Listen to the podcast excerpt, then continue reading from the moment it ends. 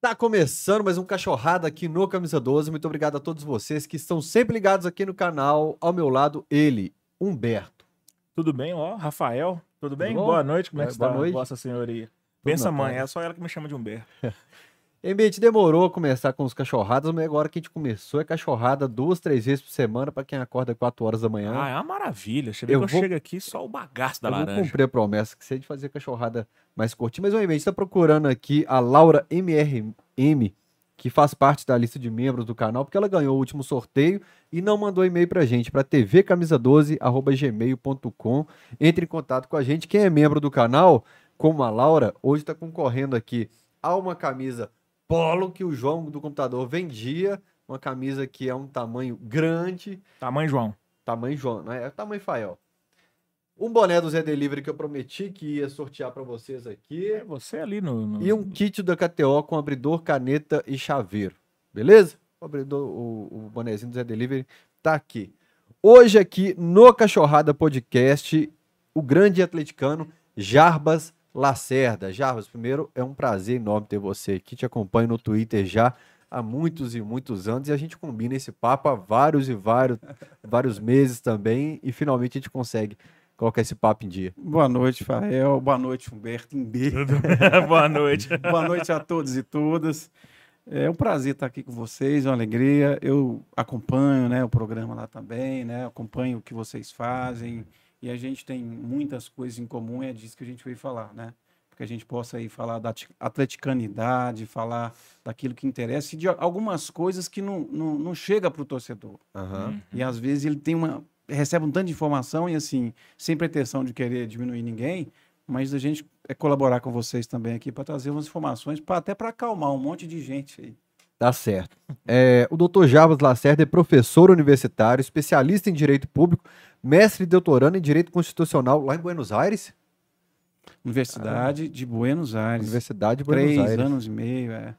Caramba, que bacana. Então, o cara sabe do assunto, sabe do que a gente vai abordar aqui hoje. Claro que a vida de como atleticano, de arquibancada também, do Dr. Jarbas, mas assuntos que interessam o atleticano, como hoje, venda do Daimon, SAF, Minas Arena, assuntos que estão em pauta no dia a dia do torcedor, porque o Cachorrada Podcast, MB, é o que eu falo eh, todo episódio. A gente tem um quebra-cabeça.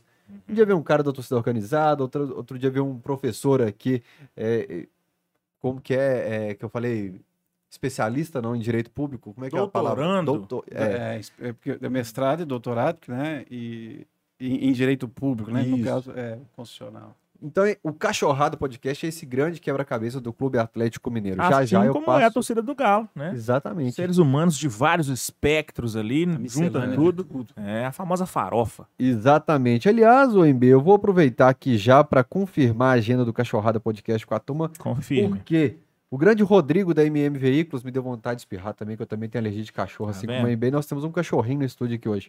O Rodrigo da MM Veículos estará aqui na segunda-feira, no dia 7, terça-feira, o Breno Galante.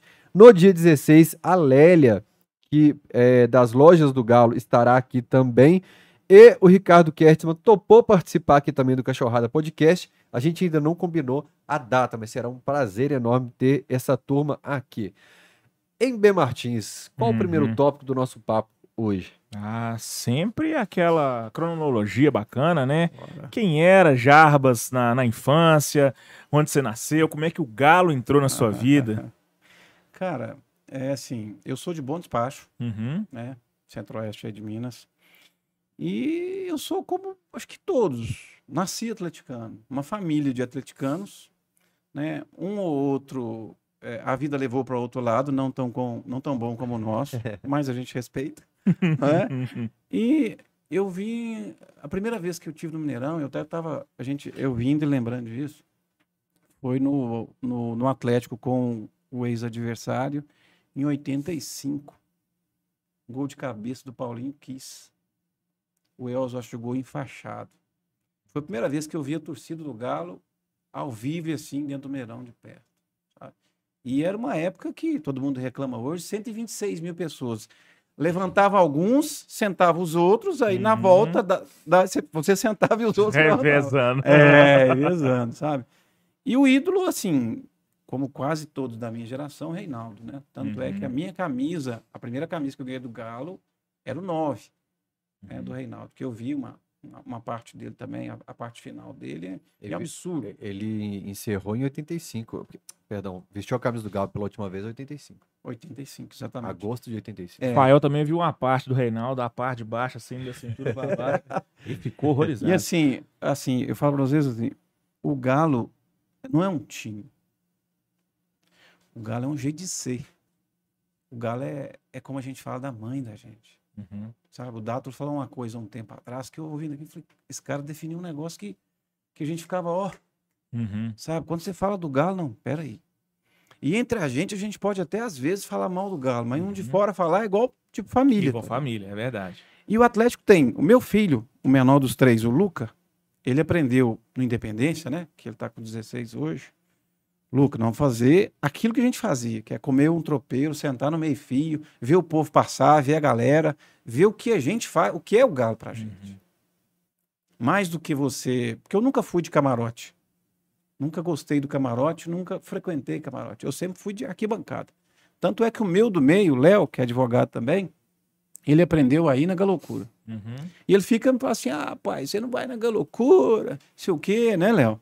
E pai já passou um tempo aí de, de empurrar na galocura, de não ver jogo. Outro dia os caras estavam reclamando da bandeira. Ele falou, ah, Aham. então, quem quer ver jogo vai no outro lugar.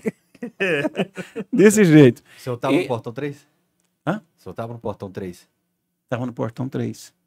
E É, aí, é o- é o- você é a favor da bandeira, então? Só pra gente. Rafael, É que a gente falou no- nos últimos podcasts eu sobre a não, bandeira. não tem torcida, e- e torcida do Galo sem bandeira. Fica praticamente um funeral. Não é um funeral porque é a torcida do Galo. Se fosse outra, seria um funeral com uma animaçãozinha ali, uma risada, qualquer coisa. A bandeira faz parte da tradição, da história. Uhum. Marca ali quem somos, a posição. Ah, esse tipo de torcedor, com todo respeito a quem pensa diferente, hoje preocupa muito. Porque quando a gente, igual eu falei aqui no início, sentar 126 mil pessoas. Eu fui no Atlético Flamengo em 80, e- 80 e... Acho que foi logo depois.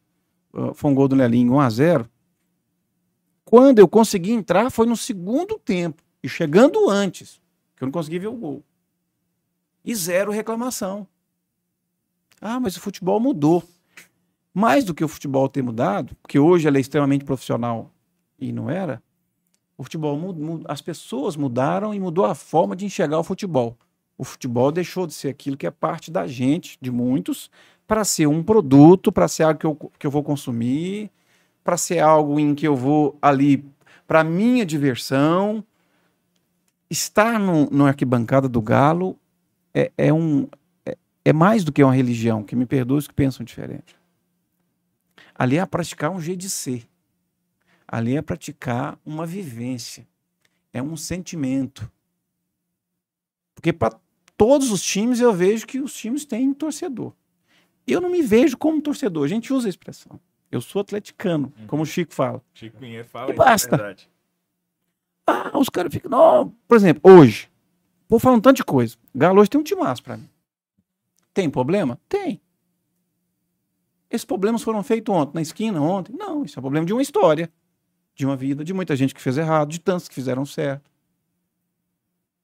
Mas quando a gente começa a colocar muito, muita coisinha, muito pingo, muito i, as pessoas, o- esses, né, que são torcedores, que não eu acho que não vivem a, a- atleticanidade na sua essência, eles querem moldar o clube, querem moldar o jeito de torcer a seu modo.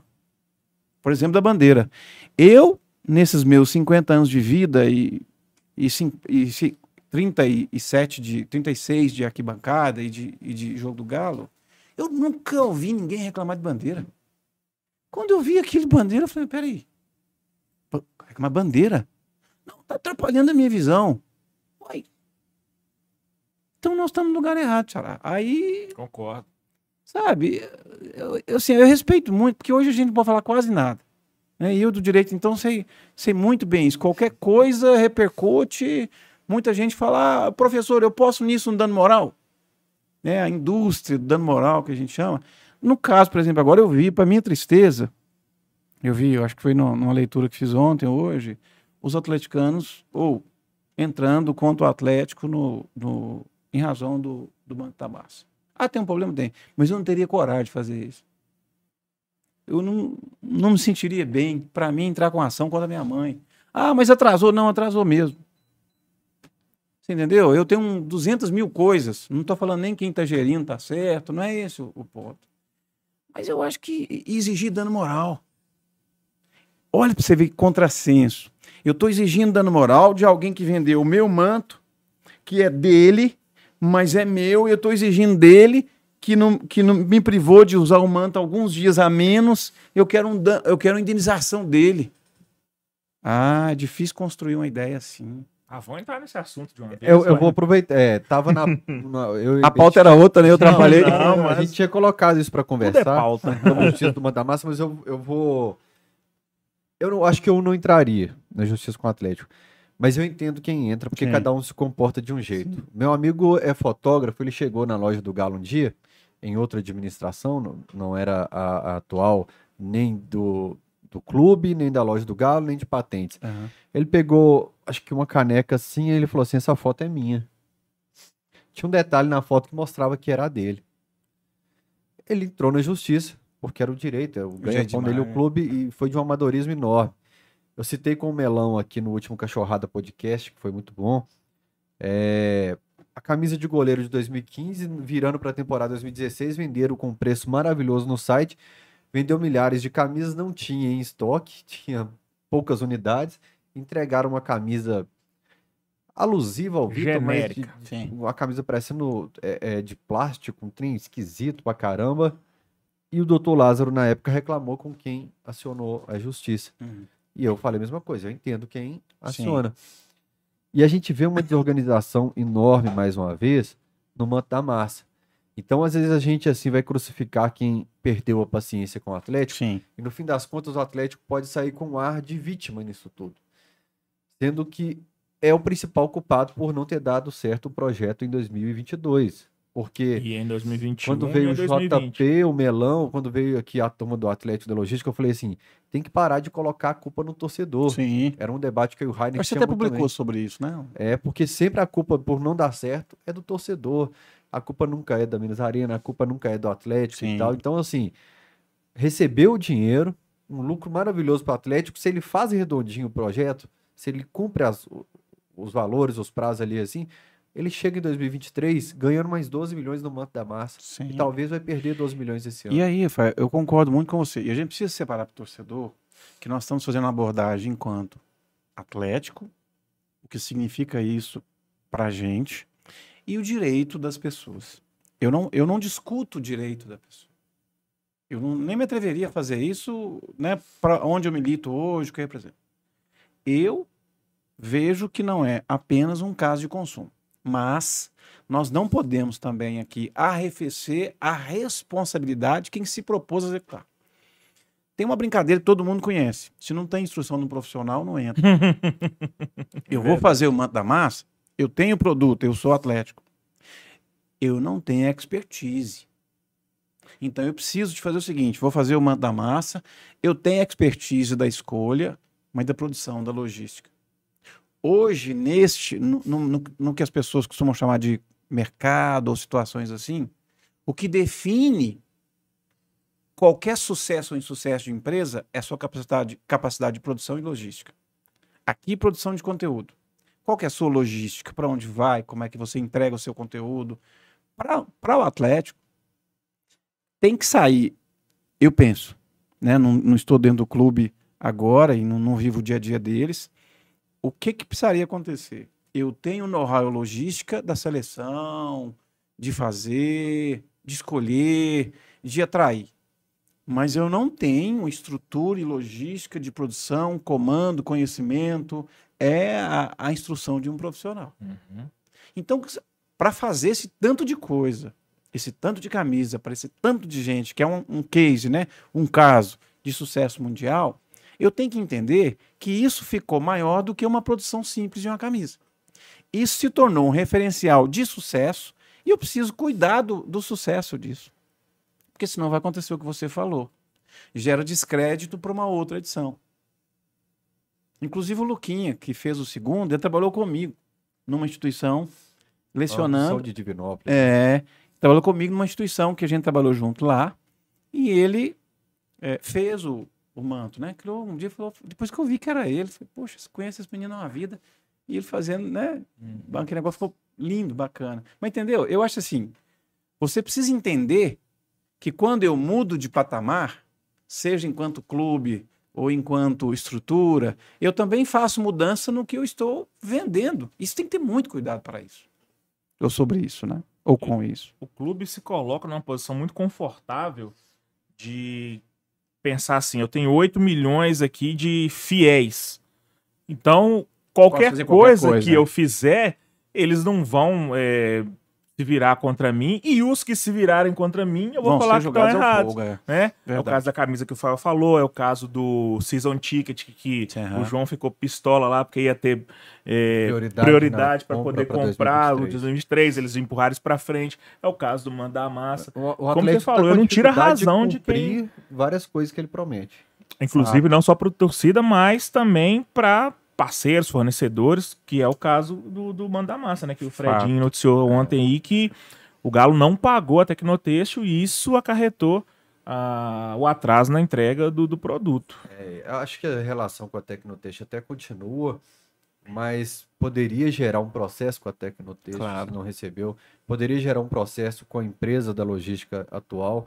E juridicamente, assim, o que, que representa para uma empresa, assim, se o fornecedor, o consumidor, todo mundo aciona assim, é, qual tipo de multa, qual tipo de dinheiro, qual tipo de valor que a gente está falando em, em- pagamento do, do, do, Aham. do devedor para o credor? Rafael, é assim, né? E todos. Todo tipo de contrato que se faz entre negócios, ele tem uma coisa chamada cláusula penal. Todo mundo sabe o que é penal, que é punição. Geralmente essas cláusulas, elas variam de 10, 20% por incidência e por situação. Para fazer um contrato dessa natureza, você vai envolver ali a produção de 130 mil camisas, por exemplo. A- empresa que está adquirindo, ela adquire tecido, material, tem funcionários, uma série de coisas. A quebra desse contrato pode acarretar a cláusula penal, pode acarretar um lucro cessante, pode acarretar uma, uma instabilidade na empresa, por exemplo, se ela passou de, por esse contrato, ela passou a ser fornecedor só do Atlético. E ela conseguir provar, por exemplo, que essas várias, eu atendia 15, agora eu estou atendendo só o Atlético. Então isso tem consequências gravíssimas. E quem dirige o clube, saindo da esfera do torcedor e falando na, na esfera jurídica, quem dirige tem que entender o seguinte: eu vou fazer isso, eu preciso de uma instrução de um profissional. Eu não, eu não sou eu Atlético não sou vendedor, minha expertise não é fabricar camisa. Uhum. Eu tenho público.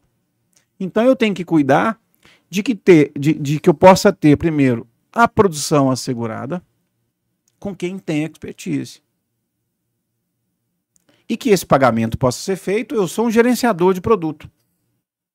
Eu sou o dono e um gerenciador de produto. Eu não posso deixar tudo na mão da empresa? Não. Agora, é estranho, eu estranhei muito a, a informação que foi divulgada. Não estou dizendo que o Fredinho. Né? Eu estranhei a informação, não de ele, ele divulgar. Mas aquilo me preocupou o fato desse recurso possa, po, ou que possa ter sido direcionado para uma outra área e aqui.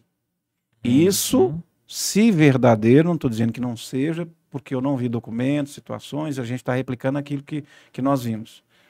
Nos dá uma ideia de que é uma desordem, uma falta de planejamento.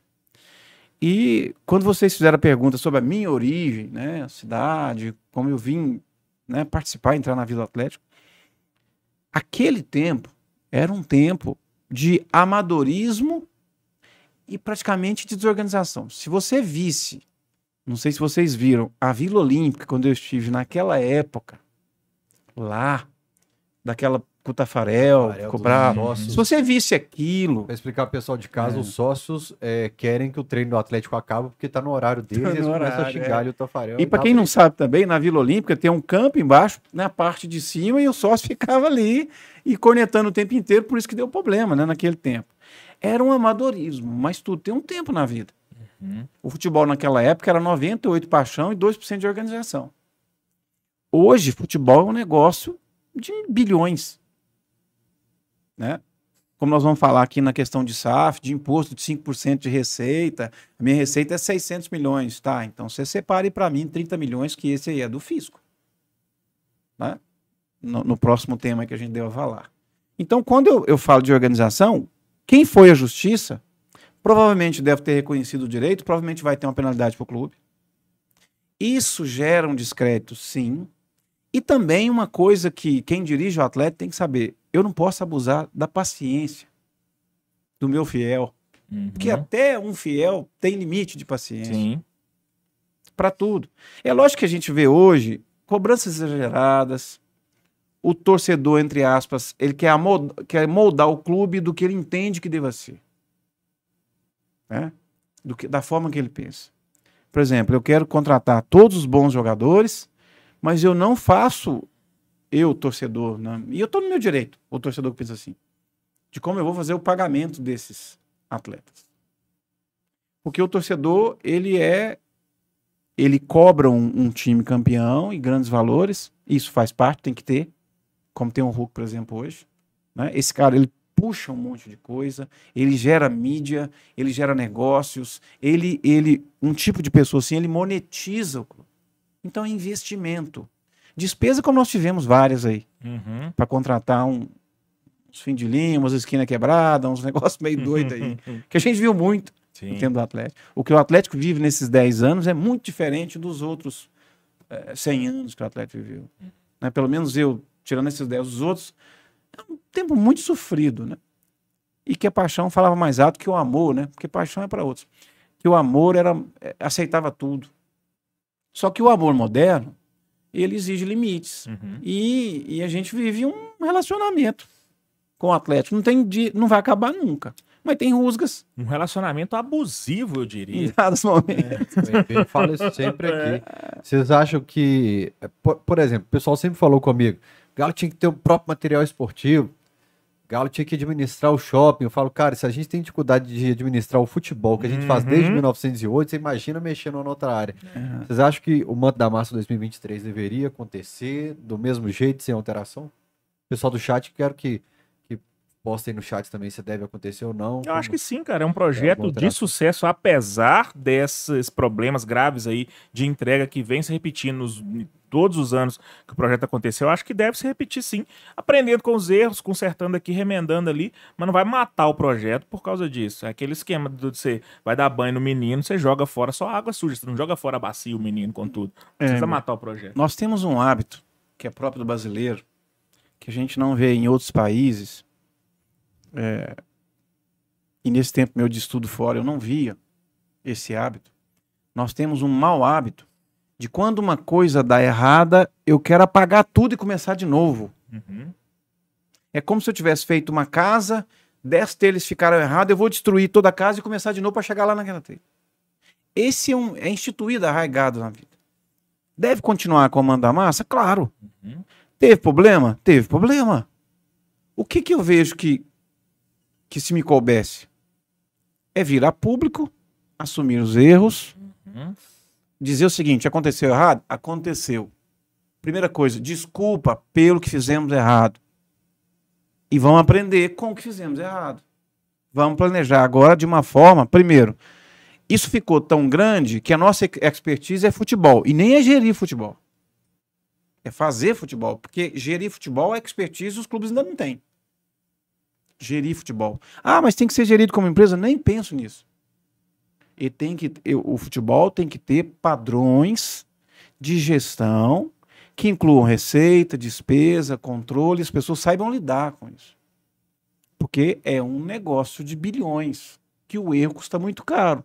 Haja vista isso que nós estamos falando.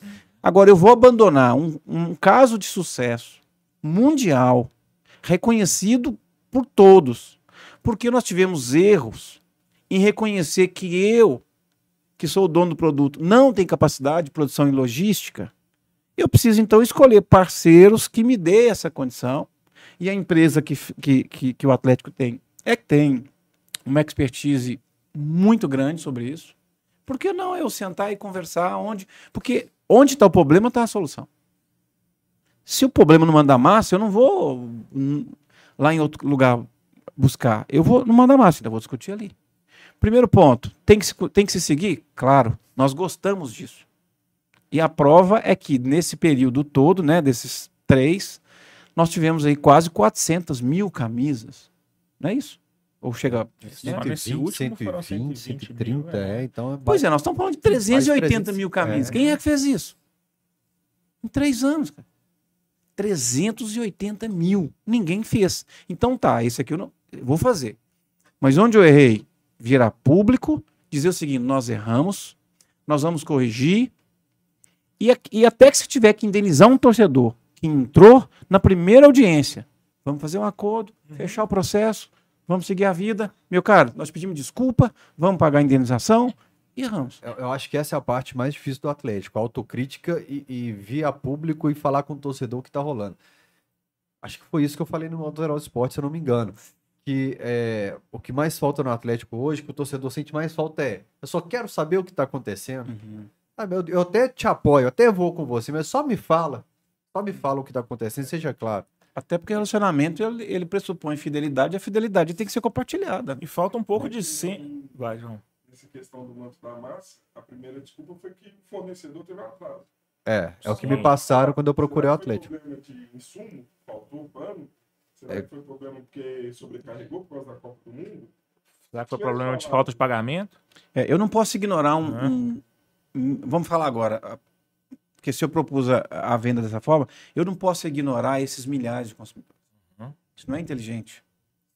Não é? Isso não é inteligente. E, e, e quem ge- está gerindo esse, essa estrutura tem que entender que, além de tudo que a gente fala, paixão e uma série de coisas, eu tenho a responsabilidade empresarial.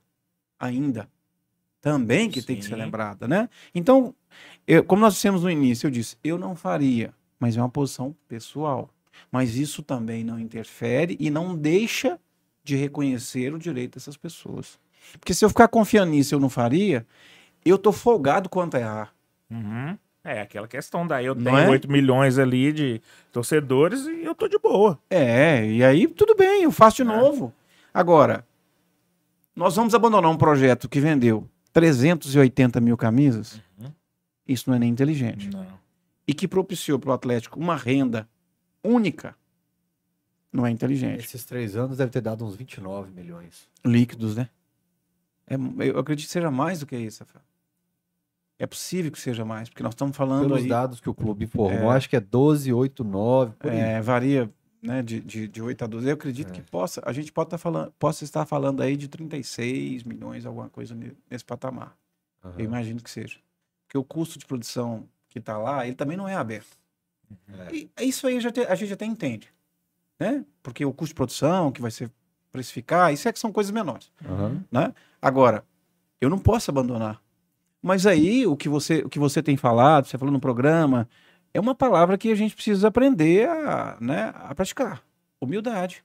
Calçar a sandalinha da humildade. Uhum. Isso não diminui a gente perante nenhum outro clube, né, e nenhum outra eh, ninguém. Ser humilde.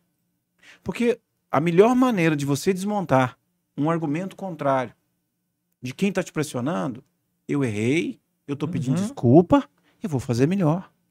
Isso desmonta quem está do outro lado também. Sim. Quem tá E- pronto pra se atacar. conecta aquilo que você falou sobre a torcida, de ser uma torcida, de ser um sentimento e uma relação diferente a torcida do Galo. A torcida do Galo, ela segurou a onda desse clube, senão era para ele ter sido rebaixado Claro. umas quatro, cinco vezes pelas administrações que Sim. tivemos nesse período conturbado que Nossa. você falou. É, então, é um cara que eu gosto muito de conversar com ele quando a gente ah, liga um pro outro, são horas no telefone com o Bolivar. Sim, Ele falou: o Galo nunca pode ser um prédio frio de empresa. claro. O Galo tem que ter sempre uma relação humana com o torcedor, porque a gente sempre foi é, reconhecido no Brasil inteiro pelo sentimento, pela relação Sentimento que nós temos com o né? Então, É, então, assim, acho que tratar aquela discussão que a gente falou como torcedor, cliente, às vezes tem que deixar de tratar como cliente ou, ou atleticano. Chega aqui, vamos conversar. Eu errei. Errei, não, não tive grana, apertou, porque eu planejei um time mais caro, aí eu não tive a premiação, então eu precisei tirar do meu da massa para pagar, que seja. Explica e enfrenta as críticas. Traz isso pra uma relação pessoal Ué. qualquer. Você Fala, me presta 50 conto aí, semana que vem a gente paga. Chegou semana que vem, pô, velho, apertou tal, não consegui. É melhor do que simplesmente não dar satisfação. E a gente tá falando de um clube que emitiu notas oficiais aí, a, a torta e a direito, sobre assuntos de, que não Banais. eram de interesse do clube, sobre é, boato de que um jogador tava pegando mulher do outro, Que- sabe? E na hora que precisa de um posicionamento para dar uma satisfação pra torcida, que é quem carrega o time nas costas, o clube se silencia e fica. É, é velho. É, Ô, e- Tomo, só perguntar aqui se o microfone do João ali tá ok, vocês vão falar pra gente aí. Se tá Fala dando aí, ouvir. menino. pedir pro doutor Java só levantar um pouquinho o microfone aqui, ó, pra ficar Bora. de frente pra boca pra captar melhor Aí, o ó. áudio que o João tinha pedido. O Marco Aurélio tá mandando aqui 6,99 da moeda canadense. Ele falou: Eu acho que os erros do Galo começam pelo presidente. Para. Me ajuda aqui, B. Eu acho que os erros do Galo começam pelo presidente para o instituto. Ah, tá. Começam pelo presidente. Bom, Ponto. Para o Instituto, ele é bom. Leandro Palestra Figueiredo, que ele faz uma brincadeira com o nome do Leandro Figueiredo que esteve Aham. aqui. Paulo Braz e o marketing. Abraços. Mensagem, então, do Marco Aurélio. Grande abraço para o Marco Aurélio que mandou Um aqui, então. Marcos Quem quiser também. contribuir com a gente através do Superchat, pode caprichar aí. E o nosso Pix é tvcamisa12.gmail.com. O 12 por extenso. tvcamisa12.gmail.com. não sei também se vale a pena a gente personificar. Ah, o presidente é ruim, o presidente. É... A gente tá falando de um presidente que ganhou título brasileiro, ganhou Copa do Brasil, que tem uma administração assim com vários. é, Várias partes louváveis, várias coisas que vão ficar pra história. Cara, eu, né? é, eu acho que todos eles cometeram amadorismo assim, Sim, nessa parte é. Por exemplo, 2013, o ano perfeito do Galo. Nossa Sim. loja do Galo tinha duas araras com camisa. A Uhum. loja daquele tamanho. Sim. Tinha duas araras com camisa. É, o, o- o- como eu falei que vender camisa foi na gestão do Nepomuceno, vendeu camisa que não tinha no site. Uhum. Eu, eu acho que é algo institucional, eu falo muito no pós-jogo, o Atlético tem defeitos que são institucionais, são encarnados no DNA dele. Crônicos, é. E, e ele, lu- e ele, quando é, é para mudar, parte da torcida blinda o clube falando que ele é inocente e que não deve ser tocado, não deve ser criticado. Por exemplo, quando eu faço críticas quanto a isso, Sim. o pessoal fica bravo comigo porque eu tô criticando o clube desse É, amadorismo. é essa ideia que nós falamos no início, né? É. Minha mãe você não fala não, porque exatamente. dá, dá, dá ruim, né? É, eu acho que, que o ideal é sempre ter questionamentos, pelo menos. Acho que É. o questionamento é a pauta que eu tenho batido sobre Isso. SAF, sobre Daimon, sobre tudo. Questionamento não faz mal para ninguém. Sem linchamento, Tem- né? tem- é, Questionamento. exato. Tem, tem tido, eu vejo assim, tem tido, e isso tá- tem se acentuado, há um problema de, de, de lidar com o que seria um, a crítica, o erro. Porque na vida, principalmente na gestão do, né, do, de, uma, de uma estrutura como é o Atlético, quando você não consegue equilibrar as situações, quando a vaidade é muita e a humildade é pouca, aí o problema se instala. Então eu preciso ser humilde de saber e reconhecer, porque eu que dirijo, né, quem está dirigindo o Atlético, eu tenho que entender o seguinte: mesmo que o atleticano não faça, não se, ve, não se veja como um consumidor, eu tenho que enxergá-lo como tal, Uhum. pela visão de negócios. Sim. Tem que enxergar, é obrigação mínima. E eu não posso querer toda hora que, eu, que se comete um erro dizer, não, tudo bem, vem cá, vamos sentar aqui, vamos conversar.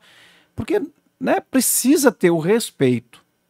Porque não está se falando de uma coisa de esquina, de né, uma, algo que você não possa, é, é, não deva talvez, ou que não mereça. Porque, por exemplo, vou dar um exemplo aqui. O mural que vai estar com o nome dos atleticanos na, na Arena MRV, ele nasceu de ideia de atleticano. Foi sugestão de atleticano. Que tá lá. É gente que quer participar. Tá falando que, oi, olha pra mim, eu tô aqui, eu quero ajudar. Entendeu? Eu também faço parte disso. Então, se começa com esse tipo de situação, isso vai é, é, esmorecendo, diminuindo, diminuindo ou, ou agredindo aquele sentimento que, a pessoa, que o atleticano tem. Sabe? E o sentimento ele tem que ser cultivado, ele não tem que ser atacado. Ele não pode ser. Tem que ter um respeito muito além do comercial, mas quem tá vendo fala assim: peraí, a minha logística é boa? Então eu vou cuidar da logística para 2023. E uma coisa que é fundamental, quando a gente, quando a gente tava, né, que eu te falei, falei para vocês no início a questão do grupo, né? Uma das coisas que era pensado sempre, né? E, e o grupo assim, até um abraço para ele se estiver vendo também, que é um grande amigo. Grande abraço para Rodolfo Grobo. É um cara maravilhoso, uma figura Assim, com a gente aqui É, eu, eu via também a, a participação dele. E ele seria presidente do Atlético, que muita gente não sabe, né? Quando o Daniel entrou, ele seria o presidente. Não foi, porque. E, e ele, não vai, me- ele não vai me xingar disso, porque já deve ter contado. Porque eu sei disso também. Ele seria presidente. E ele não foi, porque naquele momento ele não poderia abrir mão para ele poder se dedicar 100% ao Atlético. Eu sei disso, eu vi isso, ele falou, não posso. E para fazer sem planejamento, uma coisa a gente falava muito, o Atlético precisa ser planejado. Eu preciso saber em dezembro, igual aconteceu nesse final de ano, nós ficamos 60 e tantos dias sem arrecadação de bilheteria, sem geração de receita. Mas em janeiro eu sabia disso. Então, como a gente faz na área pública? Hoje nós aprovamos um orçamento, cada centavo que for ser aplicado eu preciso saber dele. Ah, mas eu tive problema com o fluxo de caixa. Tá. Algumas coisas interferem no fluxo de caixa. Eu não ter, não ter chegado a, a mais longe na Libertadores diminuiu o meu planejamento. Fato. Mas se eu vou na Libertadores e eu planejo ir até a semifinal, isso é um querer. Eu tenho que planejar, por exemplo, classificar até as oitavas. Você fala, "Mal, o torcedor não admite isso, mas eu falo em termos de receita e custo. Sim, sim. Planejamento. É. Eu acho que É. a previsão do Atlético era chegar nas oitavas das duas competições. No, no- no orçamento de 2021. Ô, Fael, eu acho que eu me lembro do, da Copa do Brasil, eu acho que era quartas. Quarto. É, eu acho que era quartas. Eu, não, eu tô em dúvida se a Libertadores também era quartas. Porque eu acho que o parâmetro foi quartas. Uhum. Né? Porque quando você cai numa dessa de mata-mata, você fala, não, mas o Atlético tem um timaço. Tá, mas você faz dois jogos contra o Palmeiras, os dois jogos jogando melhor, e por uma questão de um pênalti, É, isso aí tá é, fora. do, é do jogo. Mas isso é do jogo e o futebol tem isso. Sim. Futebol é um esporte que não tem, né? Você fala, ah, mas não tem previsão. Tem, ué. Se eu pego um time de 11 cabeças de baga e jogo com uma mega seleção, é a probabilidade de perder 99 Uhum. em torno de 1%. É. Ou todo dia vai nascer um, um, né, um Davi Golias. Não, isso aí não existe. Quando você vê, igual tá acontecendo aí com outros lugares aqui em Belo Horizonte, né? Ah, meu time não sei o quê, até eu queria falar disso também aqui, porque parece que a dívida do outro também acabou, só a nossa que interessa, porque ela era 1,300, agora tá 1,650, mas colocou debaixo do tapete, nós vamos falar aqui na SAF, né? Também. Ah, mas do atleta também tem. Tem, tem que falar publicamente, tem que encarar, ué. Precisa, precisa ter humildade para lidar com um mar de gente, para lidar com um mar de, de sentimento, para lidar. Porque isso é a vida da gente. Né? Dois meses você fica sem ver, você fica sem lugar, entendeu? Né? Você fica procurando o que fazer. A minha esposa, atleticana, outro dia falou: Não, mas não é possível, tem tanto tempo, né, Joênia? Um abraço para ela, o amor da minha vida. Tem tanto tempo que não tem jogo do Galo, que diga o jogo do Galo. esquisito, Sabe, faz né? falta pra gente. 69 dias Ah, foram. que esquisito. Eu acho que sim, é porque É. foi dia 14 de novembro, né? Impressionante. 69 dias sem galo, nenhum outro 69 te anima, porque... Falar. Você falou uma coisa interessante aí, Jabas, sobre o planejamento. Você Sim. falou assim, é, janeiro, dezembro, janeiro não tem receita, mas isso é, é sabido pelo clube desde sempre. E eu achei muito curioso quando veio essa justificativa agora, no final do ano, quando Nós veio a notícia é. de que ah, tinha 10 terceiro atrasado, tinha salário atrasado. O Rodrigo Caetano falou assim: ah, é porque a gente ficou sem receita de jogo de dezembro e janeiro. Falei, Pô, mas não sabia que o clube ia ficar sem receita de jogo, sabe? É. Achei muito. é, sei lá, no português, claro, muito desculpa de peidorreiro, velho. não- Planejar sentime- sentimento, como é o caso, é difícil. Mas difícil pra gente, torcedor. Sim. Né? Porque o dia que perde, você fala, não, hoje acabou, isso aqui no outro dia não. Vida que segue, voltando. Uhum. né? Mas isso faz parte da, da passionalidade. Mas quem dirige, se o at- o Atlético está na situação que está, né? Pode ser um profeta do acontecido, porque planejou mal. O futebol brasileiro é mal planejado, o futebol brasileiro é mal gerido, porque nós temos agora a questão da, da liga, né? A oferta de 4 bilhões e 850 milhões. Eu estava fazendo um cálculo outro dia, e vendo, cada clube desse aí, vamos colocar uma média de cento e tantos milhões. Isso de aporte inicial. Você tá por dentro dessa organização da liga aí? Você tem conhecimento de como é que anda isso? Já Olha, falar pra gente um pouquinho. É, vamos lá, MB. Hoje nós temos um- aquela grande dificuldade. Nós temos dois grupos. Tem um grupo que o Atlético tá, que não é onde que o Flamengo tá. Flamengo, Corinthians, Cruzeiro, Corinthians, Botafogo, né, Vasco. Cruzeiro, Botafogo, Vasco, que esses aí entraram foi de carona, por favor, isso aqui, tudo. Eles têm uma proposta que é de 4 bilhões e meio, que é de um, até um dos, dos escritórios é de um ex-presidente do STJD, que está lá também junto, né, ele, com um fundo que é da Espanha, que é a La Liga Espanhola, que está tentando criar esse fundo para poder ofertar 4 bilhões e meio para esse período todo e eles ter né, 20% das receitas que estão lá. Eu vejo, e nessa estrutura que o Atlético está, são a maioria dos clubes está também. E a proposta aqui da, da, da onde o Atlético está tá incluso, ela é maior. O que, que é o problema da liga hoje? Por que, Quem que tá não desse lado de cá junto com o Galo? Olha, nós estamos falando de Atlético, Fluminense, que são os dois, dois líderes. Né? Eu acho que tem Bahia também, mas aí tem muita gente. Tem Grêmio. Uhum. Tem Grêmio e Inter. É, mas Eu, acho, eu não sei se tem o pegando Santos. assim de forma bem neutra, assim, tá com clubes de, maiores, de maior peso do lado de lá, na outra, no outro bloco. E É. quem que seria o comprador desse lado de cá? Do Atlético? Não, de- dessa. O outro. Esse que, Quem que tá propondo essa formação dessa outra liga? Que não da é outra liga é, é- da outra liga é a La Liga da Espanha, Uhum, que é o do Bloco Flamengo e é, afins. que é um escritório que eu te falei que é do Aham. ex-presidente do STJD, que E está do também lado de cá, junto. quem que é o possível comprador? Do lado de cá, me parece, eu não sei se é um se é um fundo norte-americano, eu acho que é um Uhum. fundo norte-americano de captação de recursos, que é Uhum. o 4, 4 bilhões e 850 pelos 20%, Uhum. né, pelo lá. Eu- mas o que, por que, que eles não fecharam ainda? Eu acho que vão chegar num consenso. É divisão de receita. Uhum. Porque nesse grupo que está o Flamengo, eles querem 50, 25 e 25. No grupo que está o Atlético, eles querem 40, 30 e 30. Fala, não entendi. 40% divide para todo mundo, seja num e outro nesses dois modelos. 30% seria dividido por, eh, por classificação, primeiro, segundo, Uhum. terceiro. E os outros 30% seria por audiência. Uhum. Eles ainda não têm um consenso sobre a audiência, como é que vão medir isso, ou como é que vão partir disso, mas isso não é o entrave. O entrave hoje são os percentuais, porque o Flamengo lidera isso. Né? E o PPV dele hoje, muito maior do que todo mundo.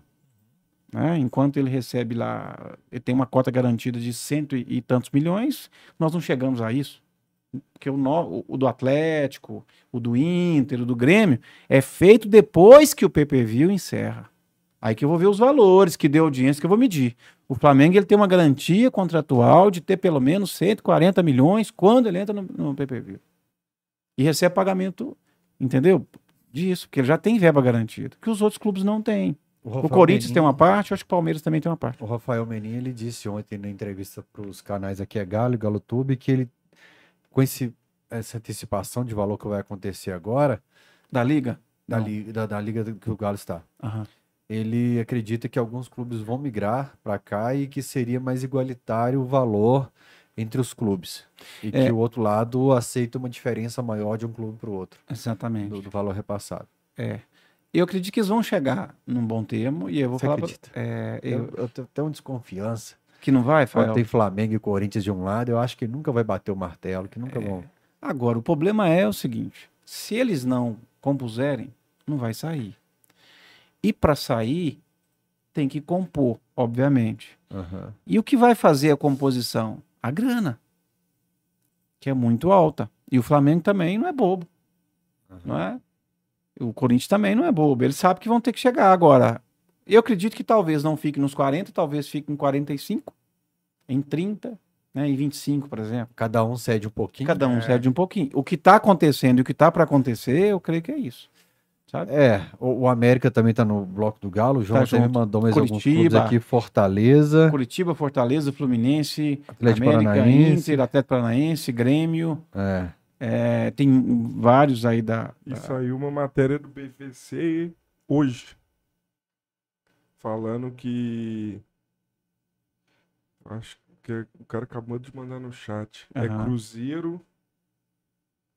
Cruzeiro, Grêmio, Vasco e Botafogo estão migrando da Libra pra, Pra- Liga pra- Forte. para a Liga Forte.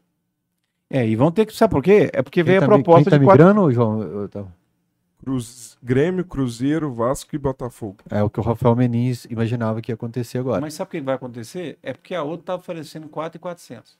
Aham. 4,4 bilhões. Essa está oferecendo é 4 bi. Bi. Isso, isso é de aporte inicial para ser dividido entre os clubes. É, Uhum. exatamente. Fora os Só- outros. Só o mel na boca. Eu vou te comprar, eles estão pagando, isso é aporte inicial. Aporte inicial, eu vou comprar 20% e vou te pagar 4 bi 850 e vou dividir com você as receitas futuras. Os outros, né, o que vier de receita futura, ele vai ter 20 e os clubes 80. Aham. E esses 80% que nós estamos falando é o que está dando essa diferença. Esse valor inicial, eles têm já um parâmetro de divisão entre eles, É, que eu- deve ser um parâmetro mais igualitário. Por exemplo, os da Série A vão ter X e os da B vão ter Y. Nisso, acho que as duas ligas têm acordo. Entendeu? Onde tem federações estaduais, Confederação Brasileira de Futebol, Flamengo, Corinthians, eu só acredito a hora que tiver o primeiro jogo de uma liga. Eu Você lembra quando a meio- Record ia assumir meio os direitos de transmissão e abriu era Rede TV, porque a Record saltou do barco, pulou do barco na última hora. é, é Foi um choque questão- pra gente quando a gente viu e não teve Rede TV nada. É, Fael, é aquela questão assim. Você acreditar em alguém em algo depende do histórico passado. Uhum. Toda vez que você fala assim, eu não acredito, é porque tudo que você está descredibilizando é pelo passado que você analisa, que você projeta o descrédito. Quantas vezes a gente já ouviu falar em criação de liga de clube É, brasileiro? e aí a gente pensa assim, olha e fala, não, peraí, vamos a... Aí eu, meu cérebro me manda o histórico. Abro as gavetinhas, eu pego todos os históricos penso, difícil dar certo. E a gente, para estar certo, o que, que nós temos que ter? Elementos que nos indiquem que isso vai dar certo. E qual é o elemento que a gente analisa hoje que você olha e fala assim, isso pode não dar certo? A divisão entre os clubes. E por que, que eles estão divididos? Só que agora a Liga Forte tem uma parceira e uns parceiros que eu vou falar para vocês. Esses vão esmorecer aqueles que estão do outro lado, porque está muito mais organizado. Tem um banco junto também, que é o BTG, né, que está junto com eles de organização e que, tá, que, que é o garantidor dos recursos. Aí a coisa tomou um, um, um tamanho, um partido que né, a, a outra liga não tinha. Por isso que vai haver essa migração. E provavelmente os dois últimos que possam migrar são os dois últimos que nós falamos, é o Flamengo e outro, que vão Se fechar um a questão. vier ó. pra cá, eu acho que vem um bonde. Não, se eles vierem, acabou o resto lá, fecha lá É. e vamos, acabou. Entendeu? É aquele assim, onde vocês estão indo, eu vou também. Porque os que estão segurando a ponta de lá são esses. Mas esses clubes que o João citou aqui, que estão migrando, já, já fica interessante. É, só que o Atlético, o Atlético tem trânsito nas duas. O Atlético tem trânsito nas duas. E um cara que tá. Um, ca- um dirigente que eu sempre elogio em pós-jogo também, que é sensacional, é Marcos Salum, que é um dos cabeças desse grupo do Atlético. Uhum. Cara, ele como administrador, como essa capacidade na primeira liga, ele também era um dos cabeças. Sim. Esse cara é fantástico. Salum é Se esse bom. cara tivesse pegado um clube com o conhecimento que ele tem, administração do América, com muito dinheiro em caixa, esse cara faria mágica hoje num clube de futebol. Sem com dinheiro em caixa. Mas aí você tem um Concordo. contraponto. Ah. Você tem um petróleo do Atlético Paranaense que é meio doido da cabeça, né? Mas Mas eu acho que é também bom não é bobo gestor, não, viu? Eu acho que é um bom equilíbrio, porque eu, eu- esse fim de semana, por exemplo, eu peguei de referência o Atlético Paranaense. Porque foi ontem isso. Eu assisti todos os melhores momentos da temporada 2021 do Atlético ontem. Foi de 7 da noite a 12 e pouca da manhã por aí. Assistindo tudo. Aí na hora do Atlético Paranaense eu falei assim, cara, a gente aqui no Galo, a gente tá num campeão nos últimos jogos, tá fazendo estádio, mas o Atlético Paranaense é um projeto foda. É um case também, é um Os caras sucesso. vendem bem, os caras captam bem no mercado, os caras pegam um jogador que de repente nem a torcida tem tanta empolgação assim, um valor interessante, E depois tá revende. trabalhando com um cara agressivo de mercado, né? Chega sempre na reta final de Copa do Brasil, entre os primeiros do brasileiro, é, Libertadores também e tal. E por sequência, assim, comprou briga com detentora de direito de transmissão no estadual, fez um projeto no estadual que permaneceu. O Sub-23 é todo ano estadual. Todo pá, ano pá, estadual, pá, é. pá, pá. Que no Atlético, por exemplo, você falou de, de sempre estar voltando para estaca zero, mudando. Sim. Categoria de base, por exemplo, era André Figueiredo, passou pro Marcos, passou pro Chavo. Cara, eu tava pensando isso ontem, assistindo a entrevista do, do Damiano, né, pro Chavo, passou pro... Cara, você tá sempre resetando um Tá videogame, sempre cara. resetando, cara. Tá sempre Eu tô sempre dando cara. ré, voltando, É. pra tentar fazer o meio caminho. Por isso que o, Exatamente. o Petralha é louco, mas eu acho que o trabalho dele é muito bom. Mas aqui, É um clube organizado, Rapidamente, tem estádio, não é SAF. e É. tá não é coisa de velho, não, com as cara. Porque pernas. assim, eu lembro quando até Paranaense nasceu. Porque ele foi a junção do Paraná com o Colorado, se eu não estiver enganado. Não é do Paraná, não. Paraná, é não? de um, de um outro clube. É do Colorado, não, mas. é, não, no Paraná ainda existe. Era de um outro clube. Eu, eu lembro quando ele nasceu. Aham. E ele era assim. no, no, no- no- na projeção de futebol, era nada. Inclusive quando ele nasceu. Uhum.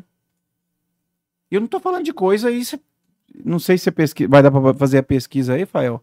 Mas eu- o- pode olhar pra você ver quantos anos que o Atlético Paranaense tem de fundação dele, né? Porque ele pegou esses outros clubes lá, o Colorado e o outro que tinha, pra poder é, nascer.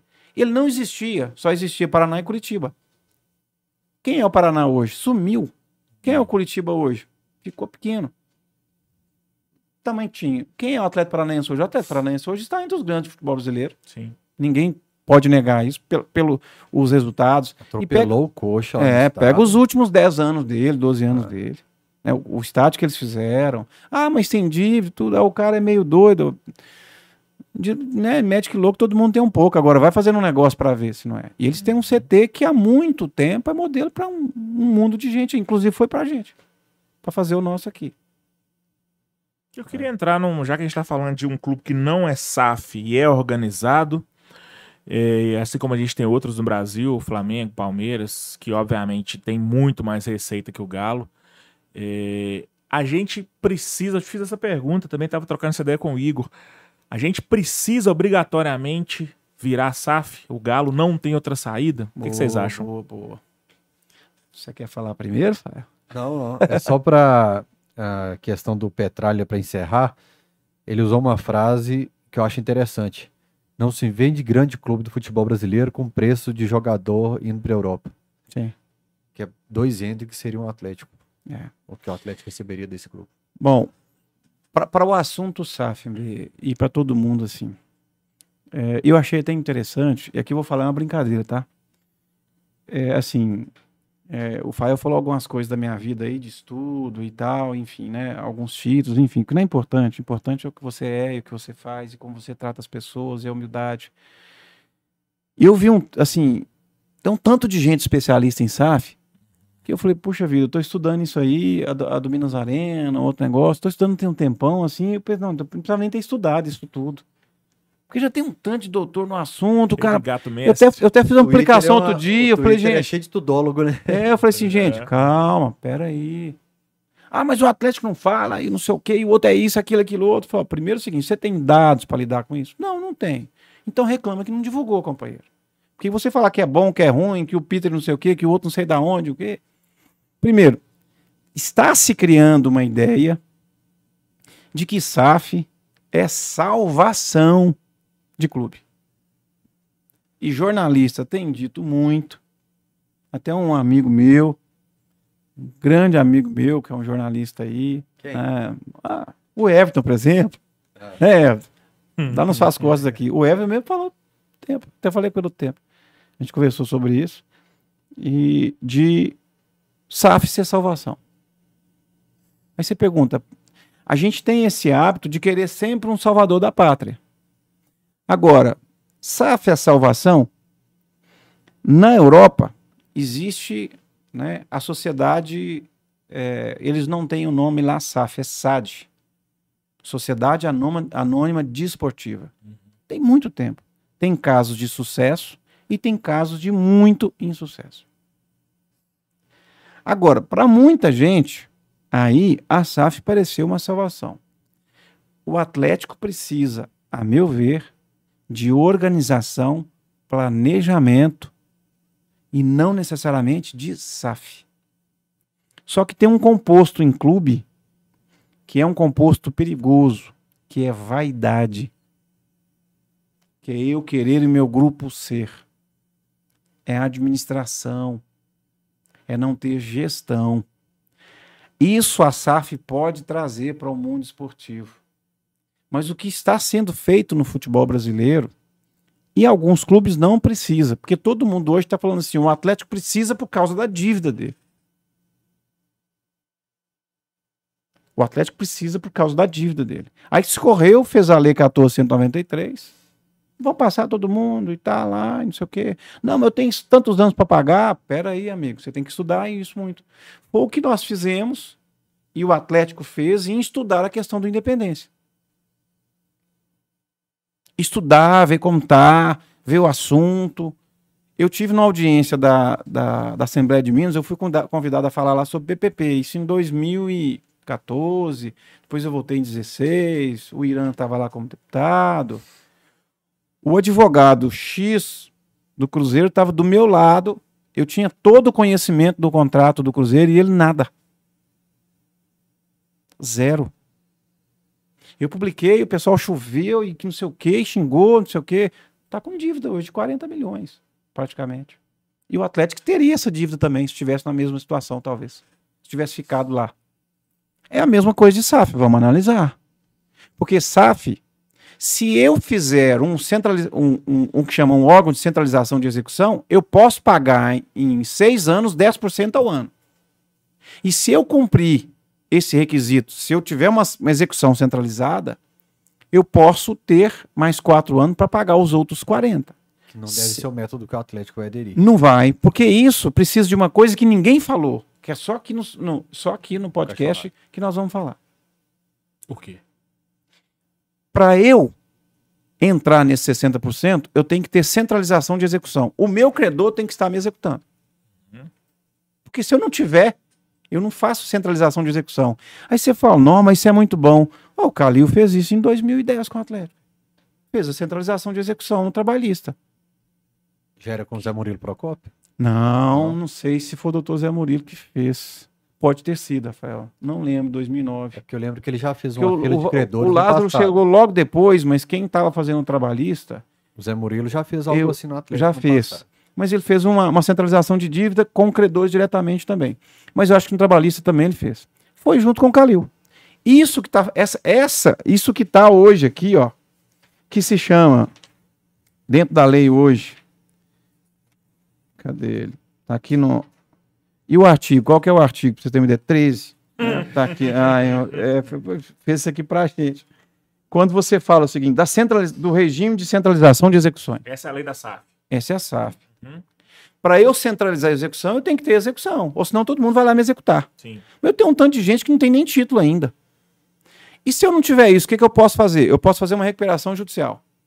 Que é O que- o, o que o Atlético também não vai fazer. Que o atleta também não vai fazer. E que outro clube está fazendo aí, outros clubes estão fazendo. A recuperação judicial, eu tenho 60%, eu não tenho essa garantia. A lei não dá isso. E nem dos 40, e nem de prazo. O que, que eu tenho que fazer? Eu pego todos os meus credores, proponho recuperação, apresento e chamo os credores. E coloco um plano, coloco um plano de recuperação. Só que eu dependo que os credores aprovem. Eu posso pedir 10 anos lá, de repente. Se o credor aprovar. O Só Gão- que aí vem o Mano Menezes e fala, é, uma, é uma, um assíntio que vocês propuseram. Vai ser aprovado? Ah, mas enquanto isso estou ganhando tempo, meu amigo, ganhar tempo com Selic de 13,75, pagando, na melhor das hipóteses, 1,4 de juro mês, para um passivo de um bi 300, só doido para pensar nisso. Mas tem uma terceira hipótese. Você pode fazer uma recuperação judicial, um condomínio de credores extrajudicial que é o que poderia o Atlético fazer. O que, que é extrajudicial? Eu vou chamar os credores e vou reunir esses credores e propor uma liquidação e destinar uma receita fixa para eles através do documento, reconhecer as dívidas, porque ninguém vai entrar num, num, num, num condomínio desse e não reconhecer. Eu vou entrar no seu condomínio. Então coloca aí, você reconhece a minha dívida no valor X. Tá, reconheci. Porque isso vai virar título também. Porque se não pagar amanhã, eu posso entrar no X te executando. Segundo o Irã, foi o que o Sete Câmara fez com o Cury. Um documento que assumia a dívida. O clube deve tanto. Bom, né, eu discordo em parte, porque na verdade foi uma confissão de dívida. Confissão. Tá. Então é diferente. Só pra eu entender. Para todo mundo entender de direito, que direito parece muito complexo. É. Mas o direito, eu- vou. Vamos resumir o seguinte: no direito eu tenho dois estágios. Eu tenho um estágio que chama fase de conhecimento para eu reconhecer na justiça se você tem aquele direito que você quer ou não. Você bate num carro na rua. O cara fala, eu tô certo, você tá errado, vamos para a justiça. A justiça diz, você tem um direito, MB. Aí você passa a ter o direito. O que você faz com esse direito? Eu executo. O que, que eu vou executar? Eu não vou discutir quem deve, quem não deve. Eu vou entrar e dizer o seguinte: você tem três dias para me pagar, senão eu vou penhorar bem seus. Receita, bem, um monte de coisa. O que foi feito no caso de André? Eu, conf eu confessei a dívida. Eu confesso que te devo. E um condomínio de credores de um- uma futura SAF vai ter que se reconhecer os débitos. Eu vou peneirar, reconhecer o débito, Fael, eu te devo 100 mil. Aí não deve ter banco nem Tá dívida tributária. Não, não- tributário não tem jeito. Nem Tem um, tem um artigo do Código Tributário que diz que é o seguinte: é, a dívida tributária, o que é feito entre particulares, não afeta a dívida tributária. Artigo 125 do Código Tributário Nacional. Eu- então o tributário não vai entrar. Também Só que não. o Galo não precisa, já fez o Profut. Abraço pro Rafael Fratari aí. É, já fez o Profut. Isso o Bruno Musi me falou. É, que banco também não, porque o banco já tem garantia que ele vai receber aquilo Você ali. sabe quem um são? Você sabe quem são os avalistas das dívidas do Galo na garantia? Nos bancos? Rubens Menin. É, claro. E você acha que eu vou entrar no condomínio de credor para quê? Então. Rafael, Então trabalhei, falou- em, trabalhei em o banco. Musi falou assim: ninguém vai inclusive, entrar no porque é o jurídico. Rubens Menin que tá avaliando. Eles vão receber esse dinheiro de qualquer jeito. Banco, Então tributário e banco tá fora. banco é das coisas mais organizadas e planejadas em termos de dinheiro. Não é à toa que tem os resultados que tem. Por isso que é bom investir em banco, Uai. na Bolsa de Valores, porque mesmo Não na é? pandemia lucrou. Lucrou, ué. Não dá errado. Eu trabalhei em banco 12 anos, em uma parte de. Pergunta quem investiu no Goldman Sachs há uns 10 anos É. atrás. Isso é bom investir em banco. Então, assim, é, eu, a não sabia, também, né? eu não sabia dessa questão, é, que não existe na lei da SAF o prazo, então, de 6, 10, 6 mais Existe na lei da SAF, exclusivamente para o condomínio de credores, 4. Aham. a possibilidade de pagar os 60% em seis anos, e se eu cumprir, eu vou pagar os outros 40% e mais 4%. Tá. Quando eu falo de recuperação judicial e extrajudicial, diz aqui o seguinte: o clube ao optar, judicial ou extrajudicial, se submete à lei 11.101. Que é a lei de SA. Né? Então ele vai cair, na verdade, tá até errado aqui o número, é 11.105 Uhum. né? porque o 101 trata de outra coisa. O número está errado, mas o- a finalidade é a mesma. Eu vou fazer uma recuperação judicial igual qualquer outra empresa. O americano está fazendo agora. Exato. Só que eu tenho um concurso de credores, eu tenho uma ordem de credores, preferência. Aí tem o, o último da fila que não tem garantia nenhuma, a lei chama de credor quirografário, de quirografia, não ter para provar o papel. Aí eu tô lá no final da fila, faz uma fila aí. Quem entra na fila primeiro? Crédito trabalhista, tributário, banco com garantia, aí título executivo sem garantia, nota, nota promissória, confissão de dívida que foi feita sem garantia, e depois entra o outro que tem um papelzinho que não tem nada. Só que esse pessoal que lida com o Atlético é gente muito bem instruída. É gente que tem profissionais de alto gabarito que pensa cada linha. Cada item. Que é o que tem que ser feito com a SAF agora. Não, vamos correr todo mundo para lá que vai salvar, vão acabar a dívida do Atlético. Gente, acabar com dívida de 1,3 bi, isso não se faz da noite para o dia. É geração de receita, redução de despesa e destinar parte. Para se ter uma ideia, esses valores a cada ano, 100 milhões. 100 milhões de juros do que está lá. Então, se eu penso, bom, eu começo esse ano 2023. Se eu não fizer nada no final do ano, vai estar um 1,4 bi, 1, vi- um, um bi 430 milhões. Correto? Vai estar nesse final. Ah, mas a SAF vai me salvar. Porque tem muita gente, eu coloquei isso no Twitter, e veio um monte de gente e falou: ó, se você acha que vai instituir o calote, você está muito enganado. Eu mesmo acredito que tenha sido um dos primeiros profissionais a antecipar que a Justiça do Trabalho não ia reconhecer essas precedências aqui que foram dadas.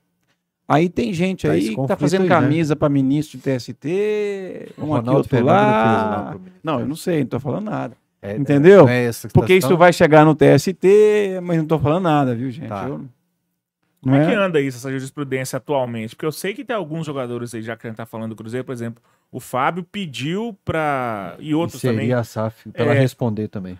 Tá executando a SAF e não a associação. Então vamos lá. Quando você fala de SAF, aqui tem três modalidades para eu poder me tornar SAF.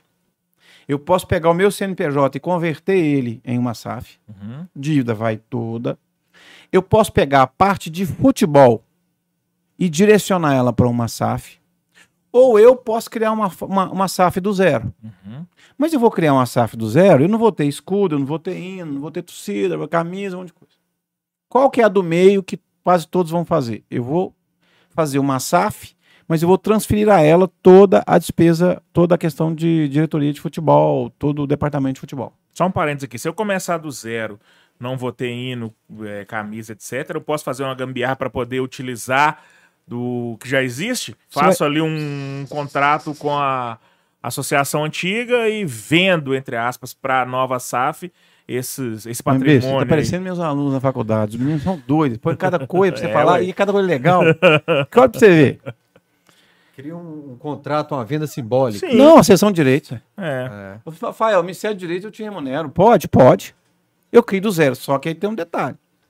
Se você criar do zero, eu posso ceder hino, camisa, um monte de coisa. Só não posso ceder o direito de participar do campeonato. Porque esse eu começo na quarta divisão, amigo. Hum, Por isso- quarta, né? Você tem que conseguir o acesso para Você tem que conseguir o acesso.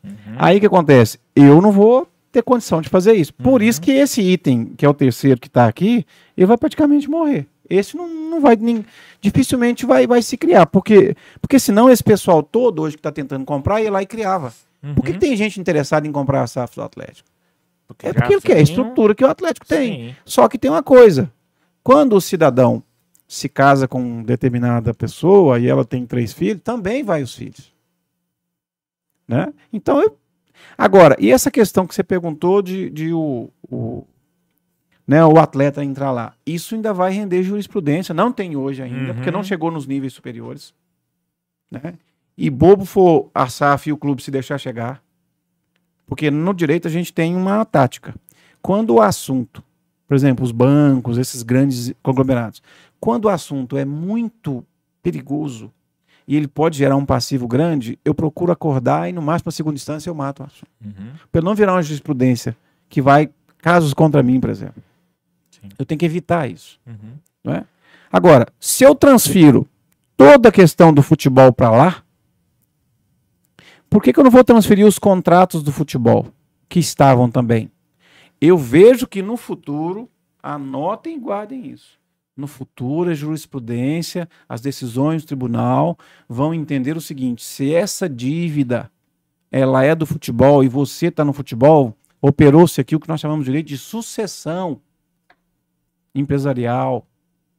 Eu te sucedi, então eu te sucedi no bem e naquilo que não é tão bom também. Isso vai acontecer, Que é o mais razoável, né? que é o mais justo, Senão você está institucionalizando o calote. porque senão eu vou criar uma lei e uma situação jurídica, eu vou dizer o seguinte: faça um débito que quiser, porque amanhã eu vou te autorizar a dar o calote. Uhum. E não é isso que a lei está falando. A gente teve até uma discussão no Alterosa Esporte bem pesada, porque eu falei, o Gão não é obrigado a aceitar, o Cruzeiro já fez ou vai fazer a reunião dos credores. Não, já fez. Já fez. Não, tá, no- tá no processo deles. Então, Tem um é, processo de recuperação judicial, Rafael. Então, e- Tá não na é, justiça. não é obrigado a aceitar, igual você falou do Mano Menezes, os valores impostos pelo clube. Falou, é ridículo. Né? E se não aprovar, não tem nada feito. Exatamente. E o Gão falou, não, se a maioria ali, como que é? É por maioria? Como é que Como funciona fica um condomínio de isso, um credores? condomínio? Todo credor tem o direito a voto? Não. É uma, uma parte complexa da, da, da história. Quando se instala, a primeira coisa que o clube teve que fazer é levar uma lista dos credores. Os débitos e, que ele reconhece. Então ele levou lá. Essa lista é pública. Eu até tenho, eu vi uma, uma lista do. Nossa, é bem extensa a lista. Não, é muita Bastante página. gente do é- Atlético, é- Rafael Goleiro, Dodô, BMG. É, o, o Fábio é um dos primeiros lá do valor. Dentro dessa lista, eu vou estabelecer uma ordem entre os créditos. Aqueles créditos que eu tenho preferência, por exemplo, os trabalhistas vão preferir a outros. Não é? Os tributários, se eu tiver em aberto. Agora, se eu tiver no tributário, eu já negociei eu estou pagando em dia, estou conseguindo pagar, não entra o tributário lá, que é provavelmente que. Se eu tiver, porque senão eu vou perder as, as condições também, eu dei garantias. Não é? Depois vem lá aqueles credores. Primeiro é o trabalhista, depois vem o crédito tributário, depois vem os bancos com garantia. Aqueles que têm aval, se ele quiser também junto ali. E depois vem os demais créditos. Aí você vai ver o percentual que cada um representa. Eu tenho que fazer uma proposta que possa abranger todos esses credores. Se um deles, ou a maioria deles, falar o seguinte: nós não aceitamos, meu amigo, na recuperação judicial, quem determina o caminho dela são os credores. Agora, para eu apresentar, inclusive está aqui no documento, eu tenho que apresentar um plano, um plano de amortização de dívida. Esse plano de amortização de dívida, até o que nós falamos antes, chama regime centralizado de execuções. né? o RCE que eles chamam Então, tecnicamente. dá para você ter o RCE e a recuperação judicial, Não. igual o Cruzeiro tentou a recuperação judicial, Ele tá na judicial e recupera- tava com o RCE antes também. Na verdade é o seguinte, eles tentaram, fizeram um pedido para o Tribunal do Trabalho para centralizar as execuções, Isso. que é o, o case que o Atlético criou, que não tem dificuldade, isso é muito tranquilo. Aham. E ele entrou na recuperação. Por que, que ele fez isso lá no trabalhista? Para evitar penhora de valores, dinheiro, bens, Ah, tá. para tentar segurar. Inclusive, um ex-chefe. E quando eu faço o regime de execução lá, o Atlético, por exemplo, na época, se comprometeu a 15% da receita. 15% de vender jogador, tudo ia para lá. E aí a justiça decide assim. E se eu tenho um crédito trabalhista, eu não tenho escolha, vai. Eu tenho que seguir. Só que quando ele entrou, por exemplo, na, na recuperação judicial, ele também chamou os credores trabalhistas. Tanto é que o Fábio né, tá lá entre os primeiros da lista, com os valores que ele tem, né? E entende ter a receber lá. Correto? Mas na recuperação judicial, a primeira coisa que tem que se fazer é eu organizo os credores, faço uma assembleia, chamo todo mundo. Aí ele vai apresentar os seus créditos. Se for diferente daquele que ele trouxe, por exemplo, você colocou lá nos credores, você, clube, colocou que eu, que eu tenho com você 30 milhões. Aí eu chego e falo, não, tá aqui mesmo, meu documento é 60. Aí ele tem que retificar. Porque se eu não retificar, eu vou ter discussão sobre se aquele valor é aquilo ou não. Aí eu paro a questão da recuperação judicial e vou discutir aquele valor. Para reconhecer. Reconheceu todos os créditos? Tá, então vamos ver agora uma proposta de pagamento. O que que eles têm feito? Eu reconheço todos os créditos para tentar liberar o meu caminho para eu ir para a recuperação judicial. Só que eles apresentaram plano de recuperação e o que foi apresentado foi ridicularizado pelos credores. Ninguém aceitou. Ninguém quis. Por que não? Eu vou te pagar dentro de oito anos, eu vou fazer amortização com meio, com ponto três, por exemplo. A partir do oitavo ano eu vou começar a amortizar o que eu te devo. Vai chegar em oito anos, eu paguei 15%. se E os outros eu tenho que parcelar em 16 anos, por exemplo. Ninguém aceita isso. E existe a chance de fazer esse lero-lero aí, chegar no oitavo ano e falar: decretei falência. Não, não quero mais esse clube no Brasil, tô indo embora, não é o que eu pensei. Tá. Como que, que, que aconteceria com o É, cara? primeiro- Seja ele o Ronaldo ou o Peter Crivel ou qualquer outro. Aham. Primeiro, que ninguém vai aceitar um condomínio de credores desse sem garantia. Para não acontecer isso. Mas o Cruzeiro não tem como dar garantia. Receita, Ah. direito de TV, TV, é. né? Passe, é, os percentuais que vender de jogadores É. automáticos. Só que aí você falou um termo, uma expressão que todo mundo fala no- no- nas redes sociais. Não, mas aí vai falir. Clube não fale. Associação, CNPJ. Aham. A SAF pode falir.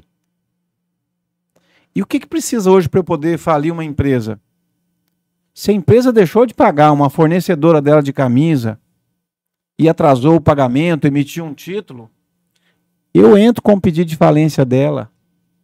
Qualquer credor, 50 reais, 200, 300, 400 reais.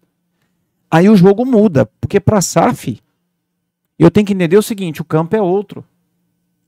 Eu tô acostumado ali, não, agora é sintético, aqui a bola corre de outro jeito. As regras aqui são outras. E mais do que isso, nos primeiros cinco anos, eu vou pagar na, na SAF, eu pago 5% de tributos sobre todas as minhas receitas. E não são todos os tributos, não.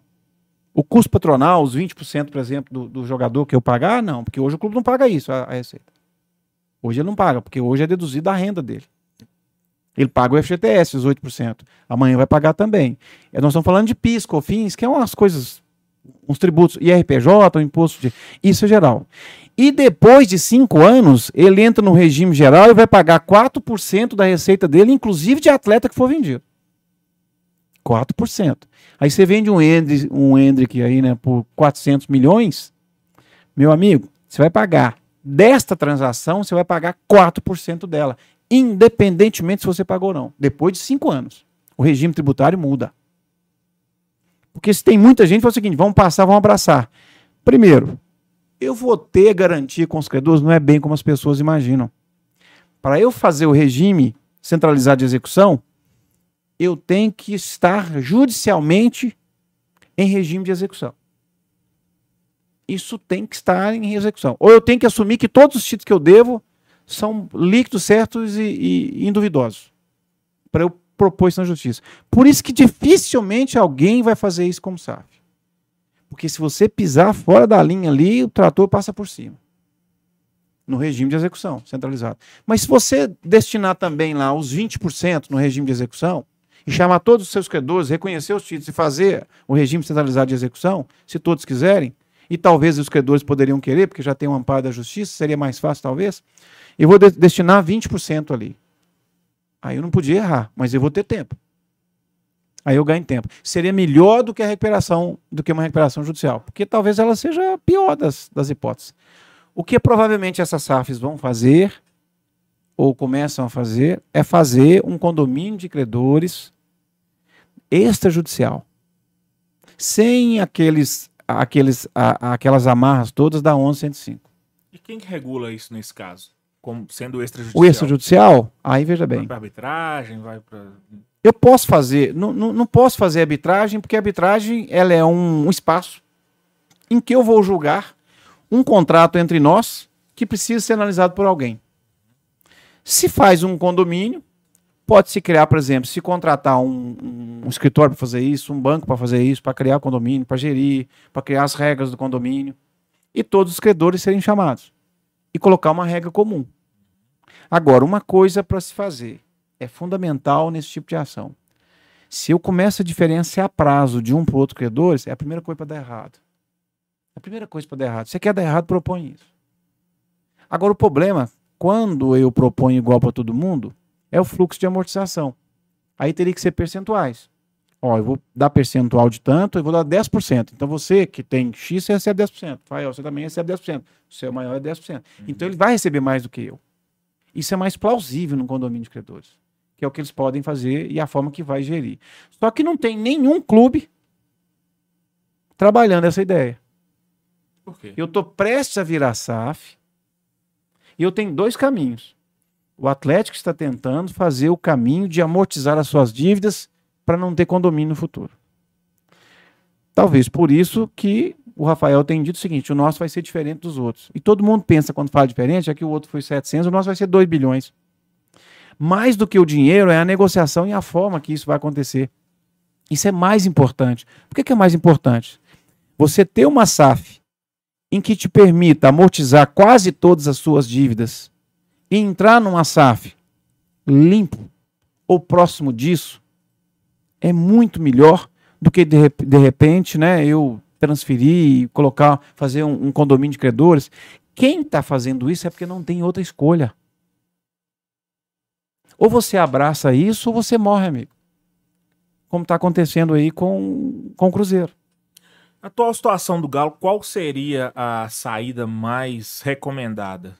Se eu te contratasse para fazer uma consultoria agora, eu, Opa. eu, Clube Atlético Mineiro, falar, Ó, doutor Jarbas, bora. tô aqui nessa situação, tô pensando em virar SAF, tem um bilhão aí cacetado de dívida, qual o caminho que eu sigo? Nós vamos encontrar um sócio que faz aporte inicial. Ah, mas uh, vamos, vamos colocar assim em termos. Por exemplo, voltar ao exemplo que nós temos aqui, né, do clube. O clube não foi comprado. Do Cruzeiro. Não foi. Ele foi doado. Doado. Por que, que não foi? Ah, mas que não sei o quê. Eu te provo. Eu provo para todo mundo que está que tá nos vendo e ouvindo. Primeiro que é o seguinte: quando eu compro alguma coisa e vendo, você me vende essa caneca e eu te pago por ela. O que, que foi feito? Em B, eu vou te passar essa caneca, você cuida dela. Não deixa ela morrer. Foi isso que foi feito. Porque fazer investimento inicial de 50 milhões e nos próximos anos fazer investimento de 50 milhões, se alguém tivesse lido aquilo, ele ia perceber o seguinte: peraí, mas 50 milhões é a receita projetada anual. Você não vai investir, não. Nada. Então não houve venda ou compra, houve transferência. Não morrer. Porque estava no CTI, morre, não morre, não, vou prolongar sua vida e vamos tentar. Então não vendeu. Ah, mas quando fala isso mesmo, lá, lá no programa, eu vi alguém, né, o Hugo falou com você, não, é 400 milhões. Isso é mentira. Não houve venda de 400 milhões. O Botafogo não foi comprado por 700 milhões. Isso é mentira. Aquilo ali é um investimento inicial de 300, eu vou investir, mas olha que coisa legal. E é o que não pode acontecer com o Atlético. Eu vou criar uma SAF eu te vendo essa SAF. Você não me paga nada. Aí você vai investir 600 milhões na SAF que é sua. É o que está feito aí hoje. Tentando aumentar a- a- o, o dinheiro que entra anualmente para daquele dinheiro pagar. Pagar um credorzinho aqui, um credor ali. O- no caso que nós estamos falando aqui, não pagou ninguém até hoje nada. Só um negocinho da FIFA lá. Ah, o negócio da cima pagou porque. Não, Não registro. Porque foi obrigado, mas não pagou ninguém. E acabou o ano agora, tinha que destinar uma parte. Ninguém falou disso, não, amigo. E já tá crescendo. Que é o que não pode acontecer com o Atlético nem outro clube. Explica Então, que essa parte pra gente. O que, que é? Terminou o ano. terminou o ano, se eu sou SAF, eu tenho que destinar 20% das minhas receitas. E 50% do lucro que eu tiver. Na previsão do orçamento, você tá falando. Terminou o ano. Ah, do dinheiro que. Qual foi minha receita? Exemplo, da receita que eu tenho anual. Ah, né? Eu tenho 500 milhões de receita anual. Correto? 20% tem que direcionar ao pagamento de dívida Da associação. da associação. Isso está na lei. Eu tenho que direcionar. Não é escolha, não. mas, mas aí quando vier o balanço agora, não vai ter isso. O que que acontece? Aí vai come vão começar os problemas. O que, que vão começar os problemas? Que aí eu vou, eu vou começar a discutir responsabilidade solidária de quem comprou. Eu vou começar a saber o seguinte: espera aí. Mas então você está usando a receita e não está comprometido com as despesas. Eu vou abrir precedente para você me executar, o banco, para pedir a solidariedade minha CNPJ com o EUSAF. O modelo que eu penso, como você falou em contratar e consultoria, o que, que nós temos que planejar? Bom, nós vamos fazer uma SAF. Essa SAF vai ter um capital de um bilhão e meio, em tese. Então, eu tenho uma SAF 100%, que é o que a América está pensando em fazer, com o salão dirigindo. Eu vou te vender 50% das minhas cotas por 800 milhões, mas você vai ter que aportar. Para frente, investimento é outra conversa, amigo. Porque eu vou te passar as minhas ações, você vai, vai gerir as minhas ações. Certo? Porque eu estou te vendendo. Ó, Olha, olha que coisa. E por isso o América não aceitou a condição do- do, Claro. outro que, do, que saiu aí. Porque que ele propôs fechado. só investimento. Foi proposto para os outros. Não, eu propus investir 400 milhões em, em, em quatro anos. Mas isso é a sua receita anual, parceiro. O clube aí teve receita de c- c- 50 e poucos milhões de primeiro ano, 80 milhões no segundo ano. Pergunta se o cara foi lá e botou dinheiro. Zero. Nada. O próprio defunto, que deixou de ser defunto, teve uma respiração ali, levou um choque. O próprio defunto é que está tentando sobreviver com o que ele tem. Só quem está cuidando de defunto não era o outro, agora passou. Não, esse outro tem mais responsabilidade. Aí fala, não, porque ele é um modelo de gestão, porque não sei o quê, parabéns. Que isso, amigo? Parabéns pra quê? Tem que dar parabéns pra ninguém, não. Que as dívidas estão lá todas para serem pagas. E Você acha que esse Aue Do clube ou qualquer um outro. Esse Aue do Ronaldo acaba quando sair o balanço? Quando perceberem como. Talvez o balanço. Eu a gente está usando, a gente está citando muito o Cruzeiro, gente, porque é um modelo do vizinho É, nosso que já está. circunstancialmente o vizinho próximo aí que a gente tá, né? que, Mora que é próximo, SAF já e porque É. a gente tem que pegar como referência quem se tornou que o atleta não pode errar. Exatamente. Então, uma coisa é fundamental: quando o atleticano estiver vendo e tiver elementos disso, eu falo muito pessoal que pergunta, né? E sempre está perguntando até, fala aqui, para de sofrer, amigo, com ansiedade. Você fica doido, porque é o Peter não sei das quantas, é o Zé do Balai, o outro tá comprando, para de sofrer com isso. Sabe por quê? Se você dormir bem, não vai mudar. Se você não dormir à noite, não vai mudar. Mas o que, que eu posso fazer? Eu vou sair correndo na porta da sede, vou lá falar para não fazer? Não vai adiantar nada, companheiro. E por mais, você vai fazer política por causa do nome de um cara ou outro, o que tem que ter é o seguinte: como é que vai se amoldar isso? O que o Atlético não pode errar? Eu vou fazer uma SAF, vou constituir, tá? Qual é a aposta inicial? Ah, mas o fulano não quer saber quem é o fulano. E outra coisa que o clube está fazendo, que isso a gente sabe, eu sei. E todo mundo acho que já sabe também. Ter gestão no futebol. Lá no RB Bragantino é 100% RB Bragantino. Você que é conselheiro, fala, ah, não, não, sai daqui, não te devo nada, vai embora.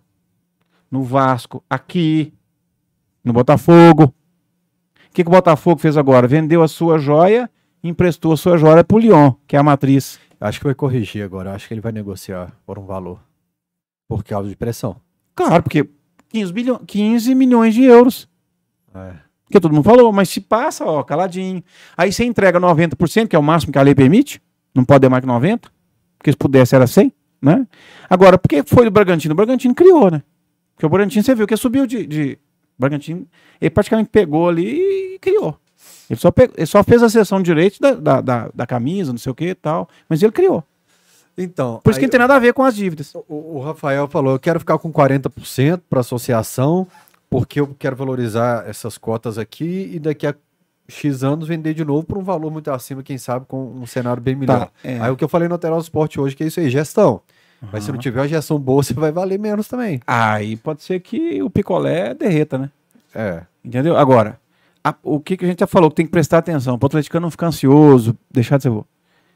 O que, que tem que ser garantido nisso? Aporte de capital. Para quê?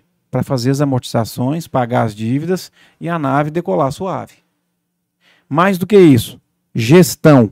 Ela vai ser compartilhada, vai ser profissional, vai ter um CEO, né? Esse nome bonito que o pessoal fala, né? Da organização, mas vai ter um gestor com planejamento, com orçamento que não vai poder. E mais, você que é o sócio majoritário, quanto que você vai fazer aportar de capital? Porque quem é sócio tem que fazer aporte. Agora, se der tudo certo a SAF, se for bem feita, se tiver o aporte, pagar a dívida, porque SAF, se não pagar a dívida e não tiver aporte, pode esquecer. Esse assunto é morto. Existe no mercado hoje alguém capaz de fazer esse aporte? Porque o Peter Griff parece que ele queria criar um fundo para arrecadar esse dinheiro. Não, isso é, feito no mundo inteiro assim. É o, o que eu. Isso eu é- isso é praxe de é mercado. isso, de captar investidor. Agora, não, eu- é eu- algo comum. Você assim. vai no mercado americano, a rentabilidade lá é 2% ao ano. Aí você vem alguém que tem confiança no mercado e fala: Nós estamos criando um fundo para investir num, num clube, na aquisição dele, e a projeção de, de, de rentabilidade anual é 10%. Mas ele não está, pelo que se sabe, se for ele, né, eu nem trato disso porque eu não tenho dados sobre isso, então não falo que eu não conheço e não sei. Primeira coisa é a garantia de investimento de aporte inicial. Porque se fizer o aporte inicial, porque a dívida do Atlético ela tem três fatias grandes. Ela tem a parte fiscal que está equacionada, que não é problema para nem para a SAF nem para o Atlético CNPJ. Correto? Ela tem uma segunda parte que é empréstimo bancário que é oneroso, que é o grande problema hoje. Ela tem uma terceira parte que são os demais credores. Quem são esses credores bancários? BMG? BMG é um deles, Coval. né? O Banco Inter é um dele. Então tem outros aí que emprestam também. Bancos, no geral. Agora, clube não consegue dinheiro. Banco Brasil, Caixa Federal, não. Acho que tinha Sempre. mercantil. Mercantil, atrás, mercantil mercantil, também é, sempre teve, mas eu acho que hoje talvez quase nada. Está muito é. concentrado hoje. Né? No Ricardo, e, né? no Ricardo não, não podemos citar nome, né? No banco, tá lá e tal. É. O Agora, Ricardo também, pessoa física também. sim, mas o dele tá, tá, tá negociado, né? E, deu, e, e a dívida que era 130 caiu para 49 na negociação que fez. E o até deve dos patrocínios, né? Deve. Pa- amortização também lá. A camisa nossa Trocou, né? Praticamente só pagamento. É, só o patrocínio dele tá lá e, O né? Mercado BH, É. empréstimo que o Pedrinho fez vários anos Fez passado. vários também, devia. Então, esses credores estão na terceira parte. Esses credores, se você pega, por exemplo, a parte do Diamond e fala o seguinte: olha, eu falo que eu já fiz isso para a empresa, para vender. Eu tinha, exemplo, 10 milhões na mão. Eu consegui vender a empresa por 10 milhões. Chamamos 122 credores. Olha, eu posso pagar com desconto X. E eu pago nessa condição. Você vai me dar um desconto X. Nós pegamos, exemplo dessa empresa, 10 milhões, arrecadamos 10 milhões e pagamos os credores com 6 e os credores eram 11. Os sócios ficaram com 4 milhões. E liberaram os bens, dívidas que estavam penhorados. Frigorífico, para vocês terem uma ideia. É a mesma ideia. Fizemos o, credor, o, condomínio de credores. Chamamos todos, 122 credores. De 2.500 reais a, a um milhão de reais. Se tiver o aporte inicial, que é a principal coisa que se precisa ter, o aporte inicial. Quanto é o aporte inicial? Ou seja, quanto vai pagar pelas 50.1, o que seja? Vai pagar 800 milhões. Caramba, então o atleta está avaliado em 1.6. 1.6 bi. Se o Atlético tiver um aporte dessa natureza, mas é aporte para entrar, não é depois eu invisto. Porque tudo que foi feito no Brasil até agora é o seguinte: eu compro seu carro velho, vou continuar fazendo ele andar, vou dar uma lanternagem, mantenho ele, e se eu tiver na boa, eu te chamo para andar comigo. Mas se não quiser também, você não vem, não. Você fica de longe olhando o seu carro, que era seu, que é o que está aí. Então, o modelo que, que se vem, independente de quem seja, é muito bem. E assim, eu não estou defendendo aqui o Atlético, não. Tem duas, tem duas é, situações ali que, assim, né, que é Ernest Young, que é uma consultoria renomada, que sabe o que está fazendo, Big Four. né? E que tem um banco também que sabe negociar isso. Então aí eu acredito que, né, que é a BTG. Porque eu falo de uma outra aí que fala, olha, nós conseguimos vender o clube por 400 milhões de reais. Não vendeu, mentira. Porque quem comprou não pagou. XP. Nada. É. Ah, mas nós fizemos um grande negócio. Mentira. Mentira. Não comprou, não, é doação. Porque eu faço um contrato que eu vou fazer um aporte inicial de 50 milhões para manter o meu futebol, que agora eu sou o dono dele. E nos próximos anos eu vou. Eu, eu me proponho investir mais 50 milhões. Se você for lá ver o contrato hoje, você vai ver que está lá no contrato dele. 50 milhões é a receita anual. Não tem investimento nenhum. Se fizer isso com o Atlético, pode todo mundo para a sede e, e pedir para sair todo mundo que está lá mesmo. Porque tem que ser investimento inicial e esse investimento inicial tem que ser direcionado para pagar as dívidas do CNPJ. Porque se não pagar as dívidas do CNPJ, o que, que vai acontecer no futuro? A arena vai ser penhorada. A sede ali em Lourdes vai ser penhorada. Em breve eles vão estar dando isso aqui como garantia, assim como foram sempre os patrimônios. Se não fizer o aporte inicial. Aham. E aí, parte da torcida, quando se fala em SAF, só fala em montar time forte. Eu acho que o Não. Atlético já tem time forte. Peraí, peraí. A Arena não é uma SPE com outro CNPJ, o- outro ser? Não, ela, é uma sociedade de propósitos específicos, ou seja, eu tenho um sócio, a gente monta. Como era no Independência também, o Galo fez uma SPE lá, para administrar a um- Independência. Nunca deu um real de lucro, mas existe. Nunca deu, aí o, um chega e fala, ah, mas não tem que dar lucro. Eu falei, amigo, não tem que dar lucro. Porque se ela registrar lucro, entendeu? Vai para onde? O lucro que o Atlético reverte, não pagando custo. Quando saiu a, a questão do Mineirão, eu fui a primeira pessoa a falar lá pro Everton, na Band, pra Dimara. Falei, ingresso do Mineirão ano que vem, 2011, não vai custar menos de 60 reais. Não tem condição. O aluguel vai ser 350 mil. E outro dia, um- um- um- o gestor falou assim: olha, acima de 50 mil, custo por. por- acima de 50 mil, custo por, por torcedor é 8 reais. Nove, é. É, aí eu pego, multiplico 9 vezes 5, dá 450 mil de aluguel. Pra você ter uma ideia, isso eu e o grupo levantamos, certa vez estava conversando. Naquele jogo, o Atlético e Cruzeiro, que inaugurou o- Mineirão, tinha 687 seguranças. O Mineirão nunca tinha usado aquilo. No E eles ganharam, naquele dia, eles ganharam 180 reais cada um. Os do Independência trabalhavam, o custo deles era três vezes menos. Então, assunto SAF. Para todo mundo entender e o Atlético e aí o atleticano ficar tranquilo. Se é que pode ficar tranquilo, e se é que eles têm, né, controla a ansiedade, né, Fael, Eu- nesse eu aspecto. Eu tô com dificuldade nesse aspecto. É aporte inicial para pagar as dívidas do CNPJ. Isso é o ponto primeiro. O ponto secundário. Qual é o ponto secundário? Como é que vai ser a gestão?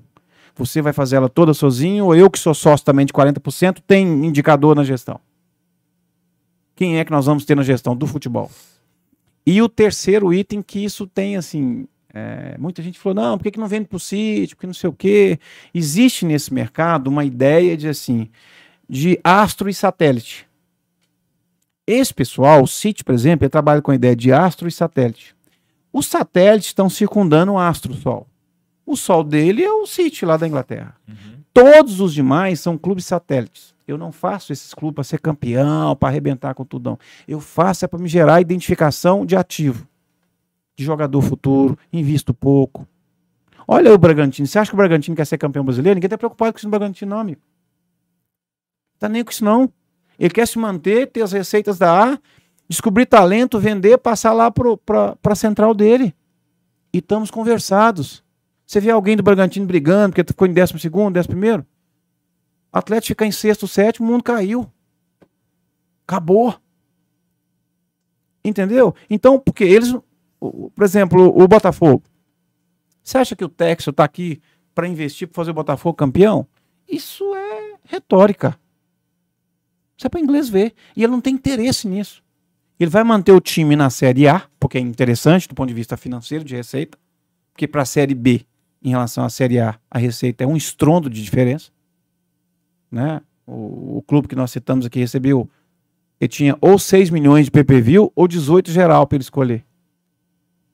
E ele recebeu no ano anterior quase 100 milhões na Série A. Com esse pensamento é interessante, então, ter a família Menin com um percentual interessante, porque são empresários mineiros, atleticanos, que vão querer o bem do clube e vão querer Sem ser campeão. Então, Pensando Você percebeu, Fael, que ninguém falou do que nós estamos falando aqui? Em, o pessoal está comentando o tempo todo aqui no chat que aula, estamos tendo aula e tal, e, e tá interessante assim, né? não aula só para alunos de direito e tal, aula para atleticano, aula para torcedores de outros clubes também. Sim, Tá claro. muito interessante o conteúdo. Aliás, vou pedir para todo mundo clicar em curtir, que a turma Você tá vai assistindo. pagar essa aula se inscrevendo no canal Camisa 12 aí, clicando em curtir pra gente, É, compartilhando esse vídeo. ó, aí. Marvado, Vai se pagar você- todo mundo. Pix, ainda vou ler aqui É, também. também. Se pagar com superchat, pode pagar É. também a aula, mas tá muito interessante. Se você mandar um superchat al- alto aí, eu vou fazer uma, uma revelação aqui que ninguém sabe. Ah, Opa. pronto, agora. Pronto. O Virgílio, já- Virgílio fez um pix dele, mas eu vou segurar Tem que aqui. superar o Virgílio hoje, hein? É, mas é, sobre essa questão de. E eles vão, e eles vão estar ser sócio, viu? Então, eles, eles vão ser sócios. vão, com Por que certeza. eles não compram tudo? É, Por que, que eles não compram tudo? Eles estão assistindo tem, agora? né? É. Tem. E, e até Dinheiro não é problema ali, não. Dinheiro é solução. Pois é. semana passada. eu- Sabe por quê? Eu não posso. Desculpa, Rafael. Eu Não, posso comprar tudo porque eu tenho paixão envolvida. E eu quero manter o que eu tenho em relação ao clube que eu amo. Então eu não vou investir, porque se der errado, nego, o cara não sai na rua, não. Ah, Mas se der errado agora, não, a chance é minimiza. Eu tenho uma parcela sociedade, eu não sou o único responsável. Esse negócio de futebol é um negócio muito sério com a paixão dos outros. Isso não é simples, não. Isso é muito complexo. Porque essa ideia foi pensada. Que você falou, que a gente falou. É porque você falou um negócio interessante. Ah, o dono do Botafogo não tá interessado em fazer o clube campeão, assim como o Grupo City não tá, assim como o Vasco não tá. É, a gente só vai ficar livre disso, de ter um empresário que vai analisar friamente o negócio, se vender pra um desses, que já tá aqui, que é atleticano, que morre por causa do galo igual a gente. Ou se não, se a gente tiver um desse, junto com o que veio. Em condições de, de administração, de gestão, de exigir, por exemplo, lá, o que o atleta tem que colocar, e isso me parece que vai estar, um investimento anual de no mínimo 200 milhões de futebol. Eu não estou falando de gestão de receita, não. É investimento novo. Não é a receita que eu vou gerar. Durante tantos anos. E isso é algo também que tem, que precisa ter. Porque se eu for, se eu for te vender para você sócio, sócio para falar que essa receita que nós. Essa o atleta já tem. O atleta já tem 400, 500 milhões de receita e não precisa de, de investidor para ter isso. Precisa de investidor para essa receita virar 800. Para ele ganhar dinheiro e o atleta também ganhar dinheiro. Agora, para ter receita de 500 milhões, não precisa de investidor, não. Ela já existe. Ela já está. Trazendo muito comentário da TV para cá, mas é porque é necessário repetir o que eu falo, que falei duas semanas isso, que eu me apego muito, e isso não está em papel, não é algo é, com, com estatística, nada. É que uma família é dona de rádio, dona de construtora, dona de banco, dona de Televisão. com nome, com televisão, canal, com nome e são atleticanos. Então, assim, eles não vão querer desmoronar o nome de tudo isso. Sim. Colocar sob risco. Então né? eu acho que eles vão querer cuidar com carinho, principalmente desse percentual deles no Atlético. Eu acho que eles vão. Eles não vão querer fazer um, um galo com um projeto ruim. Igual você falou, eles vão sair na rua aqui em Belo Horizonte, Claro. né? Então eu acho que eu, me- eu me apego muito a isso. Assim, e são pessoas muito boas. O Rubens, por exemplo, eu não sou amigo dele. Eu vi isso. Eu vi. E ele fez isso. E nenhum outro atleticano fez. Doar aquele terreno lá. Eu vi a escritura num valor avaliado de 25 milhões, com a condicionante de ser construída ali a casa do cara. Deu sem pedir nada em troca. 25 milhões. Que tirou do patrimônio e falou: é aqui. Lembrei, Ninguém fez isso. Ah, mas tem Deusando o cara, não sei o quê. Não, não tô falando. Esse é fato. E não exigiu nada em troca. Não exigiu publicidade, aparecer, cargo, nada. Às vezes eu acho que Em tem, tem rolado até uma demonização Injustiça, do, é. do, do Rubens com termos bem pesados, assim. Sim. Mas essa nas redes sociais. é isso é aquilo que nós falamos no início, é o descontrole, né? Eu não tenho visto, não. Tipo o quê? Eu vejo o É, pessoal sim, eu vi algumas coisas também, assim. se é, o Rubens fosse um grande vilão que tá criando É. um projeto para quase extinguir o Atlético, para pegar o Atlético de graça e tal. E o Rubens é um cara que ajuda o Atlético desde o Amigos do Galo e desde aquela época também não tinha divulgação de nenhuma de que era o Rubens Menin. Até ano passado era o vô Menin, ah, bem Pois é, mas vô, é que- tal, é- a esse ano, bipolaridade, então, né, Cara, a é rede social. É bipolaridade é o- aí do- dos haters, né? é, Dessas aham. pessoas que querem destruir A- tudo. Aliás, eu, eu cachorrada desse pra trás, eu falei aqui, eu falei, cara, tem rolado a indemonização do, do Calil, a do Menin, cada um, cada um do seu grupo santifica o seu personagem escolhido e crucifica o outro. É algo mais ou menos o que rola na política Sim. hoje, nacional.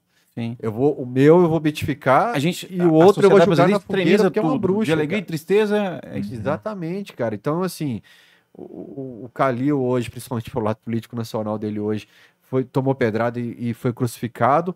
O Ricardo Guimarães, que você falou do lote do estádio, o lote do CT ali, onde são os Sim, novos 140 campos, um lote também. que, que o Ricardo Guimarães pagou do bolso dele, do outro Sim, clube também. Então, ampliou. é, o, o Rubens Menin tem seus pontos que positivos. começou com o pai do Calil, né? Foi- de- Cara, que- eu tenho uma imagem do Que garantiu o aval para comprar os primeiros lotes onde está hoje o lá. Museu do Galo, vai mostrar uma imagem do Elias Calil com o projeto do CT do jeito que ele é hoje, isso em 1981. É. Tinha até um parque aquático do lado do CT ali no projeto Uhum. dele. É, Aí nós entramos em outro. É, mas assim, é- o cara tinha uma visão vila, do né? centro de treinamento. Meu é Deus, hoje, aquilo cara. aqui que é desgraça. Centro de Nossa, desculpa a imprensa, campos, campo de base, ele tinha tudo ali. é. É, é, o Já, Rafael, aquilo já era pensado. o Rafael passa os últimos anos também com a dedicação no clube. Então, assim, todos eles erraram, todos eles tiveram seus defeitos, todos eles têm parte também de dedicação. Óbvio, é o que eu falei aqui do presidente Sérgio Coelho. A gente não precisa colocar no pedestal e nem Sim, demonizar ninguém. é, não é o que rola na, 880. impre- na, na- nas redes Porque, sociais né, hoje. é o que tem, eu tenho, eu vi isso, e eu fiquei assim, eu fiquei particularmente triste, porque esses extremos não ajudam em nada. E assim, o que o Rubens fez pelo Atlético é digno de ser agradecido, de ter gratidão. E o que está ajudando a fazer hoje também, se caminhar, né, com as críticas que todo mundo faz e tudo mais, eu acredito que possa ajudar muito o Atlético. E assim, e- gratidão é a mãe das virtudes. As pessoas podem errar. E se errar de má fé é uma coisa, né? Agora, as pessoas errar porque estão tentando ajudar, fazendo. Por que, que ninguém foi lá? Porque eu mesmo fazia muito. Ah, então, eu sempre falo na internet, meu amigo, vai lá, candidata, você é um gênio, vai lá e propõe os negócios todos, cara. Primeira coisa, eu sempre falo, vai lá, compra uma cota, vira sócio, você é candidato e vai lá, você é um gênio, cara. Porque aquilo é muito difícil. Muito complicado lidar com isso. Você ver, o cara tá tranquilo, empresta 350 milhões, coloca lá, que ninguém nunca fez. Ah, eu tô defendendo, não, gente, não tô defendendo, isso é fato. Não exige contrapartida, entendeu? O que- né, questão de, nossa, dá, fez uma escritura dessa, porque se aquilo hoje tá de pé lá, eu nem entrei naquela polêmica de nome, não sei o quê, eu, eu falei, nem vou falar sobre isso, porque eu acho isso, isso é pequeno demais. Porque o atleticano não tem dimensão do que está sendo feito hoje. O Efton mesmo falou isso outro dia. E, e eu plenamente, até mandei para ele uma mensagem. O que está sendo feito é a meca do atleticanismo. Eu usei o termo meca também. É. Aquilo é a meca do atleticanismo. Sabe, aquilo ali é algo da gente. Ali é a nossa vida. Ali dentro. Tem muito percalço, tem problema? Tá, mas a gente vai resolver os problemas. Uhum. Tem que ir pra frente. Eu não tô defendendo gestão, não, que eu não tenho nenhum contato hoje com a gestão atual. E também não tenho inimizade com nenhum deles, ou amizade que precisa defendê-los, não tem procuração de ninguém. Mas esse sonho só veio. E é interessante, Fael, que eu falei com, com você.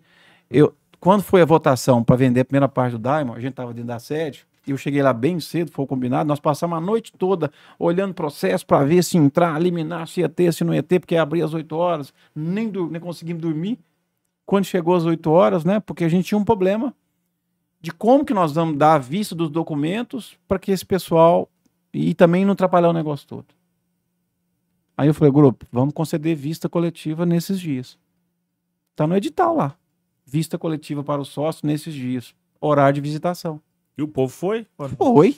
Foram os 400? Não, mas vários foram lá. Uhum. E registrou em ata, né? Quem foi. Quando chegou pra votação, eu tava acompanhando na internet e vendo um tanto de merda, né? um tanto de coisa. Eu- eu- ah, porque assim, não sei o que e tal. Eu vendo falei, gente, tô vendo lá, acompanhando, ajudando, tudo. Era 11 e pouco, Calil chegou. Isso ninguém, ninguém contou, ninguém viu. 11 e pouco, Calil chegou. E todo conselheiro que chegava, tinha três urnas, chegava e votava. Calil chegou e não votou. E eu tava próximo assim, viu?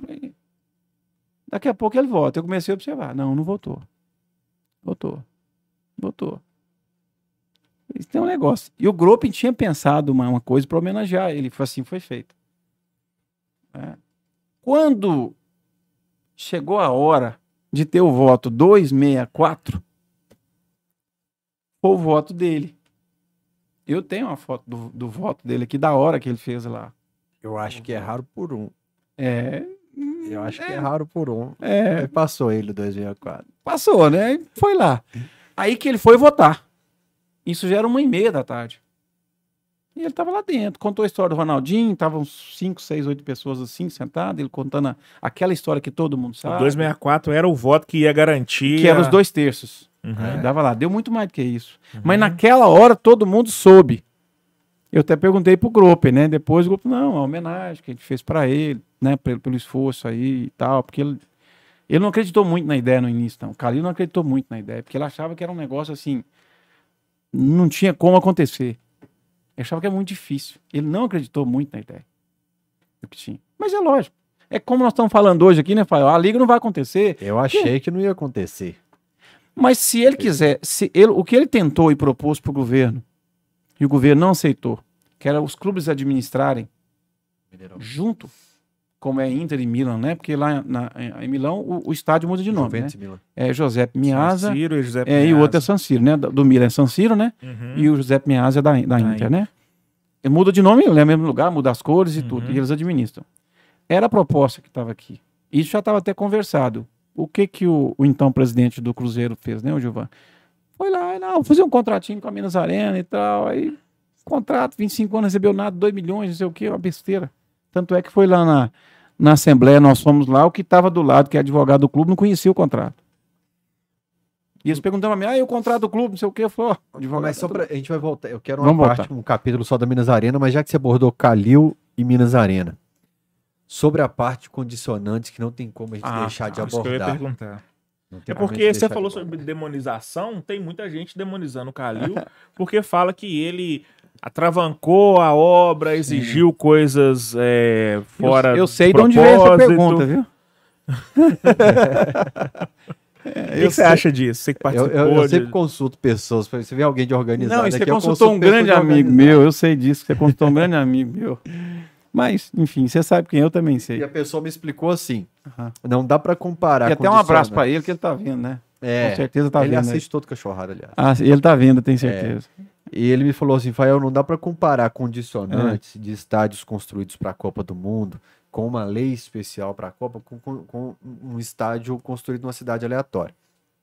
O Allianz não foi um estádio de Copa do Mundo. Sim. Como um condicionante, segundo, por exemplo, o Rafael falou ontem, não, não sei se foi o Rafael. Não lembro onde eu vi essa semana. Com um condicionante muito abaixo. Foi na Itatiaia hoje de manhã, o programa do Eduardo Costa, inclusive, que o Kertzmann também participa, aliás, um programa Sim. muito bom. É, Então, o que que, qual que é a sua visão juri- na parte jurídica como atleticano e como conhecedor das pessoas envolvidas nesse meio? É uma briga política? O Calil pesou mesmo a mão? É o que tem que acontecer realmente para uma obra desse tamanho com impacto? E uma pessoa, como chama aquela mulher do programa do Eduardo Costa? Rita Mundim? Uhum.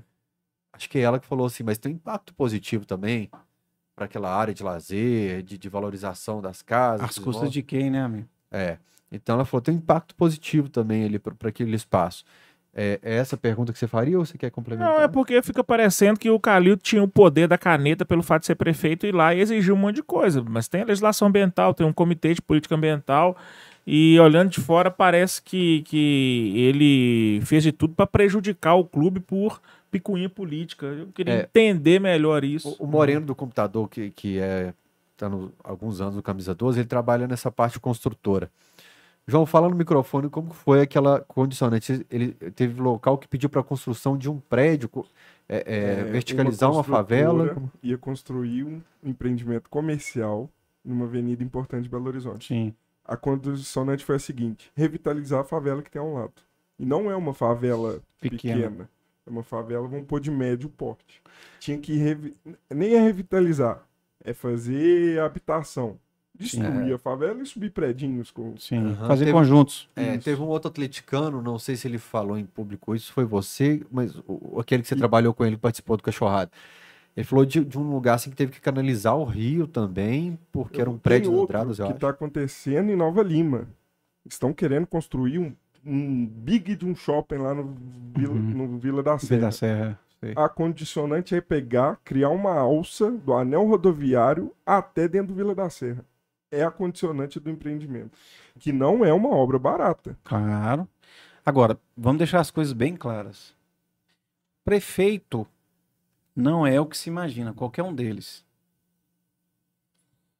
Ele não chega lá e fala assim, vou fazer isso, fazer aquilo. Porque tem uma legislação ambiental, tem uma lei de uso e ocupação do solo Uhum. e tem um estudo de impacto da obra sobre a abrangência que ela tem no meio ambiente, na circunferência, tudo isso.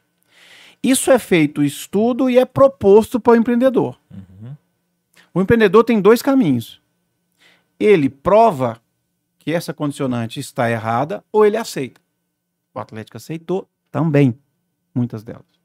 Por que, que o Atlético aceitou? Porque se ele não aceitasse, ele tinha medo que a arena não saísse e não era construída.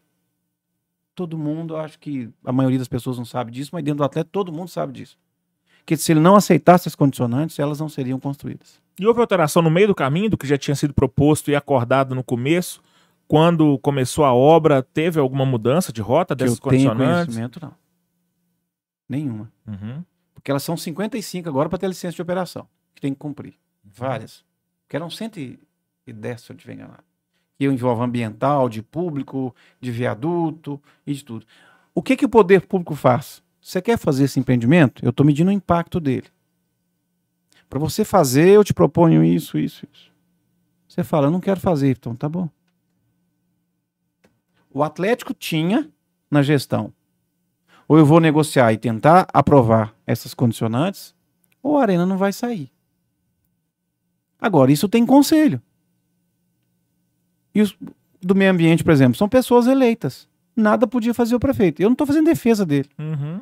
Tá Eu é desconheço, funciona eu desconheço hoje de que ele tenha feito gestão e se ele tiver feito isso, ele vai responder criminalmente por improbidade administrativa, porque o agente público hoje que deixa o agente público, prefeito, governador, presidente da república, que estão no executivo, se ele deixa, se ele dispensa alguém de uma exigência que a lei determina, ele responde por improbidade, porque o político ele pede, é, é, ele tem três, três patrimônios para cuidar. E ele pode sofrer três tipos de penalidade. E são duras, as leis são muito duras. Você fala, ah, mas tem que ser mesmo. É. Perde o mandato, ele pode perder a liberdade ou os bens. Então, se um prefeito vai ali, por exemplo, o exemplo no caso do Calil, e determina, ele está dando uma, uma ordem ilegal para um determinado. Ó, não existe isso aqui da arena, não. Uhum. Não, prefeito, mas está aqui, está aprovado tecnicamente, o fluxo de pessoas vai ser 250 vezes mais, então o viaduto não comporta, tem que ser, está tecnicamente demonstrado. Agora, isso, a lei diz que necessariamente o empreendedor tem que fazer para aprovar? Não, isso pode ser discutido judicialmente, isso pode ser discutido tecnicamente. Mas você pergunta para o empreendedor, você quer ficar 12 anos discutindo na justiça, para homenagear o Camisa 12. 12 anos discutindo na justiça para ter uma obra dessa. No mercado, no, no mercado empresarial, tempo é dinheiro. E quanto eu menos. Agora, às vezes se paga para eu tirar obstáculo. Ah, mas pôs porque quis? Não. O impacto dessa construção é violento. Agora, isso também poderia ser gerido, poderia ter sido gerido de uma forma talvez melhor, e não é ser profeta do acontecido, ela provar tecnicamente que essas exigências poderiam ser flexibilizadas. Agora, eu estou do lado de quem pensa que elas são absurdas mesmo. Por quê? Porque elas fogem de Belo Horizonte, fogem do parâmetro do Brasil todo. E não é só da Arena Minha Via, não. É de um empreendimento que vai ser feito. Tanto é que o empresário hoje, para fazer um empreendimento em Belo Horizonte, ele escolhe muito bem o lugar. Para ver essas condicionantes que ele vai ter. Mas quem estabelece isso é o Copan? É... Tem o Conselho de Política Ambiental, Aham. que vai estabelecer as condicionantes ambientais. Tem os órgãos técnicos da Prefeitura, que vão também estabelecer e propor os condicionantes. Agora, que essas condicionantes poderiam ser dilatadas e melhor discutidas e melhor aprofundadas, isso eu não tenho dúvida. Mas isso teria um custo. Tempo de construir a arena, o, o te- a demora dela, poderia não sair, poderia não acontecer, isso que está sendo concluído poderia nem existir. Então, quem estava dirigindo também teve que sopesar. Uhum. Ou eu vou encarar isso, ou do contrário, eu vou desistir dessa proposta.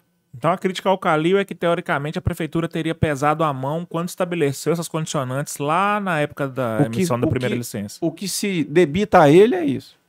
E talvez também eu ouvi gente aí até, né, graúda, vamos dizer assim, da, do esporte. Por que Calil não ajudou? Porque não, não cabe a ele fazer isso como prefeito. Ele não podia ajudar e nem atrapalhar. Sim, é, ué. Nem mais, nem menos. Uhum. Agora, se se fizer prova de que o poder público extrapolou na exigência, isso também pode ser anulado. Hoje, inclusive. Pode ser discutido. Só que aí eu não vou ter licença de operação da arena. Porque elas foram pactuadas. Agora, todo mundo que fala que a exigência é alta tem razão. Mas isso parte do nosso ordenamento jurídico municipal, que criou muitas exigências também para os empreendimentos. Isso é fato. BH, terreno você pode construir um para um. Pois é. O cara tem um terreno, se ele quiser construir o lote todo, ele só pode usar um para um. Tipo, um terreno de 100 metros, 100 metros de mil metros quadrados, ele só pode construir mil metros. É uns trem meio louco, assim. Mas isso foi aprovado. As leis municipais, né, pela Câmara, pelos Agora- vereadores. Um negócio que o Irã Barbosa trouxe no cachorrado que ele participou, ele falou que, por exemplo, uma das condicionantes foi o Atlético que impôs, que era revitalizar, reformar um viaduto que está sob concessão da Via 040. Uhum, Que isso não era proposto. proposto, que isso foi o Atlético que pôs. Não cabia a prefeitura alertar de falar, ó, Atlético, essa condicionante aqui não precisa não, porque isso aqui não é, não é do governo, não é do, da prefeitura, não é de ninguém, é da via, é do governo federal. Não cabia, tipo, a prefeitura alertar, ó, esse condicionante que você está pondo aqui, a gente vai ignorar porque não precisa, não, é- não, é, não é do Os técnicos poderiam ter feito isso. Agora, o Irã colocou essa informação e, assim, é espantoso quem propõe não saber esse dado. Isso é algo que preocupa. Porque para negociar algo dessa monta, eu preciso estudar toda a legislação. Eu, por exemplo, quando sou contratado para isso, eu lugar X, toda a legislação dos últimos 20 anos. Você gasta tempo, investe, tudo. Você chegar e saber exatamente o que ele vai te exigir. E o que você vai propor. E é lógico, nessa situação você propõe menos e ele se propõe mais. Uhum. E a flexão é isso. Mas não dá pra criticar a prefeitura por não ter alertado o Galo pra... sobre essa. Não, isso é, isso é obrigação. Isso é obrigação da gente saber. É, não, e se o administrador público tá lá e vai, ele vê que vai ser feita alguma benfeitoria que vai privilegiar o morador, o cidadão, todo mundo que passa ali, Bora, por, que por que, que ele iria barrar a, a realização disso? Não- eu não entendo, não concordo com esse raciocínio, não. É porque é cobrar alguém de alertar por eu ser um eremildo, né? Um idiota. É, pra ué. propor isso. Falando, não, meu filho, você não precisa fazer isso, não. sabe? É, agora você fala assim, ah, mas o, gente, uma prefeitura igual a Belo Horizonte, tem coisas, a maioria das coisas o prefeito não fica sabendo, tá tramitando lá. Ah, mas o Calil não sabia que o do caso, Atlético estava tramitando. Mas, mas nesse caso não sabia? Claro que sabia. Sabia. Pode ser que tenha um empreendimento, né, aqui na, na, no- na, na floresta, no outro, no centro. Pode ser que não esteja nem sabendo. Mas se der repercussão, tem. Agora, não vai saber do Atlético? Vai, ué. Agora, você como prefeito vai chegar e falar assim, ô, MB, você vai, isso aqui você vai deixar de ir pro Atlético. O que, que o servidor fala com ele? Então, o senhor coloca no papel para mim. Uhum. Coloca no papel aí que o senhor está determinando e vai colocar. Improbidade, cadeia, um monte de coisa depois. Mas é nunca, né? Então, assim, Agora, que elas são exageradas e que o custo delas é muito alto e desproporcional, isso é fato, isso é número. Aí eu queria entender um pouco da parte jurídica, como é que funcionaria o seguinte argumento, que muita gente fala, ah, a prefeitura empurra para o privado o que ela deveria fazer. Mas a prefeitura não vai pôr 46 mil pessoas na, num bairro que está abandonado. Se, se chegar nesse. chegar aí que a prefeitura abusou do poder, a única coisa que pode acontecer é diminuir as condicionantes? Tipo. Eu não sei se. haver algum valor, alguma coisa assim, a prefeitura entrar com obra no local em vez de ser o Atlético? Tem algum. Então, eu, eu não sei, eu perdi uma parte que eu estava resolvendo um assunto ali, mas você já pode citar a CPI assim, quais são as etapas, o que acontece se ficar comprovado que houve um tratamento diferente, uhum. que entra mais ou menos o que o João disse. É, comissão parlamentar de inquérito, ela, todo mundo chama de CPI, claro, ela investiga. E o que que é, eu, por exemplo, estou trabalhando em algumas aí, ajudando agora, né, pelo, pelo interior aí, tem CPIs em andamento, que é da, da gente, então nós estamos ajudando. A CPI vai ouvir pessoas, documentos, situações, questionar pegar as leis, verificar se as exigências foram feitas, se deixaram de ser feitas e apontar eventuais responsáveis. Não sei o que vai vir na CPI. A CPI tem, tem basicamente as seguintes fases. E até vamos entrar na daqui, porque todo mundo ouve falar e não sabe o que vai acontecer. A gente está falando da CPI da Câmara que vai investigar o Calil, da, que é essa que está sendo. Que vai investigar. Essa CPI, como toda e qualquer outra, ela vai ter que ter algumas fases. Depois a gente responde o resto, né, João? Ela tem que ter uma primeira fase. Se ela for bem feita tecnicamente, ela tem que seguir o que a gente está tá, tá E não sou eu que digo, não. Isso é lei e estrutura. Para fazer uma CPI, eu preciso primeiro fazer a fase documental. Eu tenho que reunir todos os documentos sobre aquele assunto. As propostas que foram feitas, as audiências do Copan, os despachos, os documentos, as, as, as proposições do Atlético, na intervenções na área, os textos que foram indicados, os projetos, tudo. Reunir toda a documentação.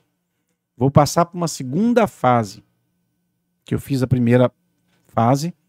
Vou fazer a segunda fase, que seria pericial.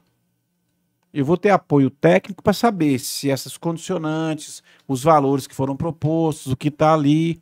E eu tenho uma terceira fase, que é uma fase de oitivas. Vamos ouvir as pessoas envolvidas. Tem gente que faz isso errado. Chama a pessoa primeiro, depois vai ver o documento. Aí tinha uma informação do documento que não perguntou. Aí eu, não tem como. A hora que você sentar para prestar um depoimento na CPI, tu tem que estar tá ali, tem que saber quem fez, quanto custou, quem mandou, quem desmandou, por que diz, por que daqui, legislação, tudo tem que estar tá pronto. A gente, quando trabalha na CPI, por exemplo, eu preparo todas as perguntas para o relator que vai fazer lá. De todos os itens, você marca onde está cada item, instrui a pessoa para ele dirigir, porque não é preparado para isso. Que é o que teria que acontecer aqui. Ah, mas a CPI é técnica, é, é, tem que ser técnica, mas alguém vai usar política e tudo? Pode ser, para explorar, para desgastar alguém, um outro. Isso acontece, isso é do mundo político. E a hora que se chegar à conclusão, se houver crime, ela vai pedir o indiciamento dessas pessoas. O que, que é indiciar? Dizer, fulano de tal praticou um crime e eu estou representando a você para que mova uma ação penal contra ele. Ela vai ter que indicar, por exemplo, se alguém cometeu algum ato de improbidade. O prefeito autorizou ou deixou de autorizar, ou cobrou mais do que devia, ou cobrou menos do que devia? Quais as condutas que ele fez? Por quê? Não por isso. Ó, tem um documento dele aqui. Ele determinando que não fosse exigido isso fora da lei. Eu, se encontrar isso. E eventuais prejuízos para o erário, para a área pública. Nessa CPI do Atlético, o prejuízo é o que não vai achar por, por dinheiro público. Não tem dinheiro público. Nós vamos encontrar na CPI ali, e todo mundo vai lembrar disso no futuro nós vamos encontrar ali possíveis, se ocorridos, crimes de omissão, crimes né, de exigência, entendeu? Ou desvio de finalidade, é o que pode acontecer. Além do que devia. É, nós não vamos achar os prejuízos. Agora, tem coisas que ali, que estão sendo discutidas nessa questão, que nunca vão ser solucionadas. Tipo? A questão do viaduto, aquele de frente que eu vou investir lá. Viaduto da massa. É, o viaduto da massa, por exemplo, o elevado, da, massa. elevado da massa. Elevado da massa. É. E achei interessante. Por que, que a gente nunca vai saber daquilo? Porque o que você perguntou agora há pouco. Quem vai colocar 46 mil pessoas diretas ali dentro e mais 50 mil indiretas? Circulando ali, vendendo, transportando, um monte de coisa. Não sou eu, poder público. E quando se faz um ato eh, dessa natureza, tem um negócio que para nós é assim, a regra de ouro. Tudo que você fazer tem isso.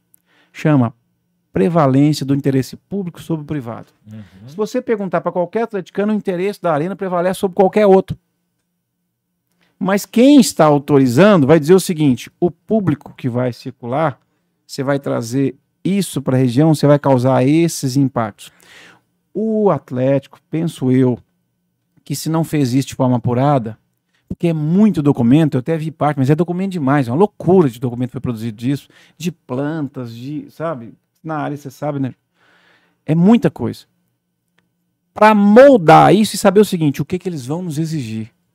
Porque isso era, isso era estimado. Que aquilo é algo inédito, então as exigências poderiam ser inéditas. Exigências ambientais que não foram tanto assim, são razoáveis as que estão lá.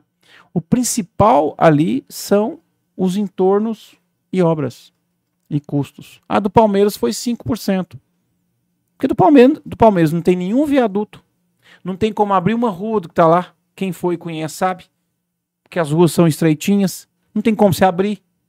Desapropriar aquelas 10 casas. Então, nisso aspecto, o clube foi beneficiado pela limitação da exigência do poder público. Só que ali do Atlético, o local. Ah, mas você fala, mas podia ter escolhido outro local? Tá, mas aí o Meninha doar outro local também? De 50 milhões? Porque eu acho que tem coisas na vida que a gente tem que ser capaz de perceber. Porque se eu fosse comprar também um terreno de 50 milhões, eu diminuísse ele na contrapartida, eu ia ter mesmo. Então a gente tem benesses, tem ônus e bônus. Mas não, não tiro aqui que não estou defendendo que elas são exigências muito altas e fora. Mas Belo Horizonte tem um padrão de exigência que é único no Brasil. Que é diferente de todas as outras capitais. Que Se construtora daqui sai daqui para construir. Aqui, construir- Se o Atlético fosse fazer esse mesmo estádio em São Paulo, o Atlético não pagaria 50 milhões de exigências foram feitas. Que o Corinthians teve que fazer também lá, é, é, lá em Itaquera, ele teve que fazer também é, é, obras viárias, tudo que custaram caro para o clube também, que, salvo engano, parece que foi a faixa de 80 milhões. Nas adjacências. De 80 a 90 milhões, se eu não estiver enganado. Que era parte desse 1 bilhão e, e 100 que custou, ou 1 bilhão e 300 que custou lá. Aí você fala, 1 bilhão e 300, a exigência para mim foi de 100 milhões.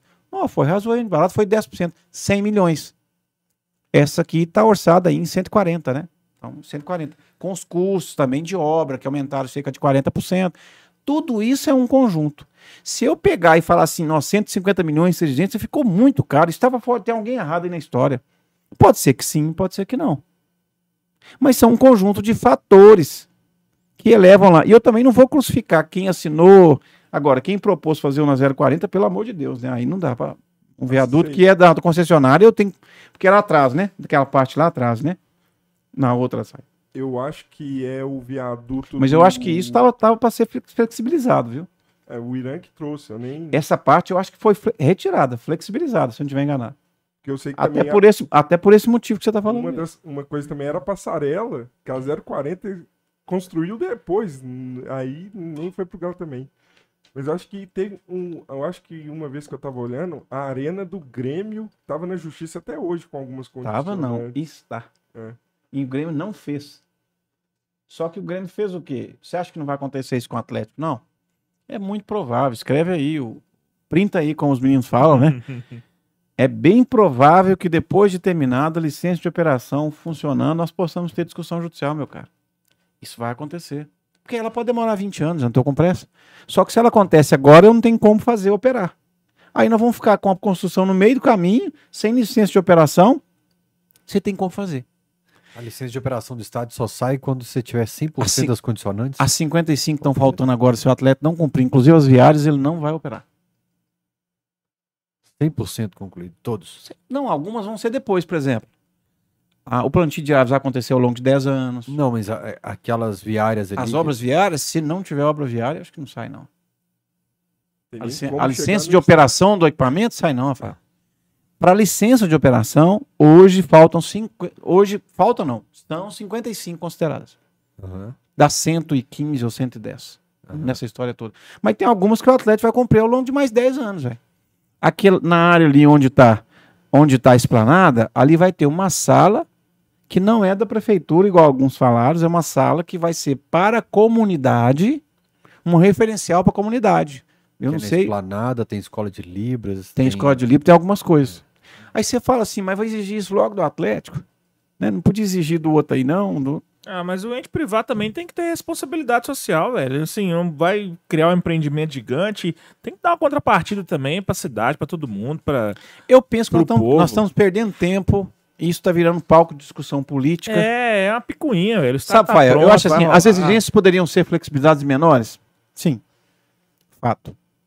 As exigências que foram feitas em termos financeiros estão fora do padrão do Brasil? Fato. Mas nós temos que entender que a legislação das outras capitais é diferente da nossa. A nossa é a mais rigorosa do Brasil, disparado.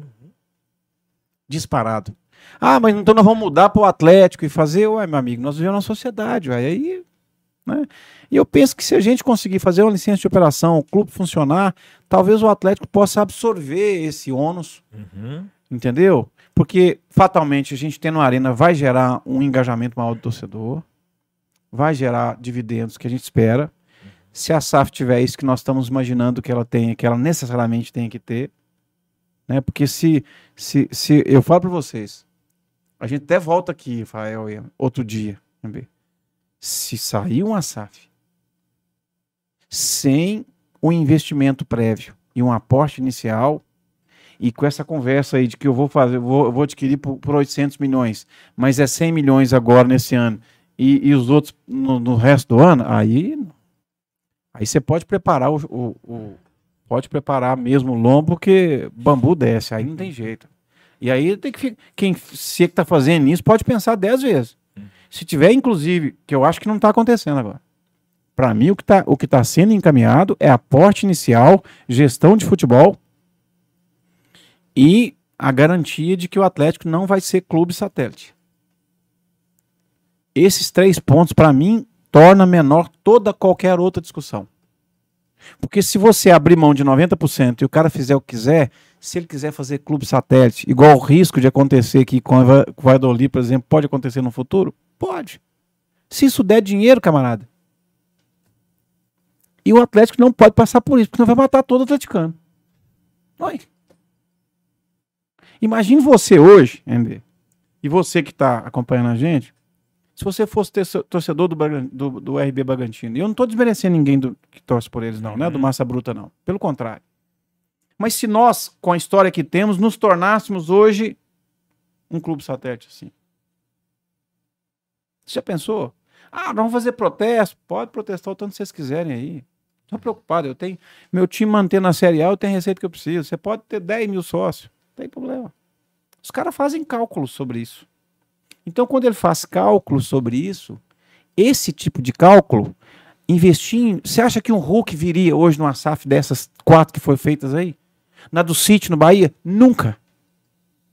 Nunca, porque ele tem retorno esportivo. Raramente. Agora você fala, não, mas aí tem gente que deve estar vendo, como é que vamos fazer isso para pôr no contrato então? Aí você vai escrever lá, tem que contratar um cara igual o Hulk uma vez por ano. tem que colocar É, lá. ma- mas aí, o, Jabs, eu queria uma nova visão administrativa para departamento de futebol aqui. A gente falou da nossa base que reseta a forma como administra de quatro, de 8 em 8 anos, no máximo a gente reseta, reseta toda a visão e administração de categoria de O mundo É base. muito dinâmico, né? A gente faz um departamento de futebol deficitário. Em 2021, que a gente ganhou tudo, que a gente arregaçou na bilheteria, que a premiação foi lá em cima, a TV foi lá em cima, deficitário o ano. É. Então, num ano como 2021, Mas você porque, mas porque pagou 80 milhões de, de juros. Então, é aí que eu tô falando, tem que ver como é que vai ser a administração do departamento de futebol. Por exemplo, hoje o Atlético não se paga. A nossa folha salarial hoje ela é uma corda no Uhum. pescoço pesada, cara. Pesado, 18 milhões, né? Será que é só isso? É, o que se tem é 18 milhões, né? Eu, É, não então- tem mais. Eu fico com um pouco de medo, de, é, mais da forma como se vai, vai se administrar o futebol e algo que eu não falei que na hora eu parei, é, eu não me preocupo com investimento em futebol. Eu quero é pagamento de dívida. Sim. Porque todas as torcidas bateram o tambor, postaram meme no Twitter, agora a gente é rico, agora a gente é playboy. Que nós vamos montar um timaço e tal. E ninguém fala no Brasil sobre pagar dívida. Tá registrado no vídeo do Camisa 12 sobre SAF. Falei, o meu, pra mim, o foco do- da SAF é salvar os clubes e pagar a dívida. É o que nós estamos falando aqui A agora. minha que é preocupação é totalmente outra, mano. Minha preocupação é a bola rolando, é o Givanildo, a bola na Você- a gente casinha. trocou aquela ideia- É, a gente isso. Eu pensa falei, totalmente diferente. O MB falou que a preocupação dele é a bola É, rolando. Eu já falo, tenho "Não, preocupação com as meu é- minhas dívidas, minha casa, minha conta de luz, meu cartão de crédito. Mas MB, são tá dois aspectos. Muita Eu gente fa- boa pra administrar. É, são dois aspectos. O Rafael, nesse aspecto, ele tem muita razão. Porque quando eu penso bola na casinha, o Givanildo, eu penso no meu Atlético ideal. Uhum. Quando eu penso no Atlético que vai pagar dívidas, eu penso na perenidade dessa instituição e no futuro que ela pode ter. Porque os exemplos que têm acontecido aí, eles deixam muita gente assustado. Porque tem gente aí que não dorme tem tempo, entendeu? Né? Não, não tô falando, não tô falando a gente não, tô falando são outros. Que andou de cabeça baixa uma vida, que tá respirando por aparelhos, que a vida tá ruim, que briga com a família, porque isso interfere no, no, no conjunto. Uhum. Então o atleticano ele tem que pensar o seguinte: nós precisamos ter perenidade com relação. O que, que seria isso? É continuar existindo, é continuar crescendo, mas ninguém faz isso sem pagar dívida, não. Por isso que a questão do aporte é fundamental. Ainda que seja. Ah, um aporte, não, mas é 600 milhões, camarada. Se for 600 milhões de aporte, 700, que seja 400 no primeiro ano, 400 no segundo, porque aí vai ser 400 e vai ser 300, porque o 100 custo operacional. Eu tenho que até na hora da negociação eu tenho que pensar o seguinte, porque é preferível eu ter eu receber, por exemplo, é, 750 à vista ou 700 à vista do que 800 em duas parcelas. Para o que o Atlético vive. Porque se você pegar 800 milhões hoje e, fiz- uma diferença até e- maior e aí. fizer o condomínio, ou melhor 600 Melhor agora do que 800 do que depois. 800 parcelado. Porque o custo é 100. Em dois anos eu, a diferença, eu vou gerar mais. Uhum. Então eu tenho que pensar o quê? Eu vou ter 600 milhões, eu vou chamar um condomínio numa parte de credores que eu posso e fazer amortizar. Ah, vou negociar com mais banco, não sei o que. Negocia. Também isso é possível. Banco também não é. Não é assim também, pode ser. O fiscal do Profut é controlado, foi, foi feito, né? Com a venda do Bernardo, aquele negócio todo. Então aí, com aporte, com a garantia de futebol, porque duas coisas nisso me preocupam demais de tudo que nós falamos aqui de SAF. Eu tenho zero preocupação, porque hoje, se a gente for dar voz para a internet ou que pergunta, todo mundo está preocupado é quem é o investidor. Isso é 90% da, da, da preocupação do atleticano. Inclusive eu. Inclusive, eu não me preocupo quem é o investidor. Eu não tenho preocupação. Mas o cara não entende futebol. Ele não precisa entender. O problema é que nós também não. Uai, quem são? Não é? Agora, quem aqui é doutor em futebol, é expert em futebol?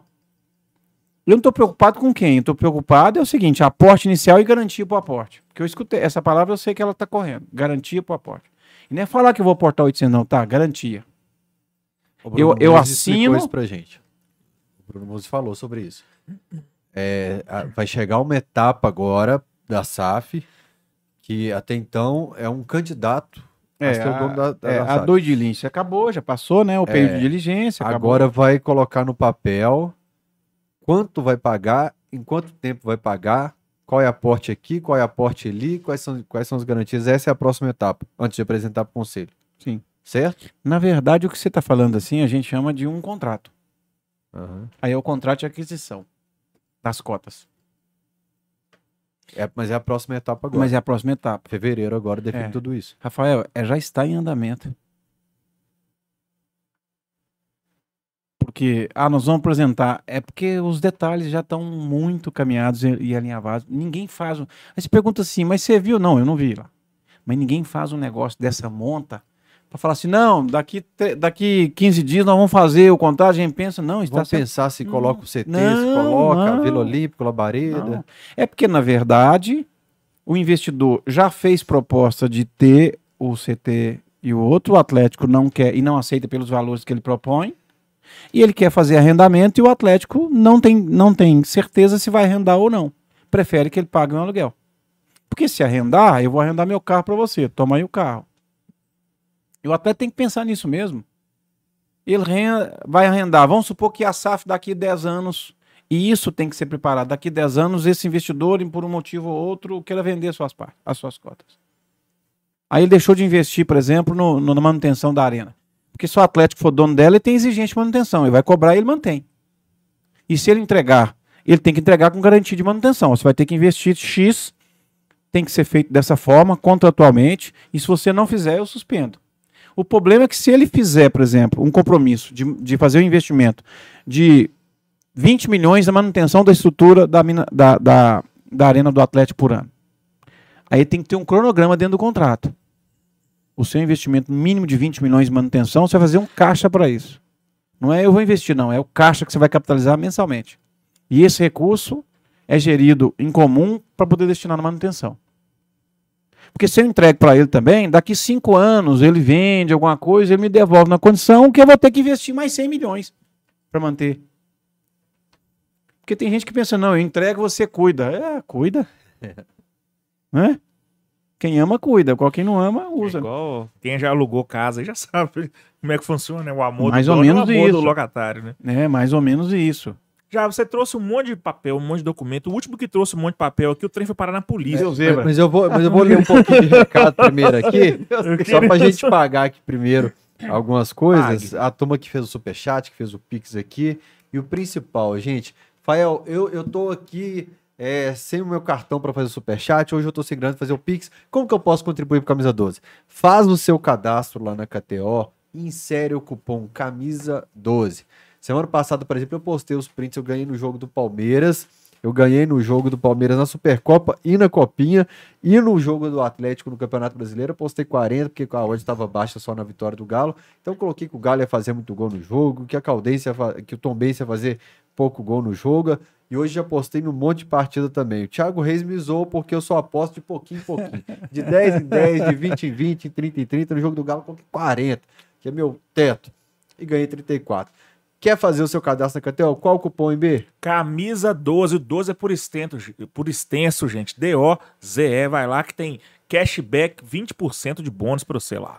KTO, onde a diversão acontece. Quer se tornar membro do canal? Quem é Android tem um botão aqui, seja membro. Quem tem iOS, você vai mandar no chat ao vivo assim, ó. Exclamação sócio. O robozinho vai te mandar um link para você. pro se- pessoal o que, que é exclamação. Hum? É uma exclamação, ué. No teclado você vai colocar o esse... que, que é exclamação. é uma barrinha com um pontinho embaixo. É, porque o pessoal às vezes manda interrogação. Ah, mas É, aí já é. o pessoal que só sabe ler as figuras, né, gente? Exclamação. Exclamação sócio. É. O Android, o, o robozinho do chat vai te mandar um Lembra do link pra você né? tornar Exclamação. É. E se você Exclamação. não- quer lembrar qual é o Pix, você manda exclamação Pix, o robozinho dispara para você. E se você colocar exclamação cachorrada no chat ao vivo, você recebe um link com todas as plataformas de áudio que você pode ouvir o Cachorrada Podcast. O do Ferrugem já tá lá, o do Melão ainda não, né, o O João? cidadão mandou eu interrogação só. Alguém já mandou a exclamação. Você pode se tornar membro do canal com R$ 7,99 por mês, R$ 29,99 ou R$ 139,99, como é o caso do JP Mascotes Acessórios, que está sempre em frente à Arena MRV com a Kombi Tá recheada apertado lá, viu? de produtos do Galo. Que estão reformando a rua lá. É, tá- Tá- ele, Tá apertadinho, mas Eu tá lá, sei. firme e forte. mas é nosso parceiro. E a loja do Galo do centro da rua Espírito Santo, 639. Loja do Galo Underline Centro no Instagram. Quem é me- membro hoje está concorrendo a essa ali. camisa polo, que tem um galinho aqui do lado, um boné do Zé Delivery e um kit da KTO com chaveiro, abridor de garrafa e tudo mais. Deixa eu ler um pouquinho de superchat aqui, que a gente está devendo para a turma que fez agora há pouco. É, primeiro, os recados que no planejamento financeiro do Atlético de 2022, ainda que o orçamento não explique, as metas eram chegar no mínimo nas quartas da Libertadores e as quartas da Copa do Brasil, e entre os quatro primeiros do Brasileiro. Ou seja, dos três, só um foi cumprido. O Marco Aurélio fez mais um superchat naquela moeda canadense. Ele falou: o presidente está preocupado com o Mineirão e o Galo nessa situação. Hum. Quer as auditorias, o que acharam? Quer o valor pa pagos às auditorias. Isso é transparência. Foi o Marcos que fez essa. E o Marco Aurélio fala, aí a galocura, a galocura Furasaf vai entrar. Dependendo do que acontecer, falou que a galocura Furasaf vai chegar. A tropa do Furaçá. É. O Leandro Viana fala, informação errada, em o Paraná que surgiu da fusão de outros dois clubes. Eu tava com essa dúvida. Uhum. Lincoln Pinheiro Costa, Paraná, que nasceu de Colorado e Pinheiros. É, Exatamente. Pinheiro. É, o Jimenez Macega contribuiu com 20 dólares e falou: tá aí o superchat, revela agora o que, que você não revelou em lugar nenhum ainda, que era uma Bomba, promessa do bomba, Jarbas para quem tá chegando. Ai, tá vendo? Coisa boa, vamos lá, vai. O pessoal tá mandando exclamação sócio. Todo mundo clicando em curtir porque ele falou: quem fizesse aqui a contribuição, eu vou revelar o que eu não revelei em lugar nenhum ainda. E o Virgílio Almeida fez um pix, pix sempre sensacional. Ele falou: absurdo processar o Galo. Recomendo o passador de pano Rainer sobre o tema. Tô com saudade de chamar o Rainer de passador de Rapaz, pano. eu troquei uma ideia com ele hoje no Twitter sobre isso. Eu adoro chamar. provo- Eu tô com saudade de ver ele nervoso nas lives É, aqui. Porque às vezes eu, Eu sei qual tava é, meio eu sei que nas é. lives, eu chamava, mesmo concordando com ele, eu falava, você tá errado. Ele Tava defendendo lá o calote que o Galo deu na Tecnotexto. Compramos sabendo a demora. E demora pelo volume, pelo sucesso. Aliás, é, quem tá chegando agora, depois acabou a live com cachorrada, você arrasta a barrinha aqui, que a gente falou sobre manto da massa, sobre SAF. Teve uma aula fantástica aqui Opa. hoje já, os, os atleticanos. É, o que, que era a revelação? Vamos falar mais, vamos falar mais coisas. já que a gente já manda Pera, mais. pera, vamos pera, lá. pera, pera, pera. É, espera, vamos falar Os mais. né? papéis, os documentos, o que, que nós temos aí? B, quanto que foi investido no Mineirão, você sabe? Não tem a mínima ideia. Todo mundo tá Você falando fala assim, o Mineirão vai para outro lugar. É, não, o Mineirão, a reforma que foi feita aí. Uhum. Não sei. 695 milhões. Uhum. Ah, mas a empresa precisa não sei o que tal e tudo mais. Pra reformar tudo, Mineirão Antigo, Mineirão Novo, 695 Esplanada, tudo. milhões. O contrato da Minas Arena com o Estado, 2,4 bilhões ao final dele. Em quanto tempo? Isso durante 2037. 2027 anos, Uhum. que é o total. O estádio custou 438 milhões e 200 Uhum. mil. A esplanada custou 228 milhões e 100. A esplanada em volta. E aí vem uma. Eu, eu falei isso em alguns lugares, mas da forma que a gente está tratando aqui, nunca. Ninguém auditou se esse custo da esplanada de fato existiu nessa escala. 228 milhões para construir a esplanada.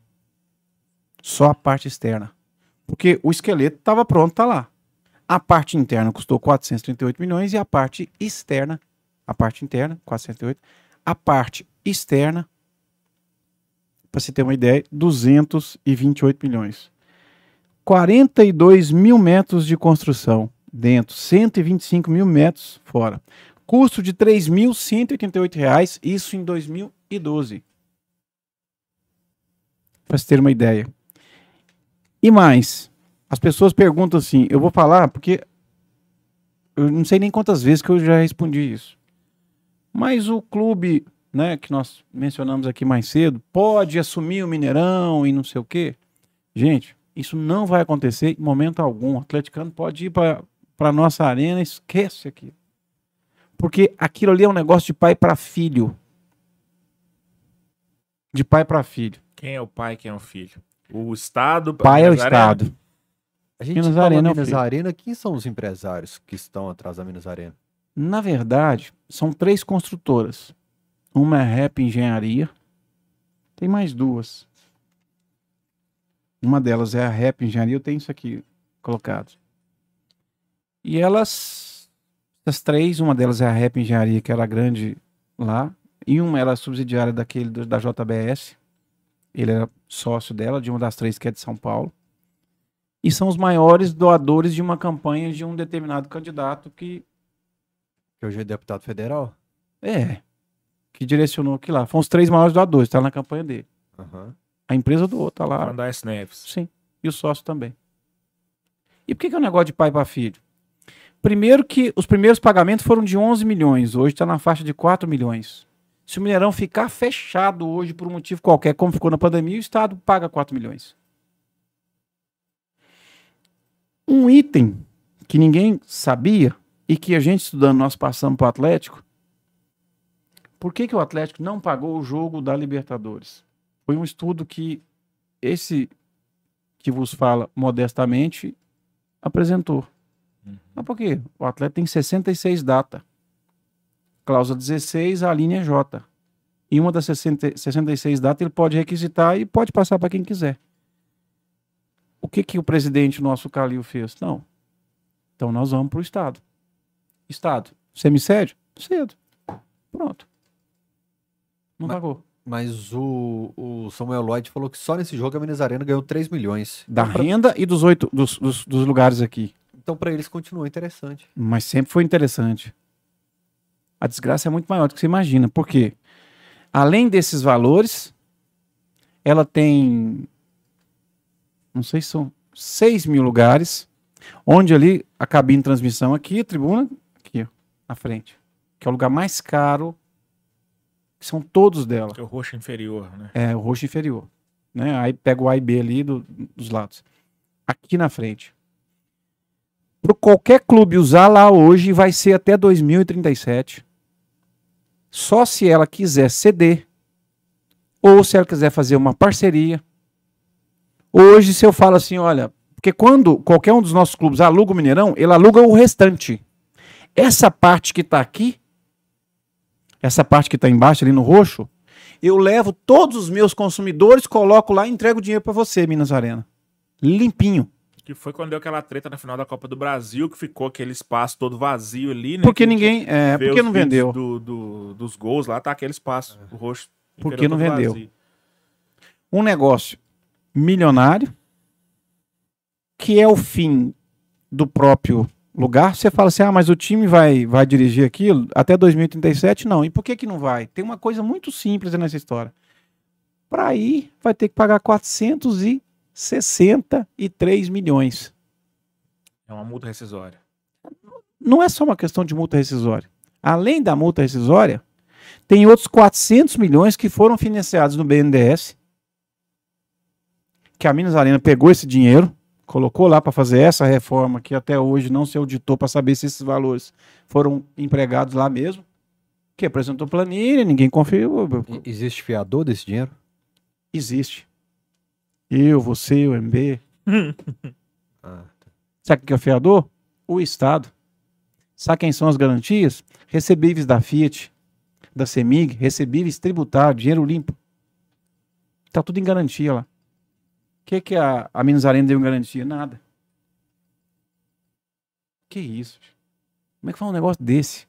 Mas existiu pelo menos alguma conversa de fazer uma auditoria nesses valores aí da construção da esplanada? Você Porque tá eu nunca ouvi nada Teve sobre aquela isso. CPI que a gente citou do Irã Barbosa aqui, eu foram não lembro. discutidos contratos e tal, eu mas... tava na CPI até ajudando ele a pedir a- apoio, mas assinatura. E o que que saiu de... de- Rafael, não querem que isso saia nunca. Quem não quer? muitos grandões aí interessados. Que se isso for aberto, eu vou te falar, vai sobrar, talvez sobre pouca gente ou poucas coisas. Por que, que a CPI não foi adiante? Por que, que tem apresentador de rádio aí, de rádio famosa, que não assinou? Dois. Que retiraram a assinatura. Para não ir para lá. Por que, que se vai auditar, por exemplo? Por que, que eu coloquei Então, pra galera 228 de casa 28 entender milhões? Tá Um, um foi, foi impostado deputado ontem. João Vitor? É, o João não assinou. Retirou a assinatura por quê? E o outro? Trabalha com ele. Junto também lá, né? É, talvez seja, né? Mário Caixa? Também. E o Marx era deputado nessa época. Eu mesmo tive lá, fui ouvido por eles. O, o Marx Marcos assinou? o, assinou. Com certeza eu lembro desse nome. Eu conversei com ele pessoalmente depois, na hora que terminou. O Irã estava junto, próximo. Aham. Entendeu? Porque ele estava numa das presidências, eu acho. E não andou. Aquilo assim, fizeram arrumou um tanto de coveiro para sepultar aquilo que é impressionante, coisa que eu não tinha visto. Entendi. Para poder auditar isso aqui, ó. A esplanada que custou 200 milhões aqui? É isso aí, é o caixão, a, a É base do de caixão. Hum. É a base do caixão. Isso aí custou 228 milhões e 100 mil. Pra você É, eu, não, eu ideia. não sei, se é muito ou se é pouco. eu Você não sabe o que, entendo que a empresa. engenharia, Sabe, você precisa sabe que, que a empresa investiu? 29 milhões, que foram os projetos iniciais.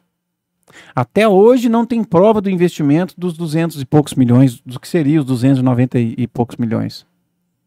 Confesso pra você. Ah, mas tem o documento e as planilhas. Tá, mas foi aferida? Porque o custo foi de 3.138 reais. Pelo menos duas vezes acima do que que seria o custo unitário básico aí de mercado. Porque essa estrutura de anel já existia, todo mundo sabe, claro. Essa onde está aí o caixão, É né? tombado de pelo patrimônio, pode nem mexer, pode nem não pintar. pode mexer, mas alterar, né? Põe um caixão desse, uma coisa horrorosa dessa. E lá dentro, para se fazer aquela estrutura, 438 milhões. E o Estado pagou durante, agora, há algum tempo, que, porque são 12, foram 10 anos. Agora que está pagando cerca de 4 milhões. Lá chama PA e PB, o que eles têm no contrato. Uma é fixa, a outra é variável. Essa variável depende pelo menos de cinco fatores. A- a- o fomento que a Minas Arena faz, o Estado, se quisesse romper esse contrato aí, ele já tinha feito há muito tempo. Antes. Hoje não faz mais. Deixa eu voltar um pouquinho. Com, com base em que a gente pode afirmar que esse valor de 200 e poucos milhões de reais é alto para se fazer a esplanada? Porque eu não entendo de obra, de engenharia, de Custo. fundação, de. E Custo. a esplanada, assim, é, é- é um, um bem público para todo mundo utilizar. Atualmente tem show, eu mesmo vou lá pedalar direto, pego a bicicleta e vou lá. Uhum. É, é um espaço que é utilizado hoje pela população que antes não existia. Sim. Você falou que com base no, no custo, Custo unitário básico. clube de, de, de obra. Pra você ter uma ideia, Embe, o Tribunal de Contas da, do Estado fez uma, uma auditoria, porque isso foi. Eles conseguiram fazer. Uhum. Chegou no Mineirão, parou. Aqui no, no, no Indepa. Uhum. Eu até. A Alterosa mesmo, nós fizemos uma. uma, uma pro, pro Alterosa Esporte na época, uma, uma, uma entrevista lá, e eu até falei para pro Alterosa na época, quando fizeram. Ali teve superfaturamento Na independência. no Independência. O Estado atestou isso em documento de mais de 40 milhões. O Irã, inclusive, falou disso aí E alguém foi publicamente. responsabilizado? Até agora não, mas tem ação civil pública Ah. correndo. E mais do que isso, não poderia ser devolvido para o clube, não. é. Ah, mas a empresa não, mas aí o que nós investimos lá? Até 2000, acho que era 2030, tinha que pagar um investimento de 150 milhões. E ninguém está falando isso mais. Porque o que estava escrito é que teria que se pagar o investimento como cláusula de devolução. Se não pagasse, não devolveria o estádio. E você viu que agora começou, faz não sei o quê, e o assunto, ó.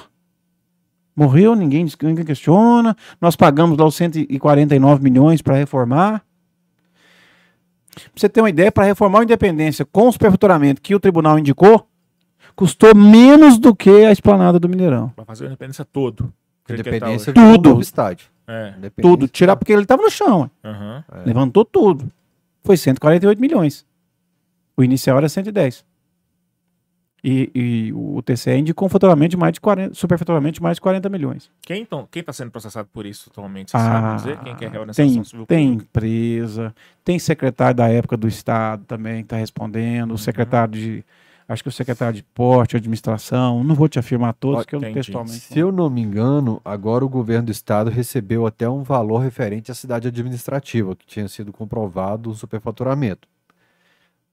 Mas sabe por quê? Porque Então- a empresa fez um, um acordo de não persecução na justiça para devolver esse dinheiro. A empresa construiu. Pra Isso devolver. poderia acontecer em Foi um bilhão. Mineirão? Poderia, claro. O, que- o que me espanta, Rafael, é assim. E é um assunto que eu não. Assim, ele para mim não fecha. No Estado atrasou quase tudo. Isso aqui nunca atrasou. Pagamento para Minas Arena. Entra governo, sai governo, muda governo e não atrasa. Porque se o Estado atrasar ali hoje, o que a Minas Arena faz? Ah, vou deixar ter jogo aqui, não. Mas salário de servidor eu atraso, outras coisas eu atrasei, não faço estrada. Mas isso aqui nunca atrasou. Isso é espantoso. O dia que o Estado colocar isso, que, que políticos, que a CPI fosse para frente, foi tentada duas vezes e não deixaram ir. O dia que isso for colocado, que isso vier a público e que se abrir esses custos que foram feitos. Ah, eu acho difícil. Aí é uma questão de CPI, talvez de cadeia, talvez de coisas muito maiores que nós estamos pensando nas, nas condicionantes. Não estou falando que não deve fazer CPI, não. Pelo contrário, qualquer CPI é bem-vinda. Tem que explorar mesmo, tem que colocar, tem que colocar, não é, é tem que colocar para funcionar. E a gente tem quem trabalha na área pública, eu sempre falo isso quando a gente presta consultoria. Se você vem aqui e não quer ser fiscalizado, escolha, escolha outra coisa para fazer. né? Então, isso, agora, esse sonho que isso um dia foi, né? Porque a maioria, nós todos aí conhecemos o, o futebol e aprendemos a gostar ali. Uhum. Né? Meu filho, primeira vez que levei, o Léo, foi ali. É o lugar que mais Entendeu? representa BH pra mim. É, é. as maiores Agora, tinha um saudosismo, né? Aquelas questões todas, mas eu- isso aqui é algo espantoso. O que, que tem previsão contratual de que a Minas Arena pode fazer se esse repasse do Estado atrasar? Você, conhece bem esse contrato? Claro.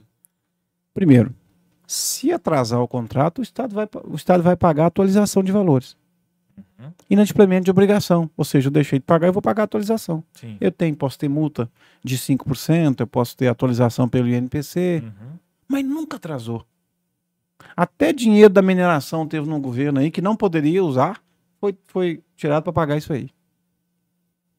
Parece que o interesse é o seguinte: vamos pagar, deixa isso aí, não mexe nisso não. Você acha que então, é, para não cavucar essa auditoria da, da- da- do valor da obra, então prefere-se tampar isso aí com Vocês parte já de dinheiro? perceberam que esse assunto parece que ele é meio tabu? As discussões dele, elas não vão adiante. Eu tô vendo isso há 10 anos. Antes de começar, eu me propus a estudar o assunto, foi pedido, veio um jornal, não sei o quê. Começou, foi vendo, peguei o contrato, estudei tudo. Para vocês terem uma ideia, lá no edital, ele foi tão direcionado, a meu ver, Uhum. como técnico, que só uma empresa tinha condição de concorrer. E lá estava textualmente: clubes não podem participar. Com, com que explicação? Qual motivo da alegado? Eles fizeram exigência que teria que ser uma sociedade de propósitos específicos oriundas de SAs. Como condicionante. Então eu não posso participar. Uhum. E vocês perceberam também que ninguém foi na justiça para questionar isso? Nenhum interessado. Nem os clubes. Não, os clubes não têm nem estrutura para cuidar do próprio futebol. Como é que vai entrar num, num- num gigantão desse aí? Uhum. Para discutir com, Então, com um exército de advogado do outro lado. Então lá. pode ser que isso aí seja um, mais um exemplo dessas licitações que a gente vê aí, Brasil afora, direcionado para um, os outros tomam um cala-boca e fica por isso mesmo. Olha, a licitação, eu conheço o edital da primeira à última página. Li, reli várias vezes. Na Assembleia nós falamos, pelo menos em três vezes a gente foi lá para falar sobre isso. O edital, ele é nitidamente direcionado. Uhum. Não há dúvidas disso. Primeiro, direcionar edital não é uma coisa difícil de fazer. Uhum. Licitação pública é um instrumento que, como ele pareceu ser muito. Pra vocês terem uma ideia, antes de fazer isso, tem um documento que ninguém conhece. Chama um plano de negócios do Mineirão. E no plano de negócios, tá lá inclusive o custo que os clubes pagavam. Antes do Mineirão fechar, o clube pagava aluguel de 5 mil reais por jogo. E eu tinha a dengue, administrador do estado de Minas Gerais. Primeira providência foi eu acabar com a dengue. Tem apartamento aí que é mais, tem aluguel mais caro que isso. 5 mil reais. Jogo de Atlético e Uberaba. Tardé, Marcos Rocha estava estreando. Estreando. tinha uns quatro gols nesse jogo. Com os caras no jogo foi 4x1, né? É. Eu lembrei que foi o primeiro jogo que o Léo foi. Então a gente tava sentado lá. Naquele jogo, o custo tá no bordeiro 5 mil. Eu tenho ele no arquivo aí, no, no computador. 5 mil e 100 reais o aluguel. Hoje Pra- é quase 10 vezes Para todos os clubes. Hoje ninguém abre o Mineirão se você não pagar 350 mil. Ah, mas tem um monte de custo, tem não sei o quê. Shows também? Pra shows também. O Gustavo Lima lá paga 350 mil. Paga ano. 350 mil, é tranquilo. Caramba. Paga 350 mil. Sabe por quê, Rafael? Se abriu ou não abriu, tem o o valor no mês. Qualquer um, eu, Gustavo Lima e você. É. Entendeu? Agora, fora na esplanada, eu não posso afirmar para vocês o valor. Mas lá dentro, do Milton Cimento, do Gustavo, que são lá, ali a estrutura pode, pode. Isso é valor de remuneração. Ainda tem questão de custo. 98 bares que tem ali dentro, todos são explorados pela empresa. Nenhum clube tem um real naquilo. Estacionamento, uma vez a Minas Arena falou pro não, no contrato do, né, é proposto pro Atlético. Não, você pode ter 30% de estacionamento, que é a parte, ó, menor. Fora aqueles 8 mil lugares que estão aqui, né, na frente ali, ó. Que é o lugar. Do estacionamento? Não, da, desses setores da Minas Arena, parece que elas passam uma parte pro clube. Ou- Hoje. Tipo, dos últimos dois anos pra cá, eles foram bonzinhos com os clubes e começaram. Aliás, deixa eu fazer uma propaganda aqui de um podcast que é o Bora Pra Resenha, com um excelente jornalista, onde Samuel Lloyd foi, porque é sempre bom ouvir, a, como prega o bom jornalismo, todas as partes. Ponto e contraponto. É, então, o Samuel lá, ele fala muita coisa também que é sempre bom ouvir. Aliás, esse podcast é muito bom. Bora pra resenha. Agora, é, sobre aquela Você falou um ótimo jornalista, mas não falou o nome dele. São vários. Você tá falando do Elton Tem o Novaes, Eltim, do o Caldi, Scaldi e tem aquele menino que fica do lado. São parece o dois. Rivelli, que eu No, o nome no dele. lugar seu aí, né? Ele fica É. lá, eu já vi no dele também. Onde você senta aí, ele é onde fica. Esqueci o nome. É um parece o Rivelli, né? Barbudinho. É, É. isso. Eu O pessoal vai nome me dele. lembrar, mas de vez em quando João tem, vai de vez em quando tem um que substitui ele. Uhum. Mas é o de- de- acho que é de Divinópolis, inclusive. Não é Uhum. o, é o Tim, não. Mas- mas você, fugiu o nome. Você ia perguntar, eu tô com uma também engatilhada. Então, aqui. assim. Pra rescindir o contrato hoje, teria que pagar uma multa de 400 e alguma coisa. Qua- cerca de 463 É, milhões. E isso não é uma garantia de que o clube X entraria, porque você teria que fazer uma nova licitação. Aí você falou num ponto que é chave. Clube hoje chegar a administrar, isso é sonho de, de verão. Por que, que você fala isso? Primeiro, toda concessão pública de serviço que vai se fazer hoje na área pública, Lei Federal 8987, tem que ser feito por licitação. Não admite título precário. O que, que é isso? Eu não posso escolher você. Eu tenho que licitar. Aí eu tenho que licitar e permitir que o clube participe. Se ele ganhar, ele pode ser o administrador. Com regras que sejam iguais para todos. Aí eu posso admitir associação, consórcio, empresas com lucro e tal, eu posso admitir todas elas. Como o mega empresário que é o Ronaldo hoje, pode ter uma empresa que vai entrar nessa licitação de repente pegar e fazer um contrato legal pro clube Faz dele. isso nunca. Por que, que não faz isso nunca? Primeiro que para criar uma empresa, ele não tem empresa, ele teria que criar uma sociedade para concorrer, para poder tentar assumir essa, né, essa gestão. E tem um problema sério ainda.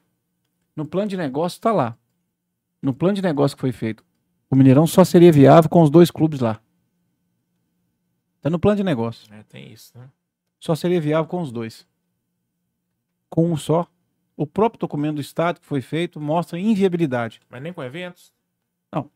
Teria que ter os dois e mais eventos. Uhum. Porque os A dois. bola rolando no jogo do Cruzeiro, o Gustavo Lima dentro do gramado. Cantando. Ô, cantando ô, ô. MB, se eu tiver os dois, eu tenho, em tese, oito jogos em casa. Mês. Se eu tiver os dois. Se eu tiver um, eu posso ter invariavelmente quatro, né? Vamos colocar assim. Em margem aí, para campeonatos, quarta e quinta, quarta e domingo, eu posso ter quatro. No, no, no plano de negócio tem lá, inclusive, o- os valores que, que, que se pagavam. Tem, inclusive, pra vocês terem uma ideia, que eu acho que ninguém ninguém comenta ou fala, talvez por falta de interesse e tudo. Dos, dos 55 jogos que tiveram no Mineirão no ano de 2009, apenas e tão somente 12 jogos tiveram mais de 30 mil espectadores. O Mineirão é inviável com menos de 20 mil pessoas lá pagando. Ele é absolutamente inviável pelo custo. Porque eles criaram uma estrutura que que, Galho- é muito grande. O Sérgio Coelho fala que Galo e Caldense no Independência acho que deu 150, 250 mil de lucro e se fosse no Mineirão seria esse valor de prejuízo. Justamente o inverso. 20 mil pessoas pagando um valor mínimo de ingresso, né? Aí, aí porque por isso, nisso o Atlético acertou, 40 mil lugares. Ninguém faz hoje, pelo menos não pode fazer em termos de Brasil, com É. custo lugar de mais de, de 40 mil. Que é o que a gente falou, no, você não tava, no Porque podcast com o Ferrugem. Ele reclamou do lugar, eu falei, cara, pela média histórica, não tá ótimo. Não, pela média histórica está corretíssimo. É. Porque se você pegar hoje, depois eu mando para vocês, o plano de negócio do Mineirão, que é um documento muito interessante e bem feito. Ele é muito claro, de 55, 55 jogos. Você não tem 20% deles com esse público acima? Por quê? É a variação. Eu tenho, eu tenho jogo no meio de semana Entendeu? Eu tenho na Jogo quinta, ruim, tem no jogo ruim, tem chuva, tem. eu tenho chuva, eu tenho um monte de coisa. tem- Tem, tem, eu tenho, né? Eu tenho Time ruim. Uhum. time ruim que não tá prestando, É. né? Então é- tudo isso interfere. Mas aqui, Jarbas, voltando, eu tinha outra pergunta, agora você falou um negócio, eu fiquei curioso. É, Você falou que o negócio é um negócio de pai para filho entre Estado e Minas Arena. Qualquer outra empresa que quiser é, entrar nessa vaga de filho, ela vai estar entrando num negócio vantajoso. Obviamente, considerando Resta- que vai ter que romper o contrato tal. Resta saber se eu vou me propor fazer isso de novo. E vou ilustrar. Dois estádios. Um eu tinha, reformei com uma PPP. E outro eu fiz a concessão, mas eu não quis a PPP. Eu assumi toda a reforma. E nesse aqui, no Independência, eu vou alocar para você e você vai assumir todos os custos. E eu recebo de você uma parcela 5%, eu divido com a América metade. Mas nesse grandão aqui, eu vou te pagar para você administrar. E eu banco também parte da reforma. E eu te dou garantia com os recebíveis do Estado. E eu vou te dar 11 milhões por mês para você administrar. Aquilo é completamente. um- Uma, porque isso é muito mais técnico. Se eu faço, por exemplo, uma rodovia pedagiada. Eu coloco lá, por exemplo, né, vou pedagiar rodovia X. Olha, iniciativa privada. Eu vou fazer parte, você vai ter que fazer parte, você vai cobrar X. E eu não te remunero nada. O que foi feito aqui de Mineirão é absolutamente atípico, incomum, fora do normal e absolutamente fora de qualquer contexto que você trabalhe na, na administração pública. Muito estranho. Eu falo porque eu já repeti isso todas as vezes que eu pude falar isso. Atualmente, Sabe? financeiramente, qual que é o interesse do Estado em manter o estádio funcionando? Porque quando o Ronaldo falou que rompeu com a Minas Arena, o secretário de infraestrutura falou: opa, deixa eu entrar no negócio aqui, vou intermediar essa relação. Qual que é o interesse do Estado em manter tudo funcionando? Para o Estado hoje, o Estado, o- o Mineirão funcionando ou não, ele vai ter o seguinte: se ele não funciona, ele vai pagar tudo sozinho, praticamente. Se funcionar. Ou ele senão, ou ou ele vai querer dividir. menos. É, aí o que vai acontecer? Sabe o que vai acontecer com esse estádio daqui a um tempo? Atlético fazendo na arena. Começou, não vai lá mais, uma vez ou outra pode jogar lá, numa excepcionalidade, enfim. Afinal. É, o América está no Independência, tem que discutir essa questão, devolve, não pagou, como é que faz, né? O Toledinho fala, ah, nosso estádio fala, nossa, nossa é de muita gente, peraí. ainda é do Estado. Hoje, hoje ele ainda é do Estado. Essa questão de passar aí para o América, administrar, até hoje não foi explicada. Um dia, uma semana, todo mundo ficou coladinho, porque senão vem ação civil pública. Porque não pode devolver, não, é título precário, não pode não. É ilegal fazer isso. Mas como ele não quer o problema, não, fica aí, vamos ficar calados, vamos ver até onde vai, não sei o quê, e vai rendendo. O que, que vai acontecer com o Mineirão no futuro? O Atlético fazendo, digamos que o outro, que ainda ocupa, possa não querer, ou vai fazer no outro, né, independência e tal, vai chegar num ponto que vai ficar obrigação para Minas Arenas viabilizar o estádio. O que ela está fazendo com shows é um indicativo disso. Para mim, vale é show, porque amanhã, se você for embora, isso aqui eu eu tenho para manter. E ela sabe disso, tanto ela tem que viabilizar, porque se ela não viabilizar, ela pode dar margem para o Estado romper o contrato por culpa dela, que o Estado não pagaria a multa. Ela teria que pagar por ineficiência de gestão. Então, se ela estiver mantendo shows e tendo alguma coisa lá com clube ou sem clube, como ela está fazendo, ela vai continuar recebendo os 4 milhões mês. Até 2037. Então, isso basta. O valor é esse, 4 milhões por mês? 4, cerca de 4 milhões hoje. Mês. Então, o que, o que acontece? Se o estádio não se viabilizar, ela, moral da história, ela não está muito preocupada com o clube de futebol, não. Porque se ela fizer dois, três, quatro eventos por mês, ela vai pagar a, a, a manutenção, as coisas ali, recebe a parcela, paga o outro. O estado, o estado só tem lucro do que da administração. Se ela superar, se arrecadou lá 4 milhões, ela teve despesa de de 3.500. Entendeu? O estado só participa com índices altos. Estranhíssimo isso. Estranhíssimo. Tanto é que o estado, o estado de Minas até hoje não recebeu nada praticamente do Mineirão. E no contrato ele tinha que receber do resultado. E não entrou nada. E Cadê também, dinheiro? E também é o seguinte, não entrou nada, não fez uma avaliação, uma auditoria para saber se a empresa está administrando bem ou não. Entendeu?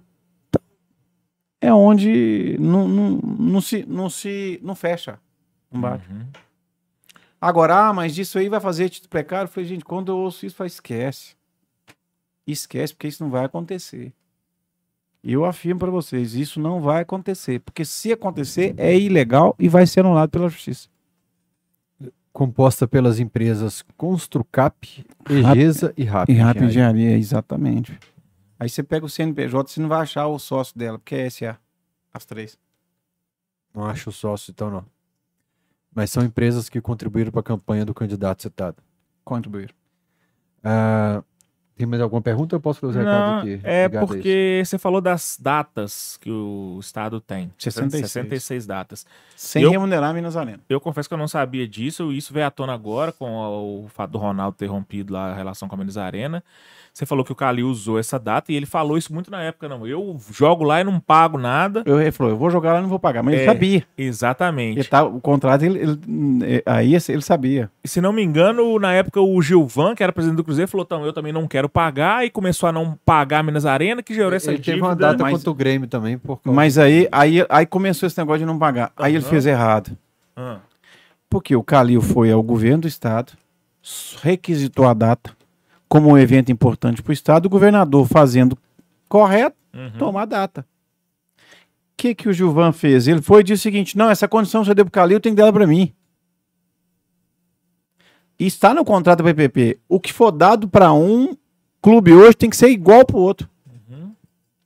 Tanto é que o contrato deles ruiu, eu falei isso na Assembleia, o contrato de vocês não vai adiante, qualquer clube pode ter. Ah, mas tem que fazer contrato. Essas condições estão no, no contrato do PPP. Você tem que estender a outro também. É obrigação. Então o contrato não valeu nada.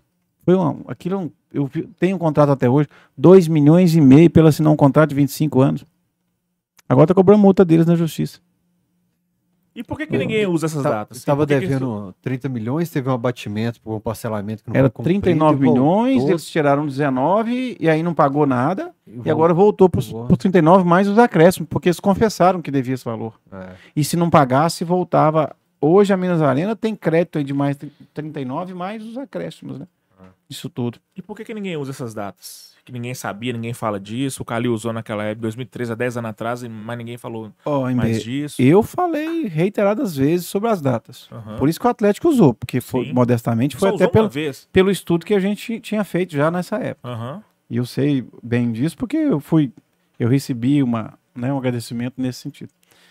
Por que que não usa? Porque se o Estado for usar 66 hoje, ele vai, entendeu? Ele vai acabar com o sócio lá também dele. Que ele tá pagando. E ele tem interesse em manter ele lá. Então o Estado descumpre o contrato. O Estado, não vou- vamos colocar descumpre, descumpre. O Estado deixa de usar de uma cláusula que ele tem direito. O problema é que ele fez isso não era para clube. Porque se ele fizesse para o clube, o, o estádio não vai alugar para nenhum clube. Por isso que agora eles ameaçaram. Lembraram que tem essa cláusula. Mas eles começaram a ameaçar a Minas Arena. Ó, te lembrar daquela cláusula. Se você aí pisar na bola, Entendeu? Só que eles não têm força jurídica para isso hoje, não, porque o contrato é muito bem amarrado em favor de, de quem está lá. O contrato ali é uma caixa, é um cofre de banco. Mas houve mais aquisições dos clubes para poder usar essas datas gratuitas, vamos dizer assim? Nenhuma que será? de 2013 para cá. Nenhuma. Isso é curioso. Porque depende se o Estado vai permitir ou não. Porque o governador não, não entendemos.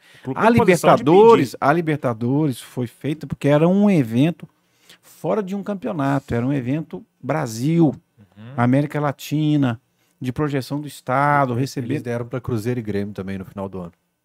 Mesmo ano. Ô, ô Fael, eu não confirmo Eu essa. acho que o Samuel Lloyd falou no. no- no É, se o Rede. Samuel falou, obviamente, assim, Ele falou que deu. O Cruzeiro teria. Acho que foi o Samuel ou ou El. Tinha alguém falou que o Cruzeiro teve esse mesmo benefício no Cruzeiro e Grêmio. ah, eu não sei. Eu, eu assim, vou duvidar, viu? Porque o Estado É, mas a minha dúvida é por que, que os clubes não continuam pedindo para usar essas datas? Já para usar essas datas direito. tem que ser um evento de porte e que o Estado entenda que é um evento coletivo e que repercuta para toda a sociedade. Galo e Bragantino, final de Copa. É. Atlético Caldense, eh, não, não tem. Mas se o Estado hoje quiser exigir da Minas Arena e falar, eu entendo que é, ele pode caracterizar. A Minas Arena pode bater o pé, contestar, mas não vai adiantar muita coisa. Me tira uma dúvida. No contrato da Minas Arena com o Estado, tem alguma cláusula que fala que o futebol tem que ser superior, tipo, tem que ser a atividade principal do, está do estádio, alguma coisa assim? Interessante você fazer essa pergunta, João, porque é, do contrato todo não há uma cláusula específica dizendo que o futebol tem prioridade sobre o que quer que seja. E um estádio de futebol. Um estádio de futebol. Você constrói um estádio de futebol, você é Estado, e você não coloca lá, o futebol tem prioridade sobre os outros eventos. Nenhuma. Zero. O futebol também tem culpa nisso, porque é a casa de mãe Joana, né? O campeonato começa, você não sabe contra quem que vai jogar, se vai ter campeonato, É a é, que desorganização. dia né? que vai jogar, quando é que vai jogar. Mas calendário de. Por exemplo, o Campeonato Brasileiro, o calendário sai com mais de dois meses de antecedência. É, vai ser- eles têm Nem reunião, todo, né? Eles têm reunião semana que vem para definir já sobre isso, né? Eu, eu vi hoje já. Semana que vem já define.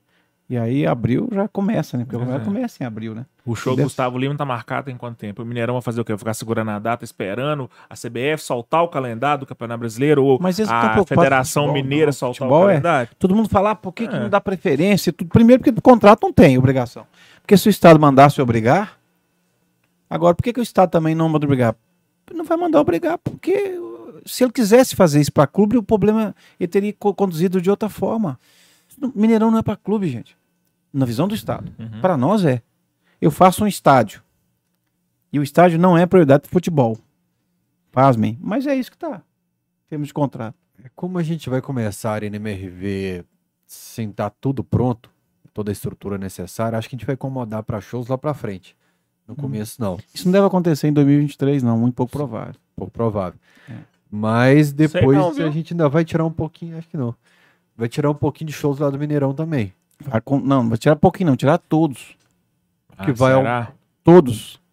E aí fica sem futebol show e eles recebem do mesmo jeito. Esse vai ser o maior, po- um dos maiores problemas do Estado nos próximos.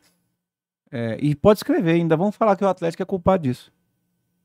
Ainda vão querer culpar o Atlético ainda por causa disso. Por quê? Hoje, para você montar uma estrutura e desmontar no Mineirão, você gasta três dias. Por que, que você gasta três dias? Porque a carreta tem que chegar ali na, na Broncarã, parar, colocar es- todos aqueles equipamentos, grades e tudo em carros menores, em caminhões menores, levar para dentro do Mineirão, montar, fazer a montagem, tudo. Acabou três dias de volta, levando, trazendo, entrando. moro ali perto que eu passo ali, ó. Vai ter show sábado. Já Diferença meio da Arena semana. MRV, o caminhão vai entrar lá dentro e vai ficar aqui, ó, no gramado. O caminhão vem com toda a estrutura, põe no gramado, monta, desce e entra. Um dia. Para quem faz evento, isso é uma vida, porque o cara, para fazer um grande evento desse, um Gustavo Lima, por exemplo, ele tem que ter três estruturas. Vai tirar daqui, tem um show amanhã, como é que ele faz? Ele tem que ter três estruturas. E para ele, se tiver uma que ele tiver condição na, na coloca no caminhão e vai tudo embora. mano. A diferença é muito grande.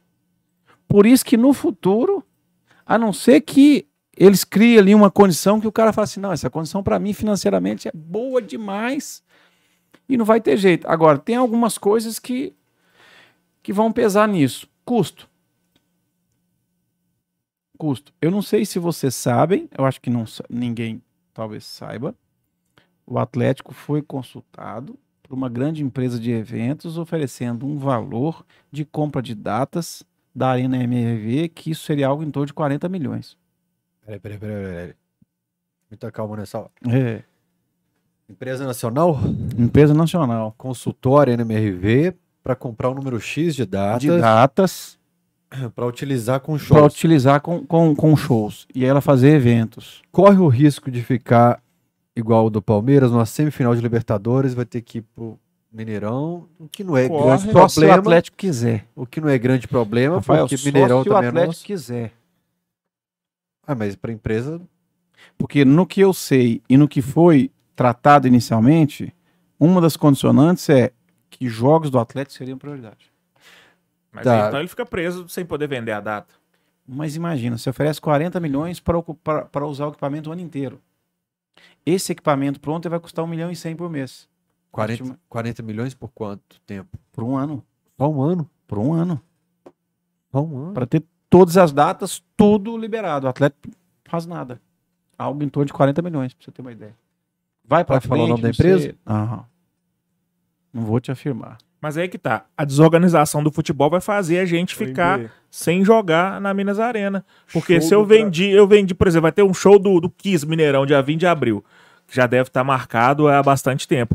O Sim. calendário do futebol não sabe se dia 20 de abril vai ter algum Mas jogo. shows de turnê assim costuma ser segunda, terça.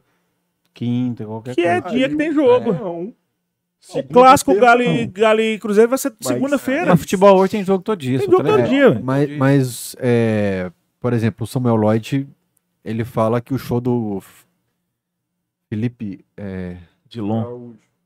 Felipe Camargo. não. De Lo- Santana, alguma coisa Santana, sertanejo.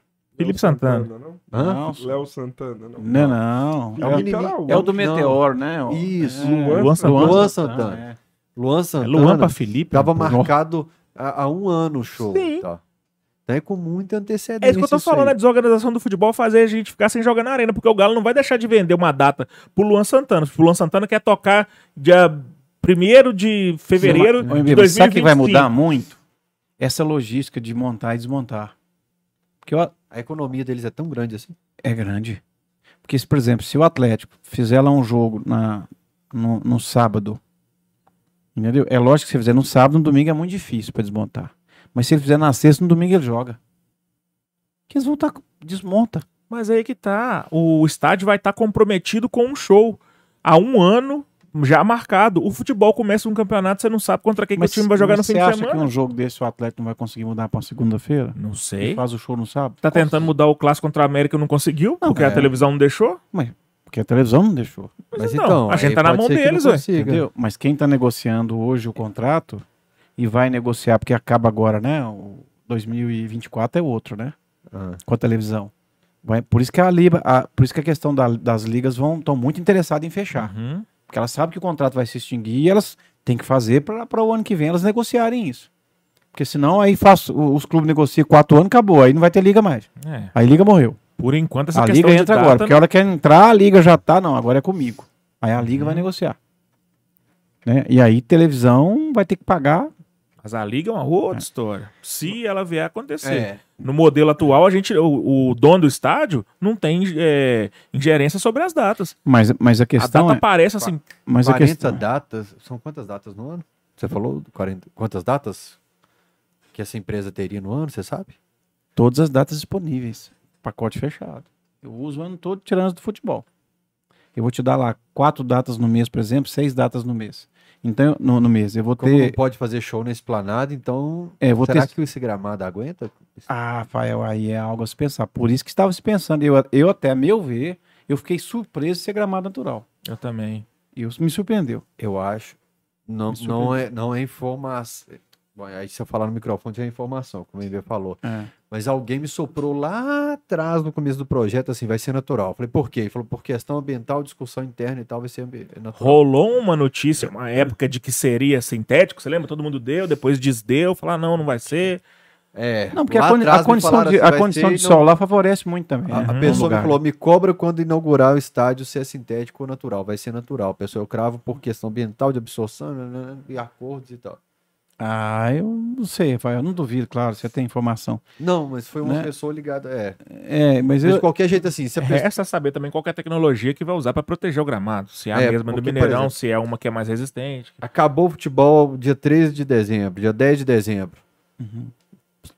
Enche de evento, mas aí tem a troca do gramado nesse período. Uhum. Tem, claro. Eu, assim, é muito difícil acontecer eventos 20 de dezembro a 20 de janeiro, assim, né? No, no geral. Isso geralmente são, são datas não atrativas.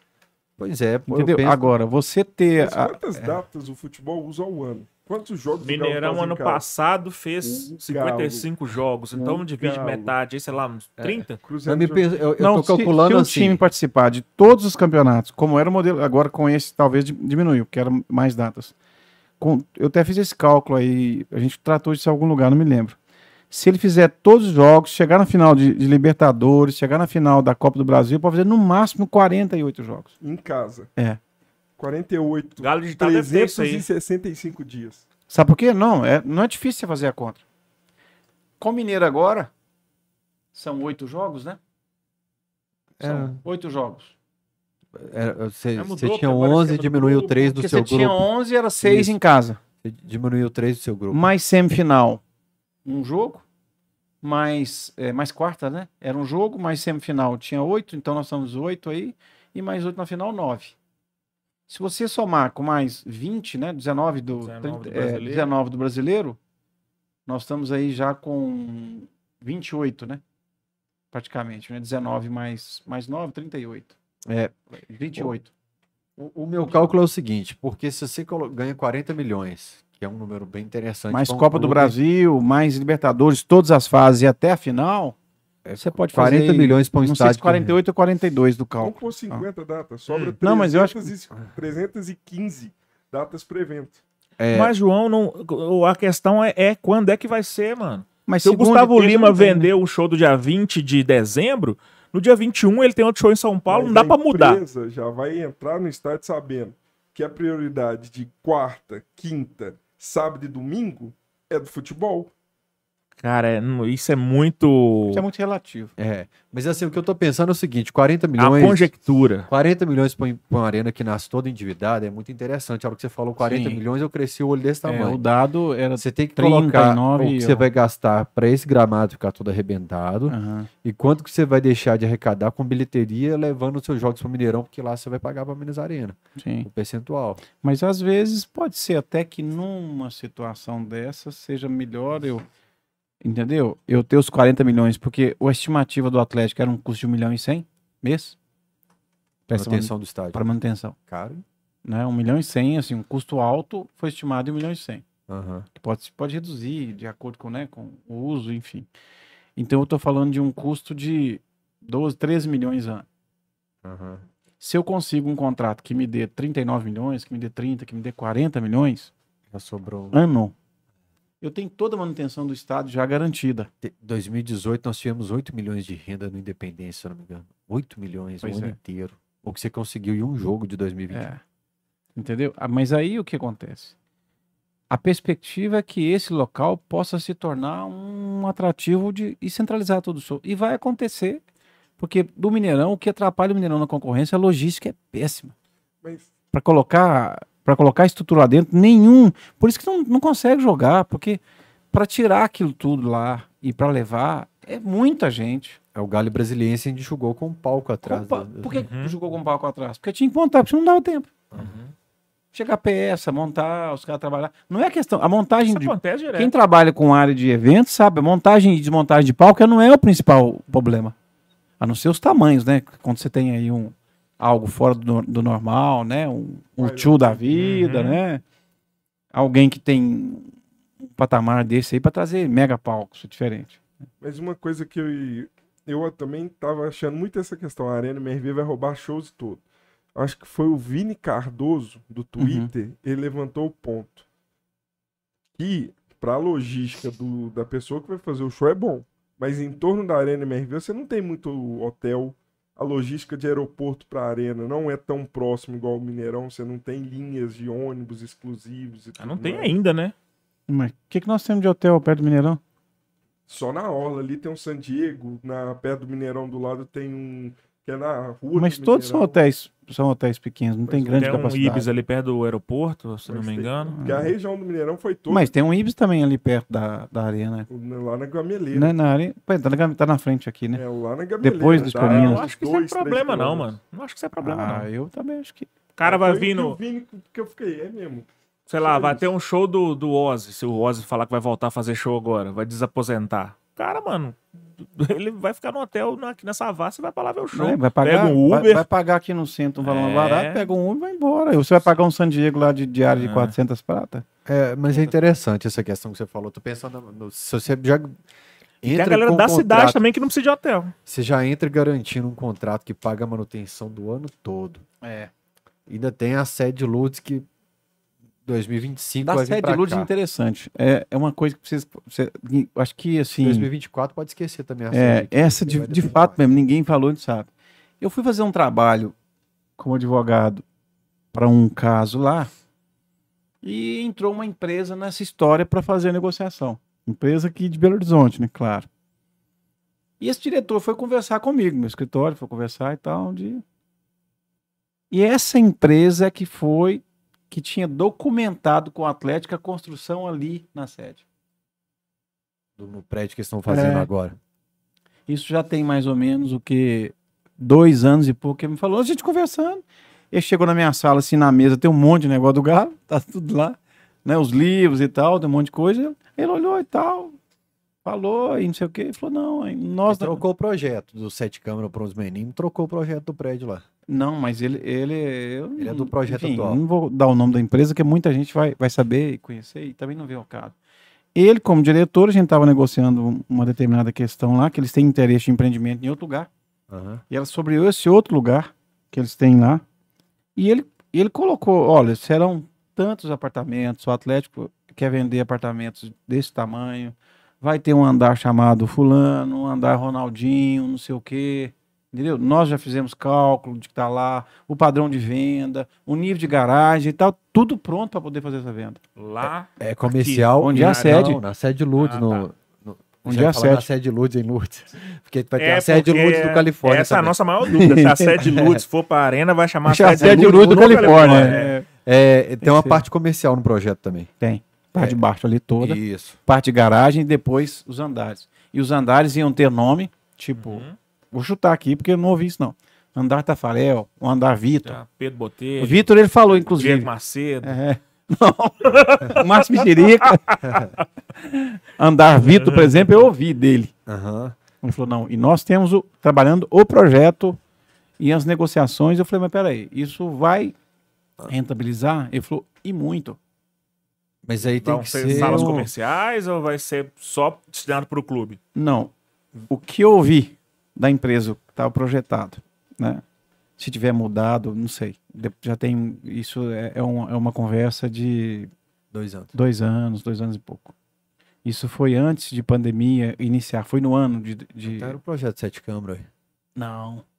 Era, foi 2020? Pandemia 2020, tá? Isso foi em fevereiro de 2020. Pandemia era Sete Câmara.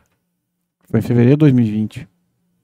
Bom, é- mas É. pelo que você falou, é o mesmo É, projeto. a Parte comercial, garagem. Parte comercial, Ah. andares de garagem e apartamentos de padrão A. Assim, Acho que Sete Câmara chegou a falar aqui também que tinha um projeto. É. O dono, o, a, Tava aqui.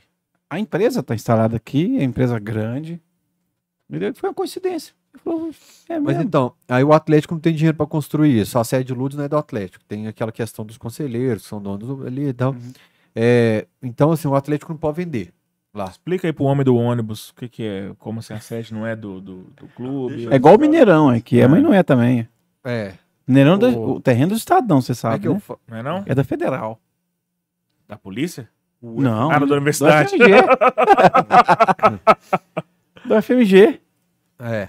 O... Pô, eu te conto aqui. O... E a universidade tem alguma beirada? eu, eu- nessa- eu conto a história. A universidade Tem, vai tem uma pra- categoria de conselheiros, inclusive, que, que fazem parte desses conselheiros que lá atrás Uhum. bancaram. Ali era um salão de festas, tinha um. Ali é algo- tipo um automóvel clube, né? É. Era assim. um Então, de os conselheiros garantiram a aquisição ali, permitiram que o Atlético usufruísse daquele lugar, mas tem os cotistas, cada um tem sua cota ali, as famílias hereditário, passa para filho, né? E assim vai. É, mas Certo? Tô, tô explicando certo? tá. É isso mesmo. Então o Atlético tem o direito de usufruir daquilo ali. Uhum. O Para fazer empreendimento, tem que, obviamente, ter as autorizações, né? E tudo, mas assim, É. eu não vejo, talvez eu não vejo que isso talvez fosse a parte mais. Mas aí seria como foi com o né? Diamond, pega uma empresa, constrói, os dois Sim. são linkados, usufruindo daquele espaço ali. Ele, assim, ele deu algumas cifras que eu até falei, mas esse, né, eles são especialistas nisso, pessoal de grandes empreendimentos. Ele falou, olha, ali o Atlético tem uma possibilidade muito grande de fazer um dinheiro importante, inclusive com salas, pra, se quiser manter a própria sede embaixo, Uhum. que eu acho que estava também, pelo que ele falou, e é, outros espécies para né, aluguel ali, alguma coisa nesse sentido.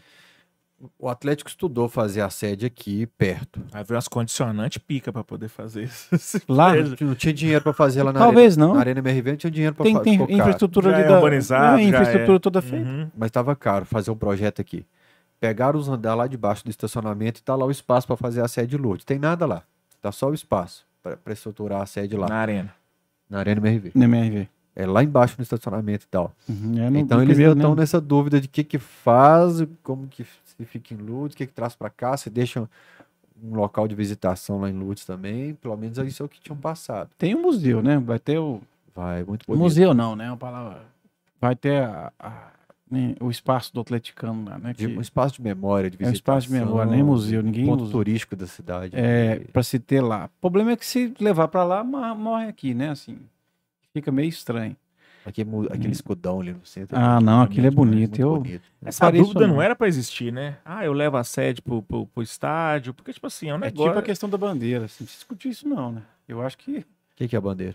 Não, no estádio, a bandeira no estádio que eu tô te falando, que a gente tá discutindo se tem, se é, atrapalha. sim, Ah, porque essa altura do campeonato isso era já pra estar decidido, velho. Não é. É. igual uma mudança que eu vou fazer na sua casa. Ah, será que eu ponho uma mesa ali ou ponho um vaso de samambaia? Isso aqui Eu já era pra penso- estar Eu penso. batido o martelo, né? Isso não é informação. Isso é um pensamento. Que o Atlético vai fazer um, um- estruturas de apoio lá, mas eu creio que não deve ir para lá a gestão. Uhum. deve continuar aqui. Porque lá, fora dos jogos ou outra situação, para resolver situações é pouco central. Para esse tipo de coisa que precisa. Uhum. Então eu não vejo sentido levar para lá. Você sabe o que, que Não, meus. Se pagasse aluguel aqui, né, Aí e tivesse justificaria. problema, opa, não, então vamos lá. Uhum. Agora, sem isso, só para ter próximo da arena, porque isso, a- o ponto de a, a- sede de luz tornou-se um ponto de visitação por causa de duas coisas. Pelos troféus e as memórias que estão sendo expostas e pelo escudão e, e, e o app que foi dado E a localização. Porque antes, sei lá, passava, né? A sede, o referencial, aquela É. coisa. Mas se ele mudasse de lugar, talvez não tivesse tanto problema. Mas hoje ficou inviável de fazer essa mudança. Uhum. Porque ali ficou um lugar assim. É um ponto central de BH, né? Então, Uhum. assim, ficou uma referencial para todo mundo, virou um ponto. Então, assim, você comemora, vai para lá, Uhum. entendeu? Porque, né, é bem provável que. Que- lá, bem noite lá. provável, bem provável que vai ser campeão na Arena MRV e vai vai vir comemorar aqui. É, corre risco. Bem provável. É É curioso, tradicional, né? Você né? vai sair e ficar na Arena É. MRV na Califórnia. pô, eu, eu falei no post da loucura que por mim pintava poste, meio fio, tudo ao redor do estádio, naquele Aham. bairro. Atleticano que, que tem casa lá, fala, ó, pinta meu muro aqui, faz um grafite pra gente criar um ambiente bem É. louco, argentino ali ao redor do Sim. estádio, como se Oh. faz nos bairros argentinos e É, tal. La Boca, então. É, né? agora, meu assim. sonho mesmo, sabe o que, que é? Que da última vez que eu fui lá, eu fiquei olhando. Construir um ginásiozinho do lado da Arena MRV. Areninha, nas casas. MRvinho. Compra um negócio, já que É. o Sada tem o. O Sada, na verdade, convidou o Galo primeiro pra fazer o time de vôlei. Procurou Adriana Branco. Aí o Galo queria o time masculino. Aí é time Que feminino, queria o time feminino, não é time masculino, foi pro Cruzeiro. Mas aí o futsal agora tá sai que não sai também e tal. Uhum. Tem, tem intenção de fazer jogo de basquete. Tem o futebol americano. Constrói um negócio aqui pra começar a ampliar esse tem todo aqui, cara, na Arena MRV. Mas isso é sonho lá pra depois de 2030. É, isso é Algo que futuro, né? Futuro, assim, né? Que eu acho que, se, por exemplo, isso é que vai manter o CNPJ do Galo Uhum. no futuro, com a, com a SAF. É isso que vai manter o CNPJ do. A associação, para, né, a questão de clube ficou secundária, vai manter a par, a par disso. Não é? Agora, mais do que isso, vou te falar, né? E assim, não é algo que eu imagine que é, possa vir a acontecer lá, porque isso é, assim, gente, o futebol tomou um caminho comercial e empresarial que ele é inevitável, né? SAF é evitável. A, a- a planejamento do futebol, a profissionalização do futebol é inevitável, ela é necessária. Hum, É isso que eu As pessoas penso. falam comigo assim, ah, mas eu SAF é penso. necessário? Não, a profissionalização é. Uhum. Porque hoje você pode ter um clube profissionalizado sem ele ser SAF. Porque do ponto de vista tributário é melhor eu ser associação do que ser SAF. É menos oneroso. Porque daqui 5, 6 anos nós vamos estar discutindo o seguinte: nossa, mas a SAF, tributo na SAF tá pegando demais, tá Vamos apertando aí. América- a associação. Entendeu? América, aí eu tô com a dívida paga, não vou voltar a ser associação Uhum. agora. Você acha América- que a gente não pode pensar nisso no futuro? A América virou SAF ali então e tá pagando tributo a mais à toa. Nossa, porque eu não sei, pro seguinte, aí, Fael, há de se saber se o futebol do América foi transferido para a SAF. Que eu não sei, não tem É essa porque no informação. bid eu acho que teve a transferência dos atletas todos no bid. Teve.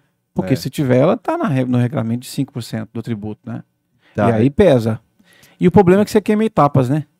Quanto mais correndo você vai, menos tempo você vai ter depois para usufruir disso. Porque você vai queimar um assim, por exemplo, você se preparar, pagar as dívidas, e entrar depois, você vai equilibrado. A hora que tiver uma mudança tributária, você não vai sentir tanto. Porque se eu tiver que pegar uma safra, me estruturar todo, como os- todos estão fazendo até agora, eu vou pegar a safra, eu vou me estruturar, eu levo dois anos, vou ganhando corpo, aí eu já começo a pagar o plano tributário ma- mais, mais caro. Você imaginou no futuro eu pagar 4% de todas as minhas receitas, todas, para cobrir parte desse tributo? Não são todos. Eu pagar todas as minhas receitas. Eu vendo um jogador por 20 milhões de euros. Né? vamos, vamos colocar aí por 100 milhões de cento e poucos milhões de reais. 4% dessa receita não interessa, é tributo. Ela vai substituir esse conjunto de tributo. Está aqui na lei um conjunto de sete tributos que eu vou pagar vai substituir esse. Fora alguns que vão continuar. O FGTS é separado, o outro. Essa carga tributária é muito preocupante. Por isso que se entrar sem dívida, tiver certinho e bem planejado e organizado profissional, a chance de dar certo é grande. Agora a gente vai conviver com isso muito tempo, porque pode ser que clubes como Palmeiras, por exemplo, o próprio Flamengo, pode ser que dificilmente vão se converter em SAF. Não acredito que virem. Não precisa, né? Não é que a gente não precisa de SAF, É. entendeu? O Paranaense, por exemplo. Porque, por exemplo, é o Atlético Paranaense, mas o Atlético Paranaense para ele talvez seja interessante. É. Por que, que talvez seja para ele interessante? Se ele tiver um parceiro, por isso que o cara lá não é bobo. Se ele tiver um parceiro que ele, que ele não seja satélite, que tem um aporte para as dívidas dele, com a estrutura que ele já tem, que é o caso do Atlético, por exemplo, ah, as coisas mudam. Aí ajuda também. Porque né, um capital novo, o segredo do, do sucesso é planejamento, receita e despesa controlada e nível de investimento que você precisa ter. Sem isso, Um amigo meu falou que o Galo já tem dono sem ser SAF. É tipo adoção brasileira. Já tá de fato, mas não tem documento. O que vocês acham disso? Mas se for assim, todos os ex-presidentes foram donos do Atlético. Todos foram donos por um tempo. Mas não botaram dinheiro. Exceções, Ricardo Guimarães. E isso faz dele dono. Negociar a própria participação no, SAF. Eu entendi o raciocínio dele. É. Aham. Entendi. Agora, que deixa eu só acha? ler dois recados. Cara, eu não sei, eu, eu lembro sempre da fala do Daniel Nepomuceno. Você não viu o papel timbrado e assinado, então é difícil, aquilo que você falou. É difícil a gente comentar se está sendo Sofrendo- prejudicial. Só porque quer. Eu É, falei isso hoje eu- no Twitter, eu disse, tô sofrendo porque você quer. Ele mandou eu sossegar, que eu falei com ele que eu tava Não, sem tava nem dormir. dormindo. Não. Sofre por... Não, que isso. Calma. Vai transar. Tem vai- dia que amigo meu me liga lá na porta da Arena MRV chorando. O Ricardo Leite. Tô zoando, não. Ele falou assim: É, pessoal, vida de casado é assim. Estou assistindo o Cachorrada e a patroa reclamando do volume da TV. Abraço a todos. Muito, muito bom ouvir o. Jardim. Imagina Ele, nós que estamos aqui uma meia-noite fora de casa, uma hora Vai dessa. acordar 4 horas da manhã É. aqui. Ah. Eu prometi pra ele que o Cachorrada ia ser esse ano no máximo uma hora e meia. Ele, Ah. "Bê, relaxa, só episódio curtinho. Hoje, também inclusive, chega eu aqui, falei, eu quer fazer 40 perguntas, então É. não tem como. O Matheus Moraes, o gaúcho, que tá com prêmios, acho que o único de 2022 que não recebeu os prêmios ainda que foram sorteados aqui é o gaúcho. Ele falou: no Brasil demonizaram anja- as agências públicas, como a dengue, em prol de ceder patrimônio público para interesses privados. Estão fazendo o mesmo com os clubes usando a SAF. Quando não se tem consciência de classe, é daí para pior. Ó, comentário É, interessante. É quem falou? o gaúcho. Gaúcho. Matheus Moraes. Ele é Ma- antigo de camisa 12. Cara, uma vez eu ouvi um comentário sobre a dengue de, um fun- de alguns funcionários que estavam registrados lá e eu não sei se. Ah, e atuava em outro lugar, né? Trabalhava para outros cantos aí. Complicado. É. Então acho que também não é- era um paraíso para alguns ali também a, a dengue. Cara, eu ia perguntar sobre a venda do Diamond, mas já passamos de meia-noite. Não, Esse quer saber a bomba. Quatro horas. A então a gente só vai ter bomba? tempo de saber. é, o que você falou que não tinha falado em lugar nenhum é da casa de shows, da, Das casas, da casa de shows que a gente tinha empresa de, de é. eventos que, que fez a proposta, né? Isso. Eu tô ferrado pra fazer o corte desse podcast. Eu cortei Não, todos do o- Ferrugem já. O chat já falou tudo aqui, ó. o, quem faz o corte tá ferrado. Que é, É. corte, corte, corte, corte, corte. E aí o do melão eu praticamente já fiz 90% dos cortes. É, amanhã Se, cedo, se é vira. Rafael. Esse aqui eu tô calculando que são de mais de 20 cortes. Olha, O que quebraria o recorde que é do Domênico em número de cortes. que isso, meu Ou do João amigo. Leite. Nós vamos deixar o Jarbas embora sem falar da, do Diamond? Bem que seja rapidinho. Cara, eu tô mais preocupado é com vocês dois. Eu, Bora. eu já eu saí, aquela hora que eu saí aqui foi pra colocar comida pro cachorro que tava me pedindo. Não, bom cachorro no colo, daqui a pouco eu começo a espirrar aí. Espera aí que eu tô trabalhando. Já já eu pego. Isso aqui, é, ela coloca o teto. Ela colocou meia-noite. Eu combinei com ela meia-noite em ponto. Ela veio. Eu falei, ó, meia-noite vai eu cá. É. Rapidinho vai eu volto. Tranquilo. Bom, do Daimler, assim, é, muita gente fala, o Atlético com aquilo ali com 9 milhões ano, né? 10 milhões, chegou a um ano a receber 14 milhões e pouco, que eu me lembro bem. E fala de venda. Quando fala de venda, até dessa, nessa entrevista que a gente falou lá com o Gabriel, é, ele, ele perguntou sobre isso, o que, por que, que foi feito dessa forma. Pra vocês terem uma ideia, nesses seis meses que ficou nessa questão, eu achei estranho, isso me chamou muita atenção, porque só nesses seis meses, entre quando fez e quando se fez a venda agora pelo mesmo valor, pela metade, que é 340, 170, nesses seis meses eu não recebi correção dele, do valor eu aceitei pelo valor que eu vendia seis meses atrás, sete meses, oito meses atrás. E por que, que o Atlético aceitou isso? Talvez pela circunstância de vivência. Porque se eu colocar nesse, nesse patamar aí, que eu poderia ter, por exemplo, 6% desse valor, eu poderia estar falando aí, se fosse dos 300 milhões, né? Eu poderia estar falando de 17 milhões, por exemplo, nesse período. Então teria que ter 180, por exemplo, 190. Ah, não, vamos, esquece aqui os seis, oito meses que ficou parado, oito, nove meses de parado que eu não recebi nada e tudo. E não teve correção. Achei estranho e muito essa parte. E a gente conversou, ele conversou sobre o embargo, passando uma semana, a gente falou na entrevista, ó, é bem provável, falei para ele, que eles vão aproveitar o que está no CAD, você perguntou no início, né, B? Uhum. e o que está no CAD vão fazer um pedido para diminuir o percentual, o CAD vai decidir rápido e dez dias depois estava decidido. Explicando pra galera, o CAD é o Conselho de Administração da Defesa e Econômica. defesa econômica, que é do governo federal, que é uma Uhum. espécie de conselho, né? Porque a gente tem que explicar mesmo, porque É. a obrigação é nossa de Sim. quem comunica falar que para administra, é, É. avalia essas questões de monopólio, como a Multiplan é dona de vários shoppings aí. Eu até falei de- do estado, você falou, não, Brasil, Brasil, afora. Brasil. vários, né? Uhum, quase, não, vários estados. uhum. Rio Grande do Sul, para tudo. Aliás, a- a- as entrevistas do presidente da empresa são fantásticas. Lendo questão de mercado, de shopping, investimentos dele, ele previa investimentos nos próximos anos mesmo. Sim.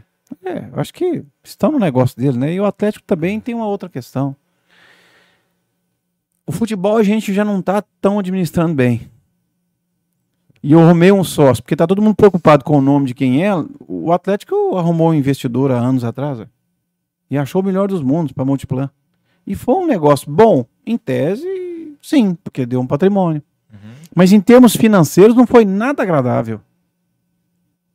Porque o Atlético tinha 15% do lucro rentável do que estava lá. Multiplan 85%. Para uma construção que foi feita. Ah, mas você. Olhando hoje, é, me, é dado fazer isso hoje. Mas naquele tempo o contrato que podia fazer era aquele. É, foi. Porque fazia a incorporação. Pra um lugar que tava parado, não tava ganhando nada, então É. 15% é Pensando melhor que na- nada. em diferentes possibilidades do multiverso da loucura, Hum. e se a gente não tivesse construído a Arena MRV, continuado Ah. no Mineirão, vendido o Diamond lá atrás, a gente quitaria a dívida do Atlético naquele período 2015. O Alexandre Alexandre chegou A cogitar essa sondar- Ou hipótese. não. Não, mas na época ele era radicalmente contra. Mas lá atrás, se a gente tivesse É. vendido o Diamond, pagado a conta, a gente estaria livre dela? Tem a faca no pescoço para virar SAF? Ah, eu acho que não pagaria tudo, não. Porque naquela época também, se a gente não tinha o, o, o, inve- o investimento, todo mundo fala do- dos 340 milhões, que poderia valer mais, 900, milho 900 milhões, alguma coisa? Poderia sim. Mas o Atlético tinha mais 7, 8 anos ainda com essa parceria aí. Que, que É, Era muito cômodo ainda para Multiplan. Para. Multiplan. Era claro que a Multiplan, para ela, era muito cômodo. Aham. Agora, o se pode, eu, assim, poderia ter vendido e poderia ter resolvido as dívidas? Poderia. Agora, eu acho que o conselho nunca aprovaria isso para pagar a dívida naquela época. Depende de quem tá com a caneta na mão. Como é Não. que esse dinheiro ia ser administrado? Se realmente ia ser pra pagar o a conselho dívida, só ou pra pro, olha, vocês não têm ideia. Hoje o atleticano não tem a ideia que foi o trabalho que isso deu para o conselho convencer para vender, para fazer a arena, que Uhum. todo mundo bate palma hoje. Que era um dinheiro carimbado. Que, que ó, tá aqui o documento, ó. Vou fazer igual aquele dia do, do outro, não. não. Né? Todo respeito à pessoa. Aqui, petição na justiça do caso e, e advogado entrando com tutela cautelar, antecipando, liminar para suspender. Aqui o nome. Aham. Entendeu? Para suspender. Esse Isso. Muita história de conselho, né? Era sempre é, inclusive junto com o Paulo Cury, quando deu aquele problema todo. né? E não quer falar disso não, mas de outra coisa que é. Ah, tá bom. E vai, esse tipo de coisa. E já era com, com, com esse propósito. Para fazer uma arena. Agora você imagina, vou pagar a dívida. Não autorizava nunca. Até a torcida ia lá para tentar fazer que eu não autorizar. Porque o povo não tinha muita preocupação com dívida. Se a gente tivesse hoje a preocupação com dívida lá em 2012, 2013 ou antes, talvez a história pudesse ser diferente também. Talvez a gente pudesse estar pensando, como você falou, nessa circunstância, de ter um outra, de, de, eh, uma outra destinação. Né? Mas a ideia era o seguinte: não, a, a dívida se paga, o atleta se paga. Foi isso que o atleta viveu para trás aí o tempo todo. E a torcida também traz que nós pagamos, a torcida não, não vou e tal, mas é, trouxe agora, como é que faz? Isso foi individual. Muito do que está aí hoje. Ah, uma torcida culpada? Ninguém está falando isso. Eu estou dizendo que essa irresponsabilidade também nós somos parte dela. Nós também, torcedores, fomos parte dessa irresponsabilidade. Porque muito do, do que esse pessoal fez lá, dos diretores, foi dessas coisas né, que a torcida levava e, e tudo. Se a gente tivesse tido responsabilidade desde muito, a história poderia ser diferente também. Eu achei- nossa, só achei importante esse detalhe que o que foi veiculado eh, foi que a Multiplan tinha desistido da compra. Na verdade, o que você explicou foi que eles fizeram um recuo com relação ao percentual que ia ser comprado para que isso fosse aprovado mais rápido no CAD. Então, assim, Que pelo menos comprar um com pedaço. Essa venda lá atrás, ela não saía de Exato, jeito. É, e precisava. Vender, olha. Vou o chamegão na bandeira pra aqui, nós aí, o, o pessoal do chat tá falando, por favor, Bora. não acabe essa resenha. O Daniel, cara, mais de meia-noite tem 269 pessoas aqui com a gente. é. Impressionante a audiência. Eu quero né, ver todo mundo todo. 6 horas da manhã ligado na BHFM, que eu vou estar lá amanhã abrindo os trabalhos lá, viu? Ah, Impressionante. De divulgação? Pingou aqui não. Vou mandar o boleto pra você. Aliás, quem estiver assistindo e curtindo, pode fazer superchat ou pix pra TV camisa 12 arroba gmail.com. E esse Mais uma divulgação pod hoje Tem aqui. que ser bom mesmo, porque é, É. 2 do 2 de 2022. Olha. 3. É, 23, velho. Você colocou errado, 3. Ah, não, coloquei aqui. Teve, um- teve alguém, um jornalista hoje, que colocou 2, 2, 2, 2, 2. Aí o cara falou, não, é 3. Boa, é 3. 6 e ônibus. Também você tem que vacalhar o negócio, deixa dois mesmo. 270 pessoas, essas que estão aí, poderiam seguir o Instagram, arroba mbmartins, é MBE Martins. Faz de conta que vocês são segurança de loja cara e me segue lá. Pois é, cara. Eu também tô precisando de Aí. seguidor lá no Fael Slim, no Fael Lima, no Instagram e Não, no ferrou, se o Twitter tá também. precisando. Segue os caras aí. Só desculpa É. por não estar respondendo mensagem em rede social, porque é um caminhão que chega, principalmente nessa semana Ó. de da Massa, cara. Essa semana chegaram mais de 20 mensagens. E, e- e assim, Só torce- sobre o pessoal da, da- da- das mídias, eles sempre agem em bando, né? Começa é aquele tanto assim que vem Uhum. falando e comenta e, brum, e você fica louco, não é Cara, a muita gente coisa. fica um saque do clube. Eu tenho que resolver problema lá de Patinga, de gente que tá querem resolver problema lá pra esse jogo, cara. Vira um saque mesmo. Lá, de- lá da sua terra, lá de Caratinga, É, todo mundo é do Fael. é. Vamos lá. Sorteio aí 20, pra ver quem vai ganhar o boné, a camisa e o kitzinho KTO. são 20, né? Então, Aham. São 19, né? Que você colocou entre 2 e 20. é, são 19. É. São 15. De novo. De novo, Pedro Henrique, é bom que a gente manda pra ele o livro, já com a Ah. camisa, o boné. Tudo certo. Que eu entrei em contato com ele através do e-mail. já, então já tô conversando com ele. Autografou, MB. O Cachorrada Podcast ele tem essa ideia de ser um quebra-cabeça de todas as áreas do Galo, como a gente falou aqui. Legal que aula demais. nós tivemos hoje sobre diversos assuntos, não só sobre o Atlético, sobre futebol de modo geral, né? Bacana demais. Eu que sou um ex-gravata, fiquei aqui atencioso com as falas do Dr. Jabas, mas Bacana. foi bastante esclarecedor. Legal. né? Foram fantásticas mesmo. Queria agradecer também ao Dr. Lincoln, que é, sempre me aconselhou a fazer esse Cachorrada Podcast. A gente tem uma planilha com mais É. de 150 nomes, né? Pra, pra, De por aí, possíveis pra, pra vir no Cachorrada né? e tal.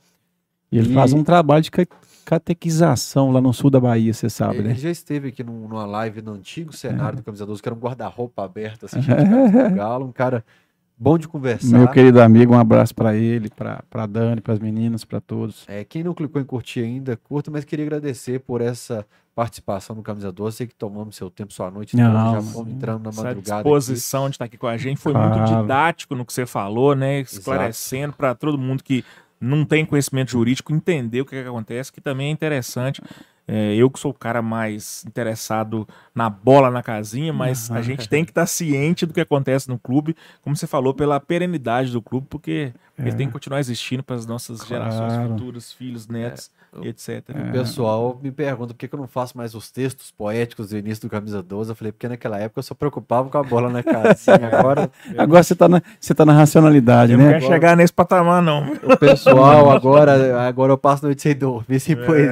Ah, nenhuma. tá doido. Não, aqui, eu agradeço vocês a oportunidade também de estar com, né, com vocês aí, com a turma toda, e privilégio estar poder falando o que a gente gosta, né? Trazer as informações aí modestamente para para ajudar, colaborar, e o que vocês fazem é muito legal, estão de parabéns, porque essa diversidade que vocês têm aqui, de trazer gente, e né, eu sempre que posso estou lá vendo também, é um de uma Uhum. área, da outra, da outra, porque esse é o nosso mundo. Uhum.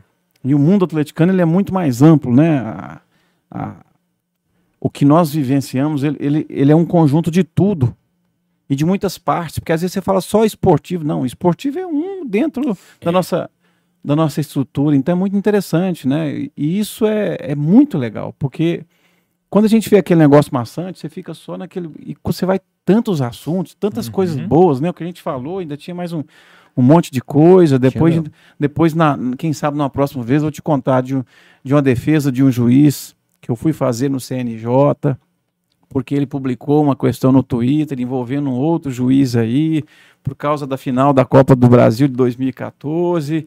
Aí que foi publicado uma paródia, e a hora que eu fui fazer o julgamento no CNJ, tava lá, né, o, o e tudo. Uma das coisas que estava discutindo é no Atlético, o amor do Atlético, a defesa. Entendeu? E uma polêmica danada. Inclusive, nossa, rendeu demais. Na véspera da Copa, segundo jogo da Copa do Brasil. Isso virou uma. Vocês não imaginam onde foi parar. Juiz, você fala árbitro de futebol. Não, juiz Não. de direito, pô. Juiz de direito. Juiz, juiz. Um fez uma brincadeira. Um fez uma brincadeira, porque esse determinado juiz tinha dado, né, enfim, envolvia o Atlético, e esse outro juiz era torcedor do outro lado. E aí o Calil fez uma brincadeira, entendeu? E se envolveu até no CNJ nós fomos parar por causa disso. Para fazer defesa, envolvendo o Atlético. E os que- ministros falando Atlético para cá, Atlético para lá, e eu tô lá sustentando depois, falando de Atlético, explicando a paixão do Atlético e o porquê que envolvia isso. Olha, nós sempre final de, de- daquela da Copa do Brasil de 14. Porque envolveu, por simples fala. Uma simples fala, para vocês terem uma ideia. Mas faz parte. E deu tudo certo. Né? Nós conseguimos resolver o processo, absolver e resolver. Pô, o juiz cruzeirense perdeu no campo e lá na, também? E perdeu. Isso. Feio. Gente, obrigado. Boa noite aí para todos e todas. É né? um prazer estar com vocês e tamo junto sempre. Eu que precisar. Né? Vamos a marcar outra. Antes Jarbas. de encerrar, tem um rapaz pedindo o arroba dele. Jarbas Lacerda? O meu é arroba Jabas Lacerda. Você pode julgar que vai cair na, no Instagram, Uhum. você vai cair aí na, né, na, no Twitter também, que tem muito lá que eu Jarbas gosto é sempre muito. ativo E no o Twitter. É, né? manda lá. BVS tá perguntando como é que faz para participar do sorteio. os membros do canal, que aliás contribuem muito, por exemplo, a gente vai ter Bacana. gasto mandando isso aqui pro interior de Minas. O cara que ganhou, ele é membro do canal. A gente tem um Que gasto com legal. correio, tem mês aí, acho que em dezembro nós gastamos 100 reais de correio, não foi, João? Foi? Mandamos coisa Duas vezes para mandou pra- Paraná duas vezes. É, então que a galera bacana, é, foi legal. Branco, Aliás, a maioria dos membros do canal, acho que são fora de Belo Horizonte. Pois Pessoas é. que contribuem e tal. A, galo- a galosfera é, É. né? Então, já depositei ontem a gasolina do João e do RB. Deus te abençoe. Jardel, que ficou tweetando durante o Cachorrada Podcast também, veio um depósito dele essa semana. Então, assim, hoje o Camisa 12, que foi um trabalho voluntário por muitos e muitos anos, inclusive alguns trabalham no Atlético hoje, trabalham em veículos de comunicação e tal. Sim. Hoje a gente consegue remunerar essa turma assim. É, o Galo pouco, abençoa. pouco, né? Mas Amém. é, a gente consegue graças à ajuda dessa turma aí. Legal, vocês estão de parabéns. Valeu Bacana demais. demais, isso. Próximo cachorrada, segunda-feira, Rodrigo Reda. da MM Veículos, que é um cara também que é parceiro do Atlético, parceirão. que tá fazendo um museu dos clubes. Legal. Eu falo museu ainda, que eu tô É. no tempo dos velhos. Sente memória. É, lá, lá em Itaúna, de, com peças Atlético Cruzeiro América, obviamente que a- as peças do Galo estão 90%, porque É, é uma e, e família ele, se ele deixar o coração lá, vai ter 90% do Galo, 5% do América, 7% do América e talvez uns 3 aí dos demais. É, das coleções de camisa mais fantásticas, de Minas Gerais, de peças e tal. É O impressionante. cara manda Cara, bem demais. Com muita história para contar, ele vai estar aqui na segunda-feira? Segunda-feira, dia 6. Segunda-feira. Então, é isso. Obrigado. É isso. Eu que agradeço. Grande abraço, sejam todos bem. E vamos seguir a vida. Menos ansiedade, pessoal. Calma. Respira. Como É, diria o respira. Roberto Abras, calma, Oswaldo. Calma. Como diria Aí. meu amigo Catira, ser galo é bom demais. Até a próxima. Tchau. Valeu.